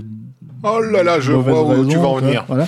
Dieu. ça a été important à l'époque. Est-ce que c'est important encore Voilà, voilà c'est ça la question. Mais c'est un film qui démontre en fait les velléités, euh, je pense, artistiques de, de Zucker, en tout cas à ce Oui. moment-là, qui est euh, Lancelot, Lancelot, First Night, mon Dieu, First qui Night. est vraiment un. Bah, il a été euh, effectivement mm, voilà, propulsé par le succès, euh, quand même surprise hein, malgré tout, de, de, de, de, de Ghost. Donc on, on lui donne les coups des franches et, euh, et euh, il a cette envie étrange, je trouve, même de, de, de revenir au, au, au, au- au glamour de de certains films avec lesquels il a grandi, de type euh, Ivanhoe. Euh, Bah, euh, C'était même un projet que Sean Connery il traînait depuis des années Ouais. et des années, hein, d'ailleurs, non? Donc tentative de refaire le, en gros le mythe de, de- de la- des chevaliers de la, de la- de la table ronde, euh, mais dans, dans une version pas du tout euh, ni historiquement juste, euh, ni forcément euh, portée par euh, le mysticisme euh, poétique de, de, de John Boorman sur Excalibur, mais vraiment en mode Hollywood à fond, c'est-à-dire un gros cake avec beaucoup de sucre dessus, euh, tellement Tu sais, de... ça fait penser à leur resto, là. Tu sais, t'as- des joutes de Ouais. chevaliers, là. Ouais, Ouais, c'est ça, un ça. peu le genre truc qu'on voit dans Cable Guy, là. Voilà, ouais, les trucs euh, en carton-pâte et tout, mais c'est une vraie chaîne de resto. Tout à fait. ouais, c'est- c'est Mais le cool, film quoi. est entièrement porté par ce- ce- cette artificialité qui, je- dans une certaine mesure est voulu parce qu'encore une fois ils font Elle référence ils font référence à euh, ce, que- ce qui était Elizabeth Taylor dans Ivanhoe, hein, qui était quand même maquillée comme une femme du XXe siècle euh, en plein, en plein Moyen Âge supposé. Donc un- un- une vision fantaisiste euh, et grand public et glamour de, de- du mythe de la, de, de la table ronde, mais, mais tellement poussé dans, dans, dans, dans, dans son côté pub pour parfum que ça en devient absolument risible. Et même le public le, qui veut jouer le jeu à l'époque va avoir, euh, va avoir du mal, euh, puisque par exemple, on va entendre très souvent parler de Disneyland par rapport à, à Camelot dans, le film, parce que c'est il est effectif que le, château de Camelot tel qu'on le voit dans le film, tu as vraiment l'impression que c'est celui de la Belle Bois dormant en plein milieu de d'Euro Disney. Euh, euh, le, euh, avoir au casting donc Richard Gere en, euh, Richard Gere en Lancelot qui dans la moitié des plans littéralement en train de, de, de mâcher un chewing gum en fait Euh, Bah, bah, de toute façon, pour- Richard Gere en général. pour bien montrer qu'il est cool et qu'il n'en a rien à, rien à secouer. C'est c'est vraiment une catastrophe. Donc on va pas s'attarder sur, sur le film qui est, Mais il y a quand même un qui score. est irregardable. Mais voilà, s'il y a quelque chose à sauver du score, c'est bah, du film, c'est le score absolument démentiel de, de, de Jerry Goldsmith avec des chœurs qui donnent des, des, des frissons partout, euh, dans un style qui va reprendre par la suite sur Mulan, sur le 13e guerrier, mais dont Lancelot est vraiment la, la, la source. Voilà. Mm. Alors le truc c'est que c'est- et Abrams en fait ont essayé de faire des films sérieux, ont essayé de faire des films euh, plus euh, classiques, etc., etc. Et The Curse pas du tout en fait. euh, David, David, Zucker, lui, voilà. reste sur la voie du- de, la, de la parodie, et y compris en fait quand il réalise pas, c'est-à-dire qu'il y a un film qui est sorti euh, très peu de temps d'ailleurs après First Night et qui, qui était en concurrence cet été-là avec un autre film qui s'appelait Danger- euh, Dangerous Mind, c'est ça, Esprit rebelle. Et en fait, dont il fait la parodie qui est Prof et rebelle, Mhm. High School High en, en- en anglais, euh, qu'il écrit, qui produit, mais qu'il ne réalise pas parce que le réalisateur est alors là, tenez-vous bien, Art Bochner, euh, je sais pas si on le prononce bien, et euh, en fait vous le connaissez parce que c'est Ellis dans Die Hard, quoi, dans Piège de cristal, c'est le, le, le fourbe Ellis, quoi, qui, euh, qui donc réalise cette comédie. Et cette comédie, c'est une parodie, donc Esprit Rebelle. Et là, on en revient à la même question de qu'est-ce qu'on parodie en fait Est-ce qu'on parodie un genre Est-ce que c'est un genre en fait, euh, Esprit Rebelle? Et c'est là où en fait le film ne fonctionne absolument pas du tout. Alors, je sais pas si vous l'avez vu. euh, Non, je l'ai pas vu. Voilà, c'est John Lovitz en fait qui se retrouve dans le rôle de Michel Pfeiffer et qui, euh, qui, euh, qui Mais doit. est-ce que les gens se souviennent déjà de Esprit Rebelle quoi? ah, ils se souviennent au moins de la chanson. C'est, C'est-à-dire ils se souviennent de la chanson de, de De Coolio, la reprise, ouais, ouais. ouais, de la reprise de Gangsta Paradise. Mais, Mais après, qui est d'ailleurs pas du tout dans le dans le dans High School High, euh, mais qui était dans le, ce qui était du seul- en fait le seul gag un peu drôle de la bande annonce, c'est que mais qui est pas du tout tel quel dans le film, c'est que à chaque fois qu'il pousse sur la radio, en fait, c'est cette chanson qui revient, ce qui était presque le cas à l'époque, faut le dire, hein, Mm, puisque ça mm. passait tout le temps euh, sur les ondes. Euh, donc la parodie, c'est que voilà, il s'occupe de de- d'enfants qui sont, enfin, de, de jeunes étudiants qui sont dans un dans un milieu défavorisé, dans une école pourrie, quoi, et euh, il essaye d'en faire des, des, des bons élèves et de leur faire passer le bac, etc., etc. Et le problème, en fait, c'est que comment tu parodies ce qui fondamentalement est un drame social? C'est-à-dire que euh, c'est quand même hyper compliqué parce que Bah, non, oui, moi je trouve. Moi, je Ah, pense tu que l'as ça vu? pourrait- euh, Tu l'as vu, film, à l'époque, ouais. voilà. Et, et moi, je l'ai revu là, tu vois, pour ça, et c'est assez hallucinant parce que, par exemple, le- les moments où les gosses. Alors, t'as tout, un, tout un tas de gags, euh, ce que je mets dans la, ce que je disais tout à l'heure, la catégorie euh, gag euh, racial, en fait, c'est-à-dire que vraiment communautaire, machin, etc., ils se foutent de la gueule de, euh, des rappeurs, des, des mecs qui se mettent, tu vois, des, comment t'appelles ça, des tétines dans la bouche, des trucs comme ça qu'on pouvait en voir, quoi, mais limite, limite, en fait, enfin, c'est. Enfin, c'est à un point. moi, je trouve ça presque insultant. hein. Mais le truc, c'est que hum, derrière, quand. Alors, le personnage de, de Jonovitz, c'est de toute évidence ridicule aussi. hein, euh, c'est euh, voilà. Mais le truc, c'est que quand, par exemple, ces personnages-là, en fait, ceux qui essayent de, de, faire sortir de la mouise, en fait, passent leurs examens.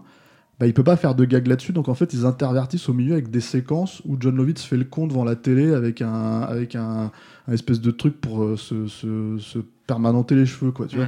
Et en fait c'est ça le truc c'est qu'ils sont obligés de se dire à un moment donné putain on peut pas faire des gags sur le truc donc on va les faire ailleurs quoi. Ce qui fait que ça pousse euh, ça pousse le truc c'est très très étrange comme film. Parce que tu sens que pour le coup c'est vraiment en fait un concept qu'ils ont vendu on va se foutre de la gueule de de- d'esprit rebelle. Et puis en fait après il fallait l'écrire quoi. Et là en fait ils se sont retrouvés un petit peu emmerdés et pareil, on revient sur la logique de, euh, bah en fait, il y a d'un seul coup, en fait, on se rattrape sur le plot, quitte à ce que ça marche pas vraiment. Euh, voilà. Il y a, moi, il y a un gag qui fait un petit peu mouche vers la fin qui me fait un petit peu marrer parce qu'il est vraiment. euh, c'est un gag de répétition. De la même manière que un des, un des rares gags de, de Hot Shots qui me faisait marrer, c'est le moment où ils essayent tous de s'asseoir et ils tombent- ils s'assisent sur le chihuahua. En fait, si tu veux, il y a toujours un chihuahua, y compris dans l'avion. Quand ils se mettent dans l'avion, t'as un chihuahua et ils le soulèvent. C'est un gag de répétition qui, qui, qui est absurde, qui, moi, fonctionne, me fait marrer. Qui est, Là, très, qui est très Karl Reiner aussi. Oui, Euh, C'était dans l'homme de cerveau où à chaque fois qu'il faisait une opération, il demandait à ce qu'on fasse sortir le chat de, de- de la pièce. Quoi. Voilà. Mm. Et, et- et dans euh, High School High, c'est juste en fait à un moment donné un, un- un personnage d'homme de main qui, à chaque situation euh, rancobolesque, en fait, veut palper, euh, même s'il sait que le mec est pas armé, il veut le palper, donc il se met à le palper comme ça, et ça dure, euh, ils le font cinq ou six fois dans la même scène, et jusqu'à un point où tu te dis, bon, ok, tu vois. Mais, euh, mais voilà, c'est deux, trois trucs comme ça marrants, mais ça reste vraiment ultra sinistre. Euh, y compris en fait dans la façon par exemple d'utiliser le, le- le hip-hop. C'est-à-dire que en fait le hip-hop qu'ils utilisent à l'époque en fait il est utilisé comme une vraie bande son et non pas comme un gag. Ce qui fait que du coup tu te retrouves dans un espèce de truc où tu te dis mais vous, vous avez voulu vendre une vraie BO euh, avec une parodie. C'est Mm. c'est super bizarre comme film en fait. Et je pense que bon le film pâtit du fait qu'il n'a pas été réalisé par David Zucker mais je pense que David Zucker lui-même ne savait pas du tout quoi faire avec Quoi ça. faire avec, ouais. euh, voilà, donc c'est c'est c'est c'est un coup pour rien, mais on en parle parce que c'est quand même une vraie prod de Zucker, c'est une vraie écriture Zucker et je crois, si je dis pas de bêtises, euh, pas de prof de nouveau quoi. Ouais. Mais euh, mais euh, mais voilà, donc c'est c'est vraiment euh, moi pour moi c'est le vrai premier euh, comment dire euh, faux pas de, de, de Zucker euh, Mhm. prononcé quoi c'est-à-dire Mhm. vraiment voilà mais comme c'est le deuxième film déjà en fait de ces prods qu'il ne voulait pas réaliser tu commences à te demander s'il veut pas sortir de ce de ce cadre euh, Bah oui, spécifique euh, mais et surtout qu'il avait euh, à l'époque l'intention lui aussi de suivre les pas de son frère et d'aller faire son film entre guillemets sérieux. il a tout- bah oui, de- il a toujours déliré sur le personnage de David Crockett et il Oui, voulait oui, faire une, espèce de biopic. euh, mais Une croquette qu'on revoit de temps en temps dans, dans- apparaître dans, dans- justement dans, dans Naked Gun. Il y a un moment Ouais. donné où quand un, un panneau sur tous les gens qui tous les tous les flics en fait qui sont dans une situation de siège qui se mettent à tirer. T'as à un moment donné David Croquette qui est au milieu comme ça en train de recharger son arme, Mm. ce genre de choses. Ouais, il, il le remet mais on- dont on se doute que c'est aussi parce qu'il a grandi euh, devant la télé, euh, Bien de- sûr, de- ouais. devant ce type de, de perso. Euh, Non, le film d'après, par contre, de David Zucker, ça c'est. Bah parce que il- je pense parce que il est motivé par quelque chose, on va dire. Euh, alors, on n'a pas dit, mais mm, par rapport à tout ce qui se passe au niveau de la, de la comédie filmique, de, de- du fait qu'il va y avoir le Austin Powers qui va arriver et qui va à nouveau lancer quelque chose qui enterre en fait d'une certaine façon euh, le, cinéma As, des, ouais. le cinéma des as pour revenir à un humour un peu plus de situation et un peu plus, euh, même s'il reste absurde, un peu plus basé sur la déjà logique de des personnages. hein, tu peux dire, hein, Ouais. déjà, qui avait été un gros succès. Ouais, C'est vrai, vrai, ouais. c'est vrai, ouais. Mais, mais World, c'était beaucoup moins référentiel, c'est-à-dire qu'il y a ça. des références Voilà. parce que tu as, les mêmes gags. hein. Par exemple, tu as le gag de T2, il est dans Wayne's World, tu as le gag de Jurassic Park qui apparaissait dans le générique de. Mais t'avais de aussi du gag pour sur Hollywood qui les, était les là aussi. cinémas de kung-fu de Voilà. asiatiques euh, Voilà. des années 70 par exemple. Voilà. Et, et Austin Powers va creuser là. C'est-à-dire que contrairement à ce que euh, eux ils sont en train de faire à, à ce moment-là où ils sont vraiment euh, focalisés sur le succès du moment, euh, tout à coup t'as Austin Powers qui vient Qui Et- et parodie qui- notre homme qui- Flint. et voilà qui et qui parodie des trucs qui sont Ouais. très peu connus en fait du, du, du grand public. Alors surtout le premier. Le 2, après, ça, ça, s'ouvre beaucoup plus. mais, euh, mais, mais, mais- voilà, et qui du coup crée une, une vraie surprise en fait là-dedans. C'est-à-dire que tout le monde dit ah c'est une parodie de James Bond. Non, c'est beaucoup plus compliqué que Ouais. ça et on le comprend tout de suite. Et en plus, il fait hommage à une période très spécifique euh, de, de, de Londres et tout. Donc c'est il y a un côté un peu plus érudit, voilà, un peu plus recherché là-dedans. Voilà, alors que pour le coup, euh, euh, à ce moment-là, à peu près à la même période, un an après, Zucker en fait va s'associer à des stars montantes de la télé. Dans un film qui, pareil, est sorti en France, mais complètement en catimini en vidéo, euh, parce que ça a été un bid mais monumental aux États-Unis. Et c'est un film qui sort en 98 qui s'appelle Basketball. et qui est un film qu'il a fait euh, donc avec Trey Parker et Matt Stone. Trey Parker et Matt Stone, donc ils venaient de triompher avec euh, avec South Park. Donc c'est un film qui s'est lancé très très vite. Tu sens que c'est une idée de base euh, de comédie américaine à la con, c'est-à-dire euh, voilà, c'est deux gars qui inventent euh, un nouveau sport. En C'est-à-dire gros, euh, c'est deux, deux glandeurs, des gamins qui rêvaient d'être des, grands, sportifs. spor- des grands sportifs et qui finalement sont, sont des, des locks. voilà. En plus, la transition est magnifique. hein. C'est le gamin qui est en train de dire Someday I'm gonna be a sports star. Et le plan d'après, il est tout, tout grand adulte et, et le visage flingué. ouais. Someday I'm gonna own a sports bar. Voilà. Mais en fait, et, et donc en fait, ils inventent un sur le pouce comme ça, ils inventent un, un- des règles en fait pour un nouveau jeu qui mélange le basketball et le baseball. Et en gros, euh, d'où le titre Basketball. Ouais, euh, Euh, et, et le, le, le foutage de gueule de l'adversaire. Tout est Voilà, basé sur l'idée que tu dois Tu ton adversaire en, le, voilà, en, en- te foutant de sa gueule. et donc en fait, euh, euh, ça cartonne dans les rues, ça devient un sport de rue, ça cartonne dans les rues, et en fait, t'as un personnage de mania comme ça des sports en fait qui est interprété par le génial Ernest Borgnine qui est Ah, complètement hallucinant quoi dans ce film, ouais, euh, qui vient les voir et qui leur dit mais faut qu'on rende ça national en fait, il Mm. faut qu'on faut qu'on vraiment qu'on qu'on finance ça quoi. Et du coup, ça devient des grosses grosses stars euh, de Avec ce nouveau enjeux. sport. Donc ça, traité, on va dire, comme une comédie de situation, ça peut donner un film, euh, une comédie de situation classique, basique. euh, voilà, ça peut très bien être un film semi-sérieux, semi. Ça peut être un truc comme pouvait en tourner Tim Costner avec, euh, comment il s'appelle euh, Ron Shelton. Quoi. Ça Mhm. pourrait vraiment être ça, mais un peu plus, euh, peut-être un peu plus comique. Bah, Euh, euh, dans- Oui, sauf que le principe de, de- le, le- le pitch au départ est, est tellement absurde parce que le, le sport qu'ils ont inventé est tellement con Oui. euh, que. Mais voilà, tu peux le traiter de manière beaucoup moins. euh, parce que là, on tombe dans le slapstick pur et on Mm. tombe aussi dans l'absurde pur. C'est-à-dire que, euh, de toute évidence, si tu regardes le film et si tu connais les gens de South Park, euh, Trey Parker et Matt Stone, ils se sont réappropriés le scénar, Oui. ils ont énormément improvisé dessus, ça c'est une Et et il y a évidence. des séquences qui sont pas du tout de l'humour de, de, de Zucker, mais alors c'est Voilà, clair. Et je pense euh, notamment à une séquence qui, dont, dont ils vont reprendre le principe par la suite, que c'est celle de la chanson en fait Ah, euh, qui, du film. qui est génial. Qui, Voilà, où le mec est dans- en train de déprimer dans sa voiture et il, il écoute la radio et la chanson raconte très exactement ce qu'il est en train de vivre, comme c'est le cas à chaque fois. Sauf que rég- elle est en train de lui dire fais attention, il y a un camion qui arrive sur la ligne devant, change, change de fil, etc. Bon, bref. Voilà, Euh, et si tu as des verrues sur la bite, il faut que tu utilises cette crème. et, si la fille- et si le méchant est en train de draguer ta meuf, c'est parce que tu devrais. euh, voilà, etc., etc. En fait, il raconte tout le truc. Et c'est une chanson à la. Moi, j'appelle ça une chanson à la Stallone. C'est-à-dire, en fait, dans les années 80, c'est une parodie de. Pour moi, c'est une parodie de Noisy Way Out, en fait, Ouais, Rocky ouais. 4. C'est vraiment ça, mais avec. euh, avec euh, en étant littéral sur ce que ça raconte. Quoi. Des choses que, euh, qui reprendront dans Team America. oui, et- complètement. Euh, euh, la différence, en fait, c'est que donc Trey Parker et Matt Stone, ils, ils avaient fait quelques films hein, à ce moment-là. Ils avaient fait Orgasmo, notamment déjà de leur côté. Ils Chef-d'œuvre. avaient fait, euh, ils avaient fait euh, euh, leur euh, euh, comédie musicale avec des cannibales, là, dont le titre, Cannibal the Musical. Merci. Euh, euh, pour, Et- euh, pour euh, Trauma. qui étaient des films en fait euh, qui se passaient euh, comme d'ailleurs South Park au début, en fait, se passaient en, en VHS euh, dans, Et les, ils, dans avaient, et ils, avaient, et ils avaient deux pilotes d'une d'une série télé qui n'a pas été euh, qui n'avait pas été validée aussi. C'était du live, euh, des re- de, reprises de, de grands mythes en fait. Le premier était sur Moïse. Euh, Tu l'as vu ça Non, non, ouais, ouais, Ah, non, c'est- bien. hein, ouais. Mais ils étaient un petit peu connus aussi parce qu'ils avaient produit, euh, ils avaient fait un film institutionnel euh, parodique, hein, qu'ils ont transformé en parodie Oui. sur les studios Universal. Ouais, et il y avait d'ailleurs toutes les stars dedans. U- t'avais, euh, UCS en fait, euh, Ouais. donc euh, Universal City Studios, dans lesquels tu avais toutes les stars, euh, mais un film, par, film euh, institutionnel en noir et blanc, euh, donc qui donne l'impression d'avoir été tourné dans les années 50, euh, mais où en gros tu comprends que le studio a plus de thunes en fait, et, euh, et ils font reprendre à toutes les à toutes les stars euh, le, le slogan euh, It's euh, parce que UCS c'est Ux, It sucks for us, et donc tu, tu vois donc, en fait, Spielberg, et ça, c'est financé, Stallone, c'est euh, financé par ouais. le studio. C'est-à-dire, c'est ça qui est hallucinant. C'est ils un ont- truc interne, Ils ont un truc complètement détourné, quoi. Et en fait, euh, donc voilà, ils étaient un peu connus pour tous ces trucs-là, mais ils ont explosé avec South Park. C'était des figures euh, qui sont passées à la télé souvent à ce moment-là, etc., etc. Et le studio a capitalisé dessus, c'est Universal. Et du coup, euh, en fait, c'est presque leur seul film de studio, on va dire, sur lequel ils ont montré leur gueule. Après, ils ont décidé d'arrêter parce que ça a été un bide monstrueux. C'est un film euh, complètement hybride, alors complètement. euh, Enfin, moi, ça me fait hurler de rire, mais c'est vraiment. euh, Mais en fait, il y, a- y y y deux humours qui se cohabitent. Hein, dans, voilà, c'est ça, dans- les deux, en fait, celui des Zaz et celui de, Trey Parker et Matt Et, Stone. et- et- et là, il arrive justement à cette époque-là à point nommé pour nous rappeler que le temps a, a passé et que euh, les, les- les- la contre-culture des années 70 est déjà euh, une culture de, de- de vieux, quoi.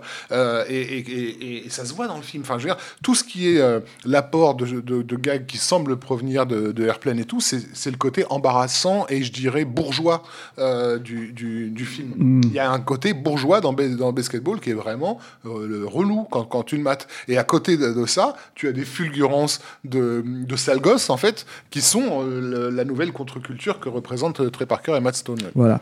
Et donc le film, c'est un plantage, un plantage total hein, aux États-Unis.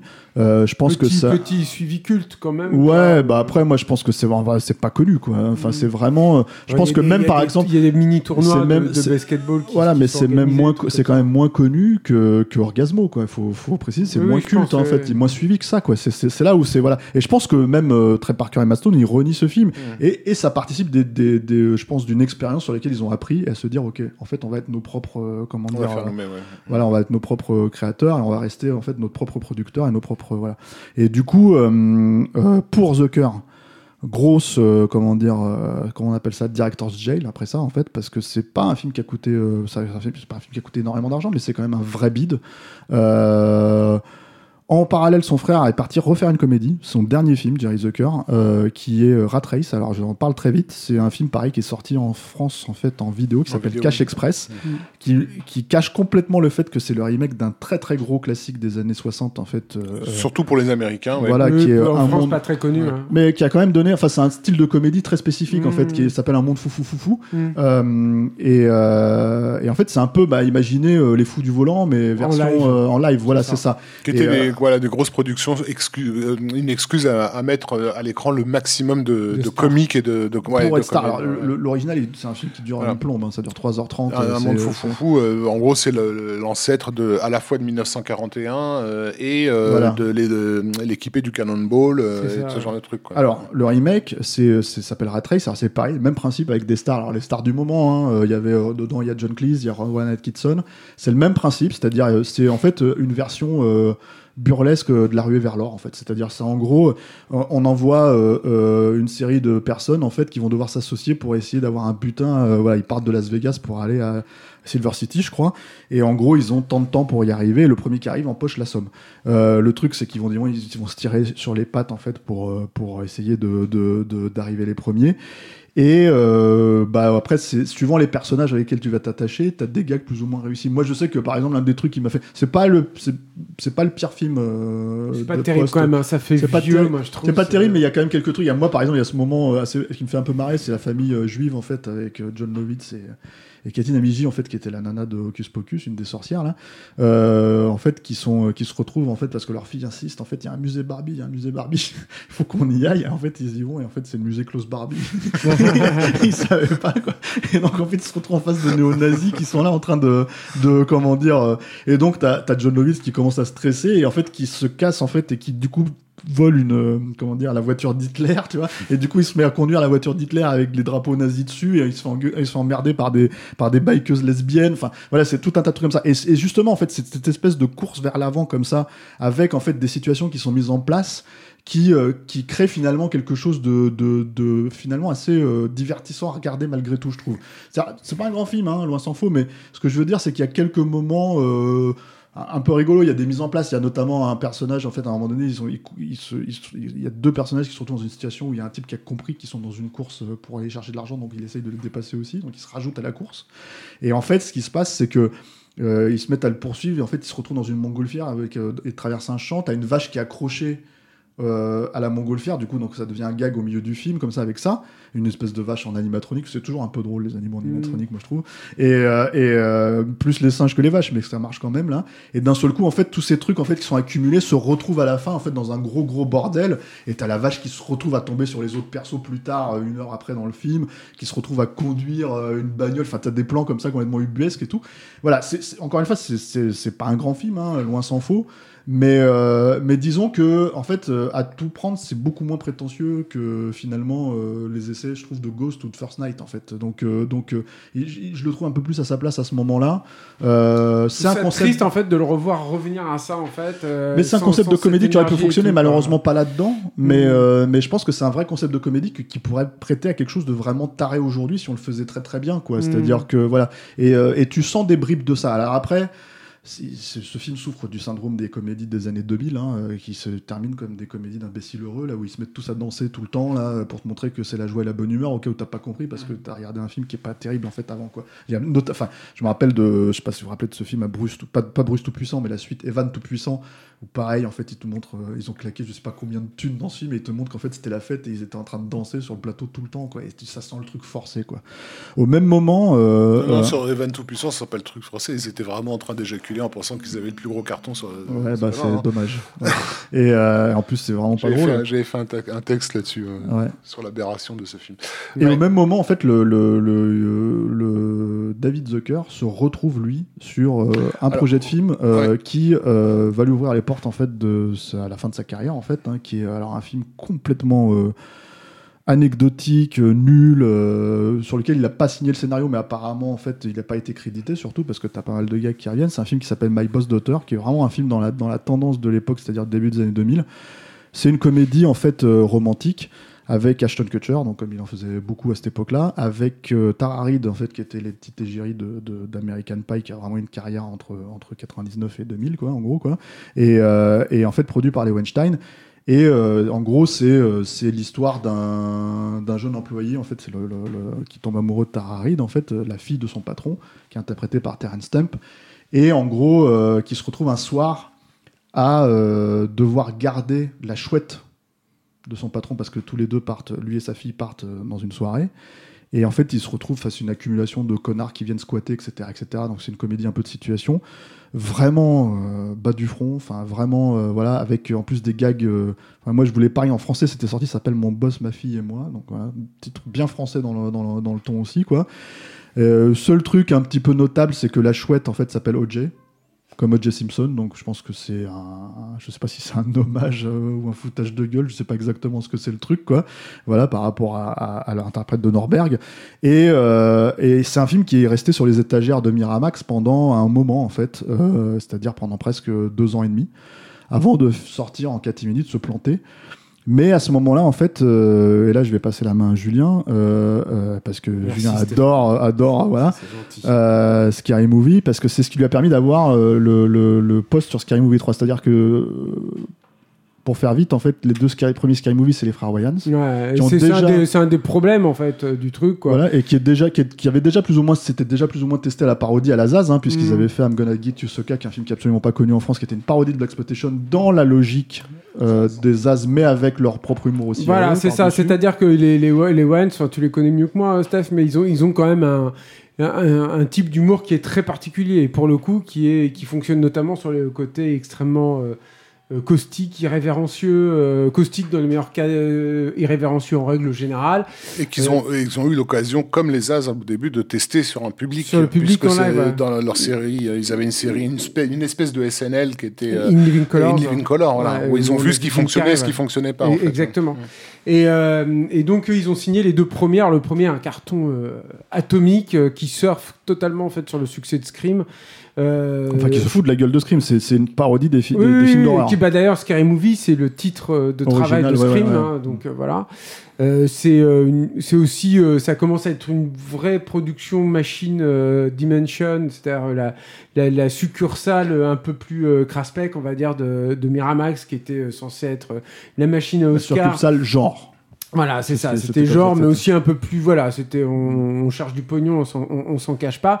Et, et déjà, Scary Movie, le premier film, moi j'en ai un souvenir agréable. C'est un film que je revois pas du tout, en fait, euh, ou très rarement, mais qui était rigolo, mais qui était justement rigolo parce que euh, il était hyper irrévérencieux, Et il tapait sur Scream. Et, et il tapait sur Scream, mais il était aussi hyper euh, irrévérencieux, et notamment, t'avais euh, t'avais une- t'avais un sgeg, en fait, dedans, quoi. C'était rare. De t'avais un de- micro-pénis, Voilà. t'avais t'avais un mec qui se faisait tuer avec un pénis qui lui écrasait Voilà, le crâne. ça. enfin, lui- Donc voilà, c'était- en fait c'était voilà le côté hyper euh, potache en fait qui nous nous faisait nous T'avais euh, euh, Carmen Electra qui se faisait tuer avec un nichon. Enfin, t'as- en gros, le couteau était planté dans le nichon, euh, dans le faux nichon. Ouais, t'avais plein de qui trucs ça. voilà, voilà. t'avais plein de trucs de politiquement incorrect un petit peu. Et on voit déjà là qu'on n'est pas. Finalement, c'est dans tout ce qu'on a parlé sur les as, c'est pas ça en fait. Non. Les as, ça, ça a jamais été, ça a jamais été ça. Donc déjà, il y a, il y a ce- ce- cette problématique là, et en- il y a eu un Scary Movie 2 euh, donc euh, sans, sans David Zucker encore hein, euh, euh, pour, pour, pour l'instant et qui était qui faisait déjà pas le figure qui était un film Mm. dans mon souvenir mais d'une tristesse qui avait été fait en quatrième vitesse euh, T'avais l'impression que c'était hyper produit au rabais, alors que le premier avait rapporté encore une fois une fortune euh, monumentale. Et Je donc, pense que le 2 a coûté cher parce que justement, en fait, il, a été fait, trop très vite, rapidement, ouais. mais ça va être un problème en fait sur tous les, les Scary Movies. Et en fait, il- David Zucker est parachuté là euh, à partir du 3. Mais bon, moi je vais faire un package avec le 3, Oui, le oui, 4 et le 5 parce que c'est pas très, très intéressant. Euh, et il va essayer de concilier euh, ce qui est pas facile à concilier, surtout quand, vu- enfin, vu son état, l'état de sa carrière et puis de sa manifestement de sa motivation aussi, en tout cas son inspiration à ce moment-là, euh, il va essayer de concilier deux choses qui sont euh, pas faciles du tout à concilier, qui sont l'humour black. Alors déjà, euh, pour lui, c'est difficile, quoi, mais C'était difficile avant déjà, hein, et- comme et- le sur euh, Prof et Rebelle par exemple. hein.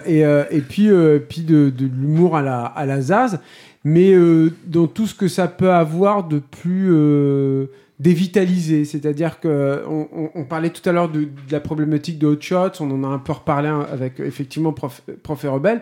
Le, le seul truc en fait de Scary Movie, c'est euh, le film doit sortir à telle date. Euh, Qu'est-ce qui fait le buzz à ce moment-là? On va parodier ce qui fait le buzz. Euh, Il y a absolument aucun souci de narration, de quoi que ce soit. Je veux dire, à côté, euh, les, les, les- y a-t-il un flic? C'est des, des sommets d'écriture, quoi. Euh, je veux dire, de narration euh, pure, quoi, d'intrigue. Donc, il n'y a plus rien, tout est, tout est décousu et, tout est aussi fait sans aucune affection, sans aucun amour, en fait, pour le matériau euh, qui, est, qui est abordé. C'est-à-dire que le. Non, c'est-à-dire la différence des Wayans, les Wayans aiment les films d'horreur. Oui, ça, oui, ça, non, se, non, ça se sentait un bien sûr, minimum, mais et je du te coup, ils parle- aimaient bien le parodier. là, Et là, le The Cure, c'est pas Il possible. en a, tu il en a rien voilà. à foutre, mais même je veux dire, quand il parodie euh, la guerre des mondes ou les, les films d'horreur C'est ça, japonais. alors pour ou, euh, faire euh, vaguement une distinction, le Scary Movie 3 c'est parodie de Signs et de. C'était quoi The Ring?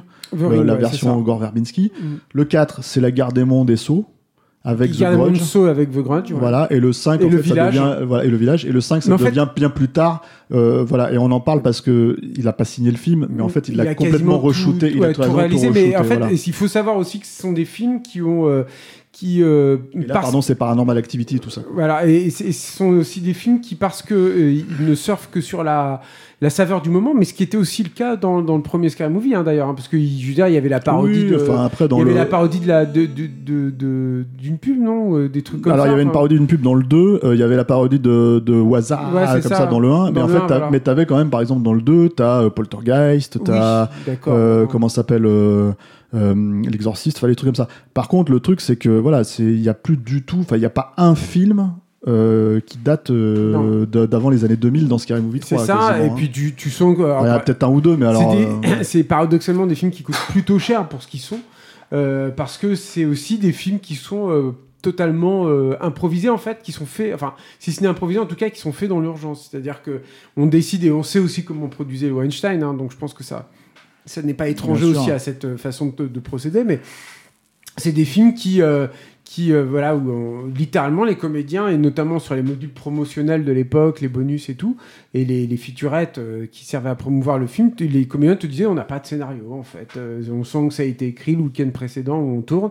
Et du coup bah, ce qui devait arriver arrive hein. c'est-à-dire qu'il y a des gros pans entiers en fait des films qui sont tournés qui ne sont pas finalement utilisés qui passent à la trappe. Je crois que c'est dans le le, le- alors je sais plus si c'est le 3 ou le 4 mais c'est Matrix euh, euh, Reloaded en fait dans qui le est- 3, t'as Matrix Reloaded et Hulk qui disparaissent qui complètement. du disparaissent complètement, c'est ça, voilà. euh, T'avais Hulk de Angly à l'époque et le Matrix et qui, Reloaded. euh, comme on l'imagine, en fait, nécessite quand même un- beaucoup de moyens. Enfin, je veux dire, c'est quand Mm. tu les parodies, ces films-là, bah, il faut des effets spéciaux, il faut du maquillage Ouais. prosthétique et tout, quoi.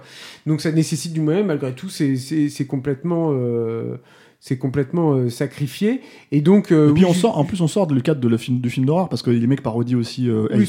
Mile, euh, Oui, des trucs comme ça. Là, là il parodie Tom Cruise dans le 4, il parodie Tom Cruise son, sa scène avec Oprah. Enfin, alors ça, c'est un là. énorme problème, c'est-à-dire que encore une fois, là, on sort même du cinéma, c'est-à-dire que c'est tellement bas que euh, on n'est même plus en fait juste dans le cinéma qui buzz, on est dans le buzz tout court en Mhm. fait. Et, euh, Ce qui est quasiment impossible en plus à l'ère de, en fait. de YouTube en fait. C'est ça le problème, c'est-à-dire qu'en fait tu peux plus vraiment. bah, c'est- l'ère- de YouTube naissante en, en Voilà. Oui, mais bon, en fait, la- les machines à même ont vraiment commencé à se mettre en place à ce moment-là, et en fait, eux-mêmes étaient complètement dépassés malgré le- le- la, la volonté de, de balancer ça en salle aussi rapidement possible, quoi. Par exemple, Scary Movie 5, le film, il, il pâtit littéralement de ça. C'est- pas possible, quoi. Et, et d'ailleurs. Euh, euh, tu dis c'est c'est- on est au degré zéro, mais il y a encore pire que ça. C'est-à-dire qu'en fait, ces films-là ont généré Ouais. encore pire que ça. Les films de que Jason Friedberg, Aaron voilà, qui sont en fait les, les gosses du réalisateur, le gosse du réalisateur de Spy Hard. Et en fait, en gros, c'est, c'est- ils se sont fait une spécialité des films qui sont littéralement donc t'as Date Movie, c'était Sexy Movie en français, qui est une parodie des comédies romantiques. Epic T'as movie. Epic Movie qui, est- qui, est, qui est une parodie des gros blockbusters, Disaster Movie euh, qui est une parodie de je sais pas quoi, et t'as à la fin, je crois, euh, Mort-moi sans hésitation, je sais pas quoi, en fait, qui est une parodie de Twilight. Donc le truc, c'est que on se retrouve avec ces films-là qui sont faits déjà en fait très très vite, qui coûtent 20 millions de dollars parce qu'ils sont censés rapporter 20 millions de dollars le premier week-end et après plus rien quasiment, Mm. euh, qui fonctionnent en fait pour aller draguer les gosses à ce moment-là, en fait. et, qui, et qui pousse l'absurde en fait de la parodie et sur euh, du moment jusqu'à ne pas parodier le film lui-même parce que souvent il n'est pas encore sorti euh, ils l'ont pas mais vu. la bande annonce La du bande film annonce, voilà. donc euh, du coup tu te retrouves avec des parodies qui ne correspondent même plus au film que tu es en train de Moi, voir que j'étais euh, à New York, je me rappelle. J'étais à New York et le film n'était pas encore sorti, je crois, euh, sur Hellboy 2. Et t'avais en fait la parodie d'Hellboy 2 dans la bande-annonce du film. Et tu te dis, mais attends, personne l'a vu, comment vous, avez- comment vous l'avez vu quoi? Et Nous, on savait que personne l'avait vu, puisqu'en fait, on était sur la post-prod avec Del Toro, euh, te rappelles-toi, Ouais, tu vois? ouais. Donc en fait, on le savait que le film était, était voilà. euh, nous, on avait vu des scènes, mais c'était vraiment. euh, Donc le truc, c'est que, c'est que tu sais que les mecs n'ont pas on vu le film.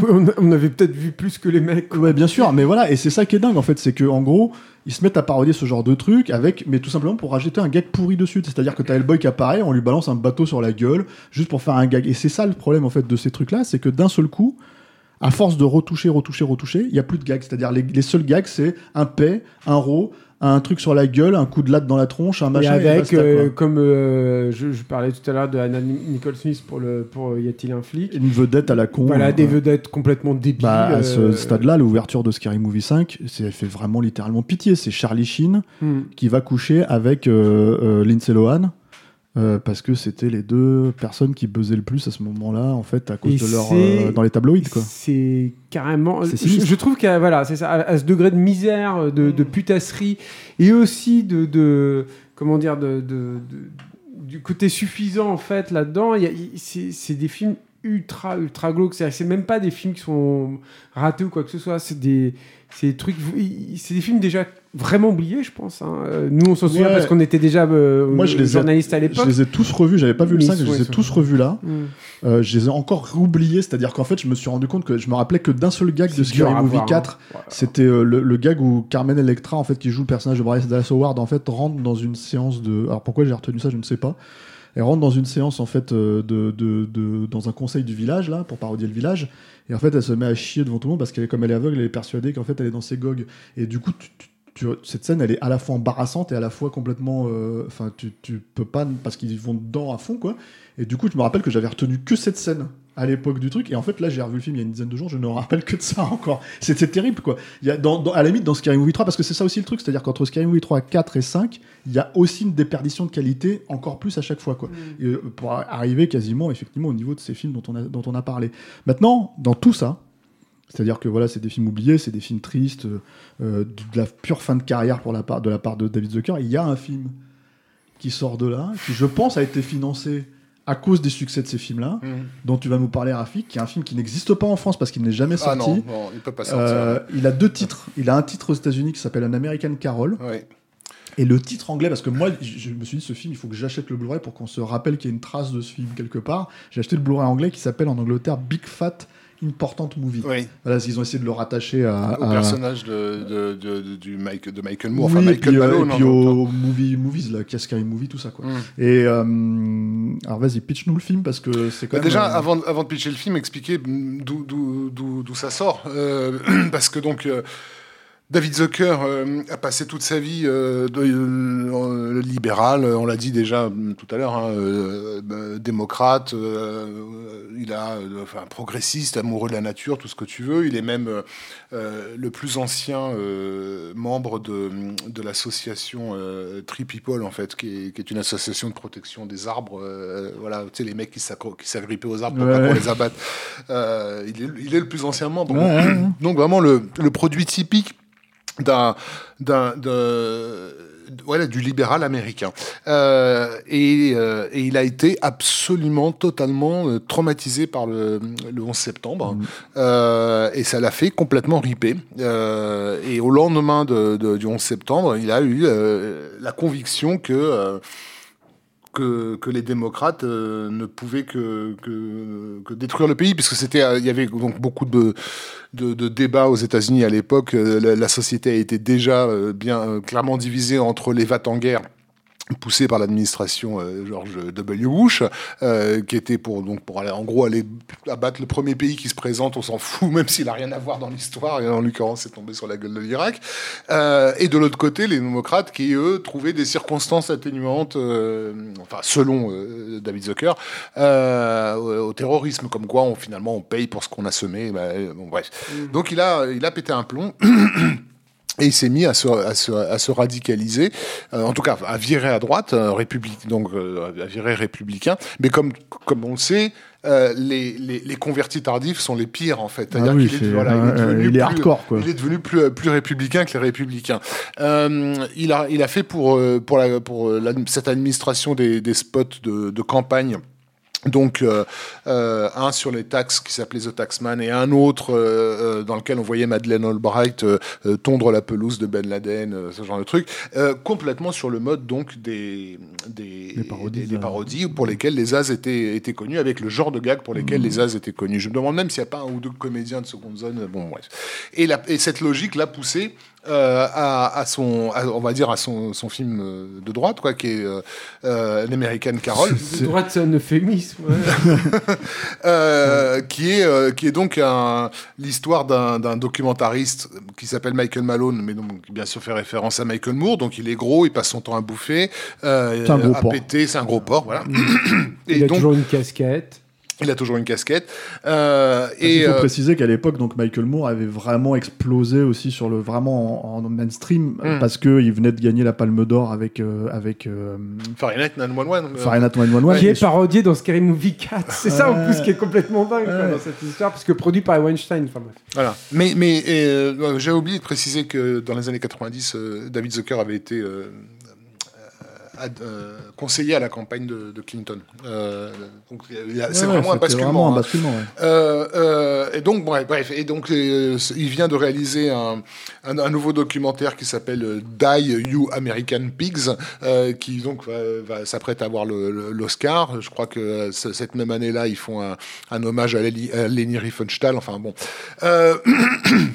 Et, euh, et il va lui arriver, en fait, il va lui arriver, euh, parce que donc ça s'appelle l'American Carol, en référence à Christmas Carol, qui est le Dickens. de Dickens, qui est le voilà le conte, un des contes de les plus, très- les plus régulièrement adaptés au cinéma que les, les Américains connaissent bien, dans lequel le personnage de Scrooge va va euh, réapprendre, on va dire, la, la, La valeur de la vie. valeur de la vie hein, à, à travers la visite de trois fantômes, de- du passé, du présent et du futur. Et donc, c'est ce qui va arriver à ce Michael Malone. Il va recevoir donc la visite de ces trois De fantômes. trois présidents. Euh, C'est trois présidents, je crois. Il n'y Ah, a c'est pas tonne. Ah oui, il y a Ouais. Patton, pardon, mais il y a un président dans les trois. Et, euh, Ah, je alors sais je me souviens plus les, les- les- je me souviens qu'il y a Patton mais euh, les, un chanteur de country. euh, Oui, ah oui, non, c'est hallucinant. Non mais voilà, non mais. non. Non, Le vas-y, truc, vas-y, c'est que continue, son but, continue. euh, Il va recevoir la visite de trois fantômes. Donc euh, ouais, George Washington, Ah oui, voilà, euh, Patton, Washington. George Washington Voilà, bien et, chanteur de country, je sais plus comment il s'appelle. Euh, Et un vrai chanteur de country. voilà. Et donc le, le- De le- droite.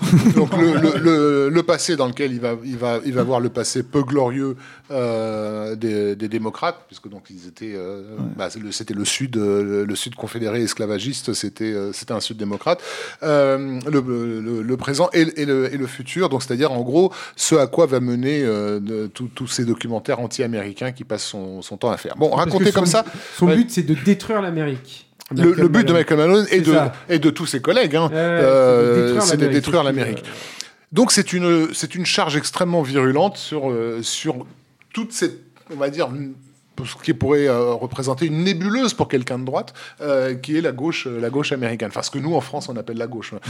Euh, et, euh, et, et, et- et il, il rentre dans les, dans les brancards avec une telle euh, euh, énergie et une telle mauvaise Violence, foi violence. et violence Ouais. que ça en devient euh, subjugant. Euh, Déjà, moi, il va chercher, ouais. déjà, il va chercher tous les acteurs républicains du. Ouais, de- John Voight, T'as John Voight, James- t'as t'as James Denis. Hopper, Hmm. James Woods. Ouais. T'as- Alors moi, ce qui me fait le plus marrer, c'est le, fameux- le fameux réalisateur oscarisé, c'est euh, c'est, euh, qui a fait un film, je crois, sur euh, dans le film, c'est euh, sur il parodie Clooney, qui a fait un film sur le McCarthyisme, en fait, un grand film parce qu'il se fout de la gueule du truc, genre un Mm. grand film engagé sur le McCarthyisme euh, 50 ans après, tu vois. C'est euh, Kevin Sorbo, le mec qui joue Hercule, c'est ridicule. Quoi. Il y a Robert. Ouais, voilà. Il y a Robert Davy en, en, en, En terroriste, Ouais, mais c'est complètement dingue. Comme Il film. joue Aziz. Euh, c'est pas un film drôle. Quoi. et, Ah et- c'est sinistre, c'est sinistre, c'est mais hyper glauque, quoi, parce que c'est tellement violent, il y a que de la rancœur. c'est ça, Il faut imaginer Scary Movie 3 ou 4, mais en fait, euh, comment dire, euh, euh, euh, euh, avec une charge politique ultra violente, ultra euh, Mm. mauvaise foi, comme tu dis. En fait, les, gags, méchante. les gags sont pas drôles, euh, mais, mais encore une fois, le- la- leur violence les rend, les rend subjugants. C'est-à-dire que moi, je, je pouvais pas tour- détourner le regard du film, tellement le- les choses s'enchaînaient. c'est un ouais. objet étonnant, C'est un ovni, ouais. Euh, enfin, voilà, il, passe euh, trois minutes sur un gag euh, dans, dans, dans une, dans- comment dire, euh, dans, dans une, un truc associatif euh, sur le fait que les, les, deux lesbiennes, le, le mec les confond avec des hommes, quoi. Il n'arrive pas à, à- à y voir des, des nanas, tu vois. Mais t'es là, Parce qu'il y a un gag qui était déjà dans, dans, dans High School High, en fait. Mais, Ah ouais mais ils le font tout le temps. Mais c'est ça aussi le truc, c'est qu'en fait, c'est ce qui est désarmant avec ce film, c'est que tu peux pas dire que c'est pas un film de Zucker parce que ça, il, il utilise vraiment les gags qui Bien font sûr, bien déjà, sûr, en fait. C'est juste qu'en fait, tu- quand- plus ça avance, mécanismes aussi, plus- notamment sur les plus- plans séquences. voilà, et ouais. plus ils sont, euh, comment dire, euh, euh, tu te dis putain le vieux con quoi, le vieux vieux ringard quoi, Le vieux réac, en ouais, fait, le ouais. vieux réac, quoi. Et et- et il y a des moments, donc, euh, il y a des moments où on part carrément euh, au- dans, dans, les- dans la stratosphère. Je pense notamment dans la- toute la partie future où euh, Michael Malone découvre un, un- un Hollywood complètement islamisé, euh, euh, où, où les, où les nanas portent du Gucci, euh, mais, mais avec le voile.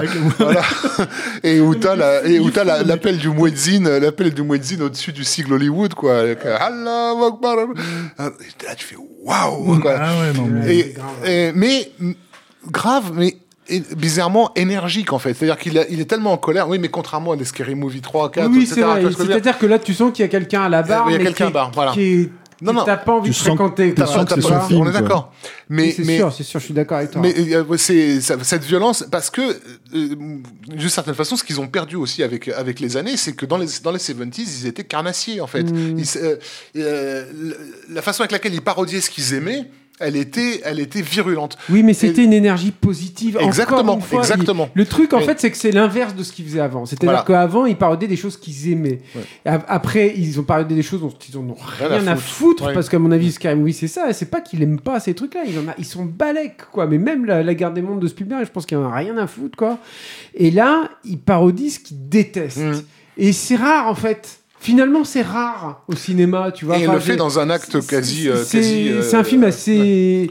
Il y en a pas d'autres, quoi. Je des suis- trucs il le fait dans un acte quasi suicidaire. hein. Ah, il est bah ça, je sais il- pas, il bah, écoute, Moi, lui, je pense que euh, mec, à il est convaincu de son bon droit, Non, tu non, vois, quand il fait par ça. rapport à sa carrière, j'entends pas. Ah oui, c'est- oui, il y en alors, a plus. euh, clair. Mais, clair, euh, mais, mais il dit Holly- Hollywood est prêt à, par- à, à- à pardonner tous les, tous les actes, euh, tous les problèmes de drogue et, et- et- et d'alcool, mais je, mais, mais je pense sincèrement qu'un un républicain là-bas ne peut pas être euh, euh, réhab. C'est c'est quoi le terme Enfin, revenir, quoi, être. euh, oui, oui. En, euh, soigné, en fait. soigné, voilà, soigné. Euh, que C'est vu comme une maladie, ce qui, d'une Qui certaine façon. C'est C'est lui, euh, Ah, David lui, Zucker, ouais. Mm. Euh, et, et- et- et la raison aussi pour laquelle il, il se chope euh, les, les John Voight et les, euh, les Robert Daviau, c'est parce que eux-mêmes, euh, ou James Woods, euh, eux-mêmes ont une énorme, euh, rancœur vis-à-vis vis-à-vis du fait que leur, le- il y a tout un pan Ah, politique américain qui est vraiment non grata à, à- à Ouais, Hollywood. ouais, Hollywood, après- il s'est- il s'est- il s'est foutu, il, s'est foutu dessus, quoi. Mais mais il y a un truc en plus d'ailleurs ch- chez ce mec-là qui est qui est un peu, j'allais dire mortifère, c'est peut-être un peu fort, mais il y a un truc dans sa gueule et dans son Chez attitude. David Zucker, chez ouais. David Zucker aujourd'hui, Bah, c'est un, dépre- dépressif. hein, qui, est un- qui est extrêmement désagréable. C'est-à-dire que euh, Abrams, euh, Jerry Zucker et tout, c'est pas pareil. Ils Non, non, sont- non, ouais. c'est, des vieux monsieur installés, comme tu le disais, bourgeois, très certainement. Et, euh, et avec ce truc-là et tout. Mais tu vois, euh, Jerry Zucker, il a. Pour les besoins du podcast, j'ai vu un. que Je vous conseille d'ailleurs, si vous, si vous comprenez l'anglais, il a, il a donné une conférence à Google, euh, par exemple, qui est- qui est- il n'y a pas très longtemps il est plein d'humour, il est encore très drôle, quoi. C'est marrant, enfin, c'est triste parce que tu dis, mais pourquoi tu essayes pas de faire fructifier un peu ça aujourd'hui, quoi Tu vois, quand tu vois ces- les, les- les films qui livrent depuis maintenant un moment, quoi. Et euh, mais alors que son frère, c'est pas du tout le cas. Et d'ailleurs, je, moi, je ne vois pas de, j'ai pas vu de conférence entre eux trois depuis Non, depuis un de- moment. Non, non, Donc, ça- je sais pas, il y a un truc. qui Alors s'est déjà, passé, je pense que déjà, je pense que lui, en fait, le hardcore républicain, euh, c'est pas du tout le cas des deux frangins. de- Non, de- non, de- clairement pas. Et, et ça les a, et ça les a, voilà. ça les a séparés. Moi, je suis, je suis, euh, je suis ami entre guillemets sur Facebook avec pas de prof parce que c'est euh, pour avoir des, voilà, pour voir un peu sa carrière, pour suivre. justifier. Non mais voilà, et en fait le truc c'est que lui clairement, bah, comme pas mal de gens, euh, comme Karl Reiner avant qu'il décède d'ailleurs, euh, et sur Twitter ou ce genre de choses, en fait c'est des gens qui tweetent sur la politique, et pas de prof il se fout ouvertement de la gueule des républicains actuels et passés, hein, de toute façon. Donc voilà, donc c'est, je pense qu'en fait il se sent bien seul, euh, David Zucker, à mon avis, dans tout son groupe de potes, quoi. C'est-à-dire, euh, les Sinison, euh, euh, il apparaît là-dedans comme il a apparu dans les Scary Movies. Et si, Mais- ça, je pense- et tu, c'était sens, avant de tu, sens mourir. qu'il, tu sens qu'il est là parce, que, parce qu'il considère que Zucker a fait sa carrière. Voilà, Ouais, et c'est- que en fait il cachetonne, il vient chercher Ouais. son petit cachet, c'est triste quoi, tu vois, voilà. Mais euh, mais euh, mais c'est vrai qu'on termine sur ce film-là parce que c'est un film qui, qui Mais- quelque mais- part en fait est son vrai film d'auteur en fait aujourd'hui. C'est ça qui est étrange en fait. C'est bizarre, ouais. Ouais. et, et, et qui a été euh, extrêmement euh, un objet extrêmement embarrassant pour la, la presse américaine euh, Et pour- républicaine et pour- ouais, c'est conservatrice parce que parce que même s'il pouvait être d'accord avec certaines vues euh, extrêmes montrées dans le film, la- le- le- comme le dit euh, Julien, ça, ça, ça pue tellement la hargne et la, et la violence que Ça ils- joue contre eux. hein, ouais, qu'ils se sont dit, ils font, on, va, on va pas mettre ça en avant, quoi. Non, non, c'est sûr. Euh, pas donc, du tout un film euh, malin, mm, quoi. C'est un film de bourrin. Euh, mais de bourrin parce que le mec, comme tu le disais aussi, il se fait bouffer par sa haine, quoi. Mm, mm. Et encore une fois, je trouve que c'est. ça en fait un objet fascinant, quoi. C'est-à-dire, c'est, c'est un objet désagréable à regarder, mais assez Subjugant, ouais. inédit. Enfin, Ouais. encore une fois, j'ai du mal à trouver un équivalent à ça, quoi. C'est, c'est un truc bizarre, quoi. Encore une fois, je pense un film qui a été produit grâce au succès de, de des Scary Ouais. Movies. C'est-à-dire Ouais, que si- s'il y a quelque chose dans son fonctionnement à lui où il s'est, on va dire, complètement saboté euh, euh, vis-à-vis de, comment dire, euh, artistiquement vis-à-vis de, de, Scary Movie 3 et 4, qui c'est dire qu'il a laissé faire euh, les Weinstein parce que c'est des films où tu sens que c'est, tu sens que c'est du, du lol par, par procuration. C'est-à-dire tu sens que le, tu, tu vois, tu vois bien l'exécutif rentrer dans la table de montage faire. Euh, ça c'est pas drôle, ça c'est pas drôle, ça c'est pas drôle, ça c'est drôle. Tu coupes, mais le mec rigole pas, tu vois. Juste il se dit que c'est drôle parce qu'en fait c'est tendance, tu vois. Et voilà. Ce- Donc ce qui est quand même quand tu quand, quand tu repenses à tout ce qu'on a dit sur ce qu'étaient les As avant, en fait dans les années 80, c'est un reniement total. Bah au moins en fait, je pense que lui il s'est dit que c'est sa bonne action quelque part en fait parce que parce que mine de rien il il il- il l'accroche quand même à un compte moral en fait si tu veux. Et, et c'est ça qui est assez c'est ça qui est assez fou en fait si tu veux c'est qu'ils se rendent pas compte à quel point en fait son film est, est extrêmement euh, comment dire euh, euh, insultant tout en comment dire en essayant de te dire mais attends je, je, je, je- je vais te donner une leçon moi je, je veux que tu comprennes je, je- faut Bah, il, aurait, à il aurait pu faire un film, il aurait pu faire un film de propagande pour la scientologie, hein, de- de la- dans, dans- dans la même, dans la même Oui, euh, oui. dynamique. C'est-à-dire qu'au bout du compte, oui, tu regardes le film et tu te dis, mais t'as Les films de propagande pour les T'as- scientos, ils sont plus rigolos. t'as- t'as- t'as envie t'as- qu'on fasse un podcast sur Battlefield. Earth Il y a un côté, euh, y a un côté Ouais. où tu m'emmènes, quoi. Parce que Ouais. si- s'il s'agit, enfin, faire, faire de l'humour euh, ultra, euh, ultra réac, ça existe euh, sur Internet. hein. ça s'appelle 4chan et c'est de- de- c'est- c'est Oui, un mais- lieu de- duquel surgit. mais bon Fortune déjà t'es en train de lui parler d'un truc Ouais, qui sait non, pas ce que c'est c'est euh, tu J'entends par là pour, pour, pour raccorder sur, euh, a priori, les mêmes conneries que, qui, Ouais. mais sur lequel l'humour est réellement ah mais moi je pense que Euh, je pense là- que c'est pas où- une comédie son film là hein, où presque hein. sur- American Carol, c'est- quel que soit ton bord Si, c'est une, politique, t'es gêné. c'est une comédie, mais c'est un film d'utilité, à mon avis, pour lui. Pour lui, ouais, c'est ça, je pense que lui, il pas le cas de, de- ce qu'il faisait avant, Ouais. finalement. Mais comment se fait-il que rien ne fonctionne sur le plan de la mécanique du rire Il y a Parce que rien y a- qui c'est- fonctionne. c'est c'est ultra motivé par la haine. Je pense que tu ne peux pas être motivé par Tu de peux A pas. à Z par la Ouais, haine quand ouais. tu fais de l'humour. Encore une fois, le, le- le- que de chemin parcouru, franchement, dans le, le- le- la carrière des Zucker. C'est-à-dire qu'on se doutait en fait que ce serait un peu triste sur la fin et tout, sur les trucs et tout. Mais retenons du coup, pour le coup, euh, je sais pas ce que vous en pensez, films. mais, mais le truc, qui- le bon là-dedans, et c'est le bon, et c'est quoi la leçon en fait de tous ces trucs-là et tout? C'est euh, l'amour, mes amis. Euh, non, Non, mais, mais- c'est vrai, je veux dire, c'est d'une part euh, comprendre et, euh, aimer euh, le métier de cinéma, qu'est-ce que c'est le langage cinématographique, qu'est-ce que c'est de, parler, de, communiquer avec une caméra, une histoire, une image, faire comprendre une situation. Qu'est-ce que c'est d'aimer les films et d'essayer de travailler autour de cet amour des films, même si c'est en, temps manquant, même si, machin, mais ça reste productif. C'est-à-dire que même, je, je prends un truc un peu plus faible comme Hot Shot 2, enfin pour moi, hein, un peu plus faible en tout cas que Top Secret et, et, euh, Airplane et tout, mais, mais ça reste constructif, c'est-à-dire ça, ça participe ça, ça de, de, de, de, tout ça en fait, de tout ce qui il, il parodie. Et, euh, et, je pense qu'à partir du moment où tu es animé par une énergie euh, négative comme ça, Puis a pas que ça, je pense qu'il y a un une vision du monde que, que tu peux pas adhérer en fait, si tu veux. C'est-à-dire que en gros, voilà. la vision du monde avec laquelle lui il adhère là-dedans, elle est spécifiquement liée à un événement spécifique, qui est le 11 septembre, comme tu l'as dit, et sur lequel découle en fait tout sa peur, toute sa, toute sa, tout, tout ce Mm. qu'il a, tout ce qu'il a toujours craint, et ce qu'il met en avant dans ce film-là. La différence, enfin nous, pourquoi on a voulu faire ce podcast-là, c'était pour préciser que en fait les As, avec tout ce qu'ils ont généré derrière et tous ces films de merde en fait qui, qui, qui, qui ont tenté de les refaire, il y a à la base une vraie proposition de cinéma qui est restée, qui restera quand eux seront morts, Et de parce qu'en fait, cinéma, encore voilà, une fois, et c'est ça, de comédie, c'est voilà, ça et, de cinéma, et qui, et qui vraiment, en fait, ils ont leur importance dans euh, euh, l'évolution de ce langage, Mm. quoi qu'on en pense. Donc le truc, c'est qu'on aime, qu'on ça nous fasse rire ou pas. Moi, j'ai- un genre bien difficile. voilà, moi, je- j'ai vu. euh, euh, qui, est- qui est- qui n'est pas pérenne. Qui aussi. pardonne C'est pas. C'est la comédie, c'est un genre qui pardonne là- pas. C'est vrai, hein, c'est- moi je trouve Bien que de la sûr. carrière des As, tu te rends compte à quel point c'est fragile la comédie, Mm, à quel point ça demande une énergie, une créativité délirante, et, et- et à quel point tu es vite obsolète en fait, et à quel point tu es vite dépassé. Moi, mon anecdote perso, c'est que j'avais vu le film avec mon père. Il y avait un flic pour sauver le, le président. Je l'avais emmené en salle voir ça. Je me suis dit, ça va le faire marrer. Et limite insulté en sortant du film. Il m'a dit, mais qu'est-ce que tu m'as emmené voir en fait Qu'est-ce que c'est que ça? Donc c'est vrai que c'est pas que générationnel, c'est qu'en fait tu marches ou tu marches pas à cet humour-là. Donc que t'aimes ou que t'aimes pas, il y a quand même un travail derrière en fait qui pousse justement en fait à une connivence avec le spectateur. Et c'est ce qu'on aime nous en fait, c'est ce qu'on a envie de traiter dans le cinéma. Donc c'est pour ça qu'on en parle. Et on va en rester là peut-être parce que je sais pas si t'as quelque chose à rajouter sur American Carol.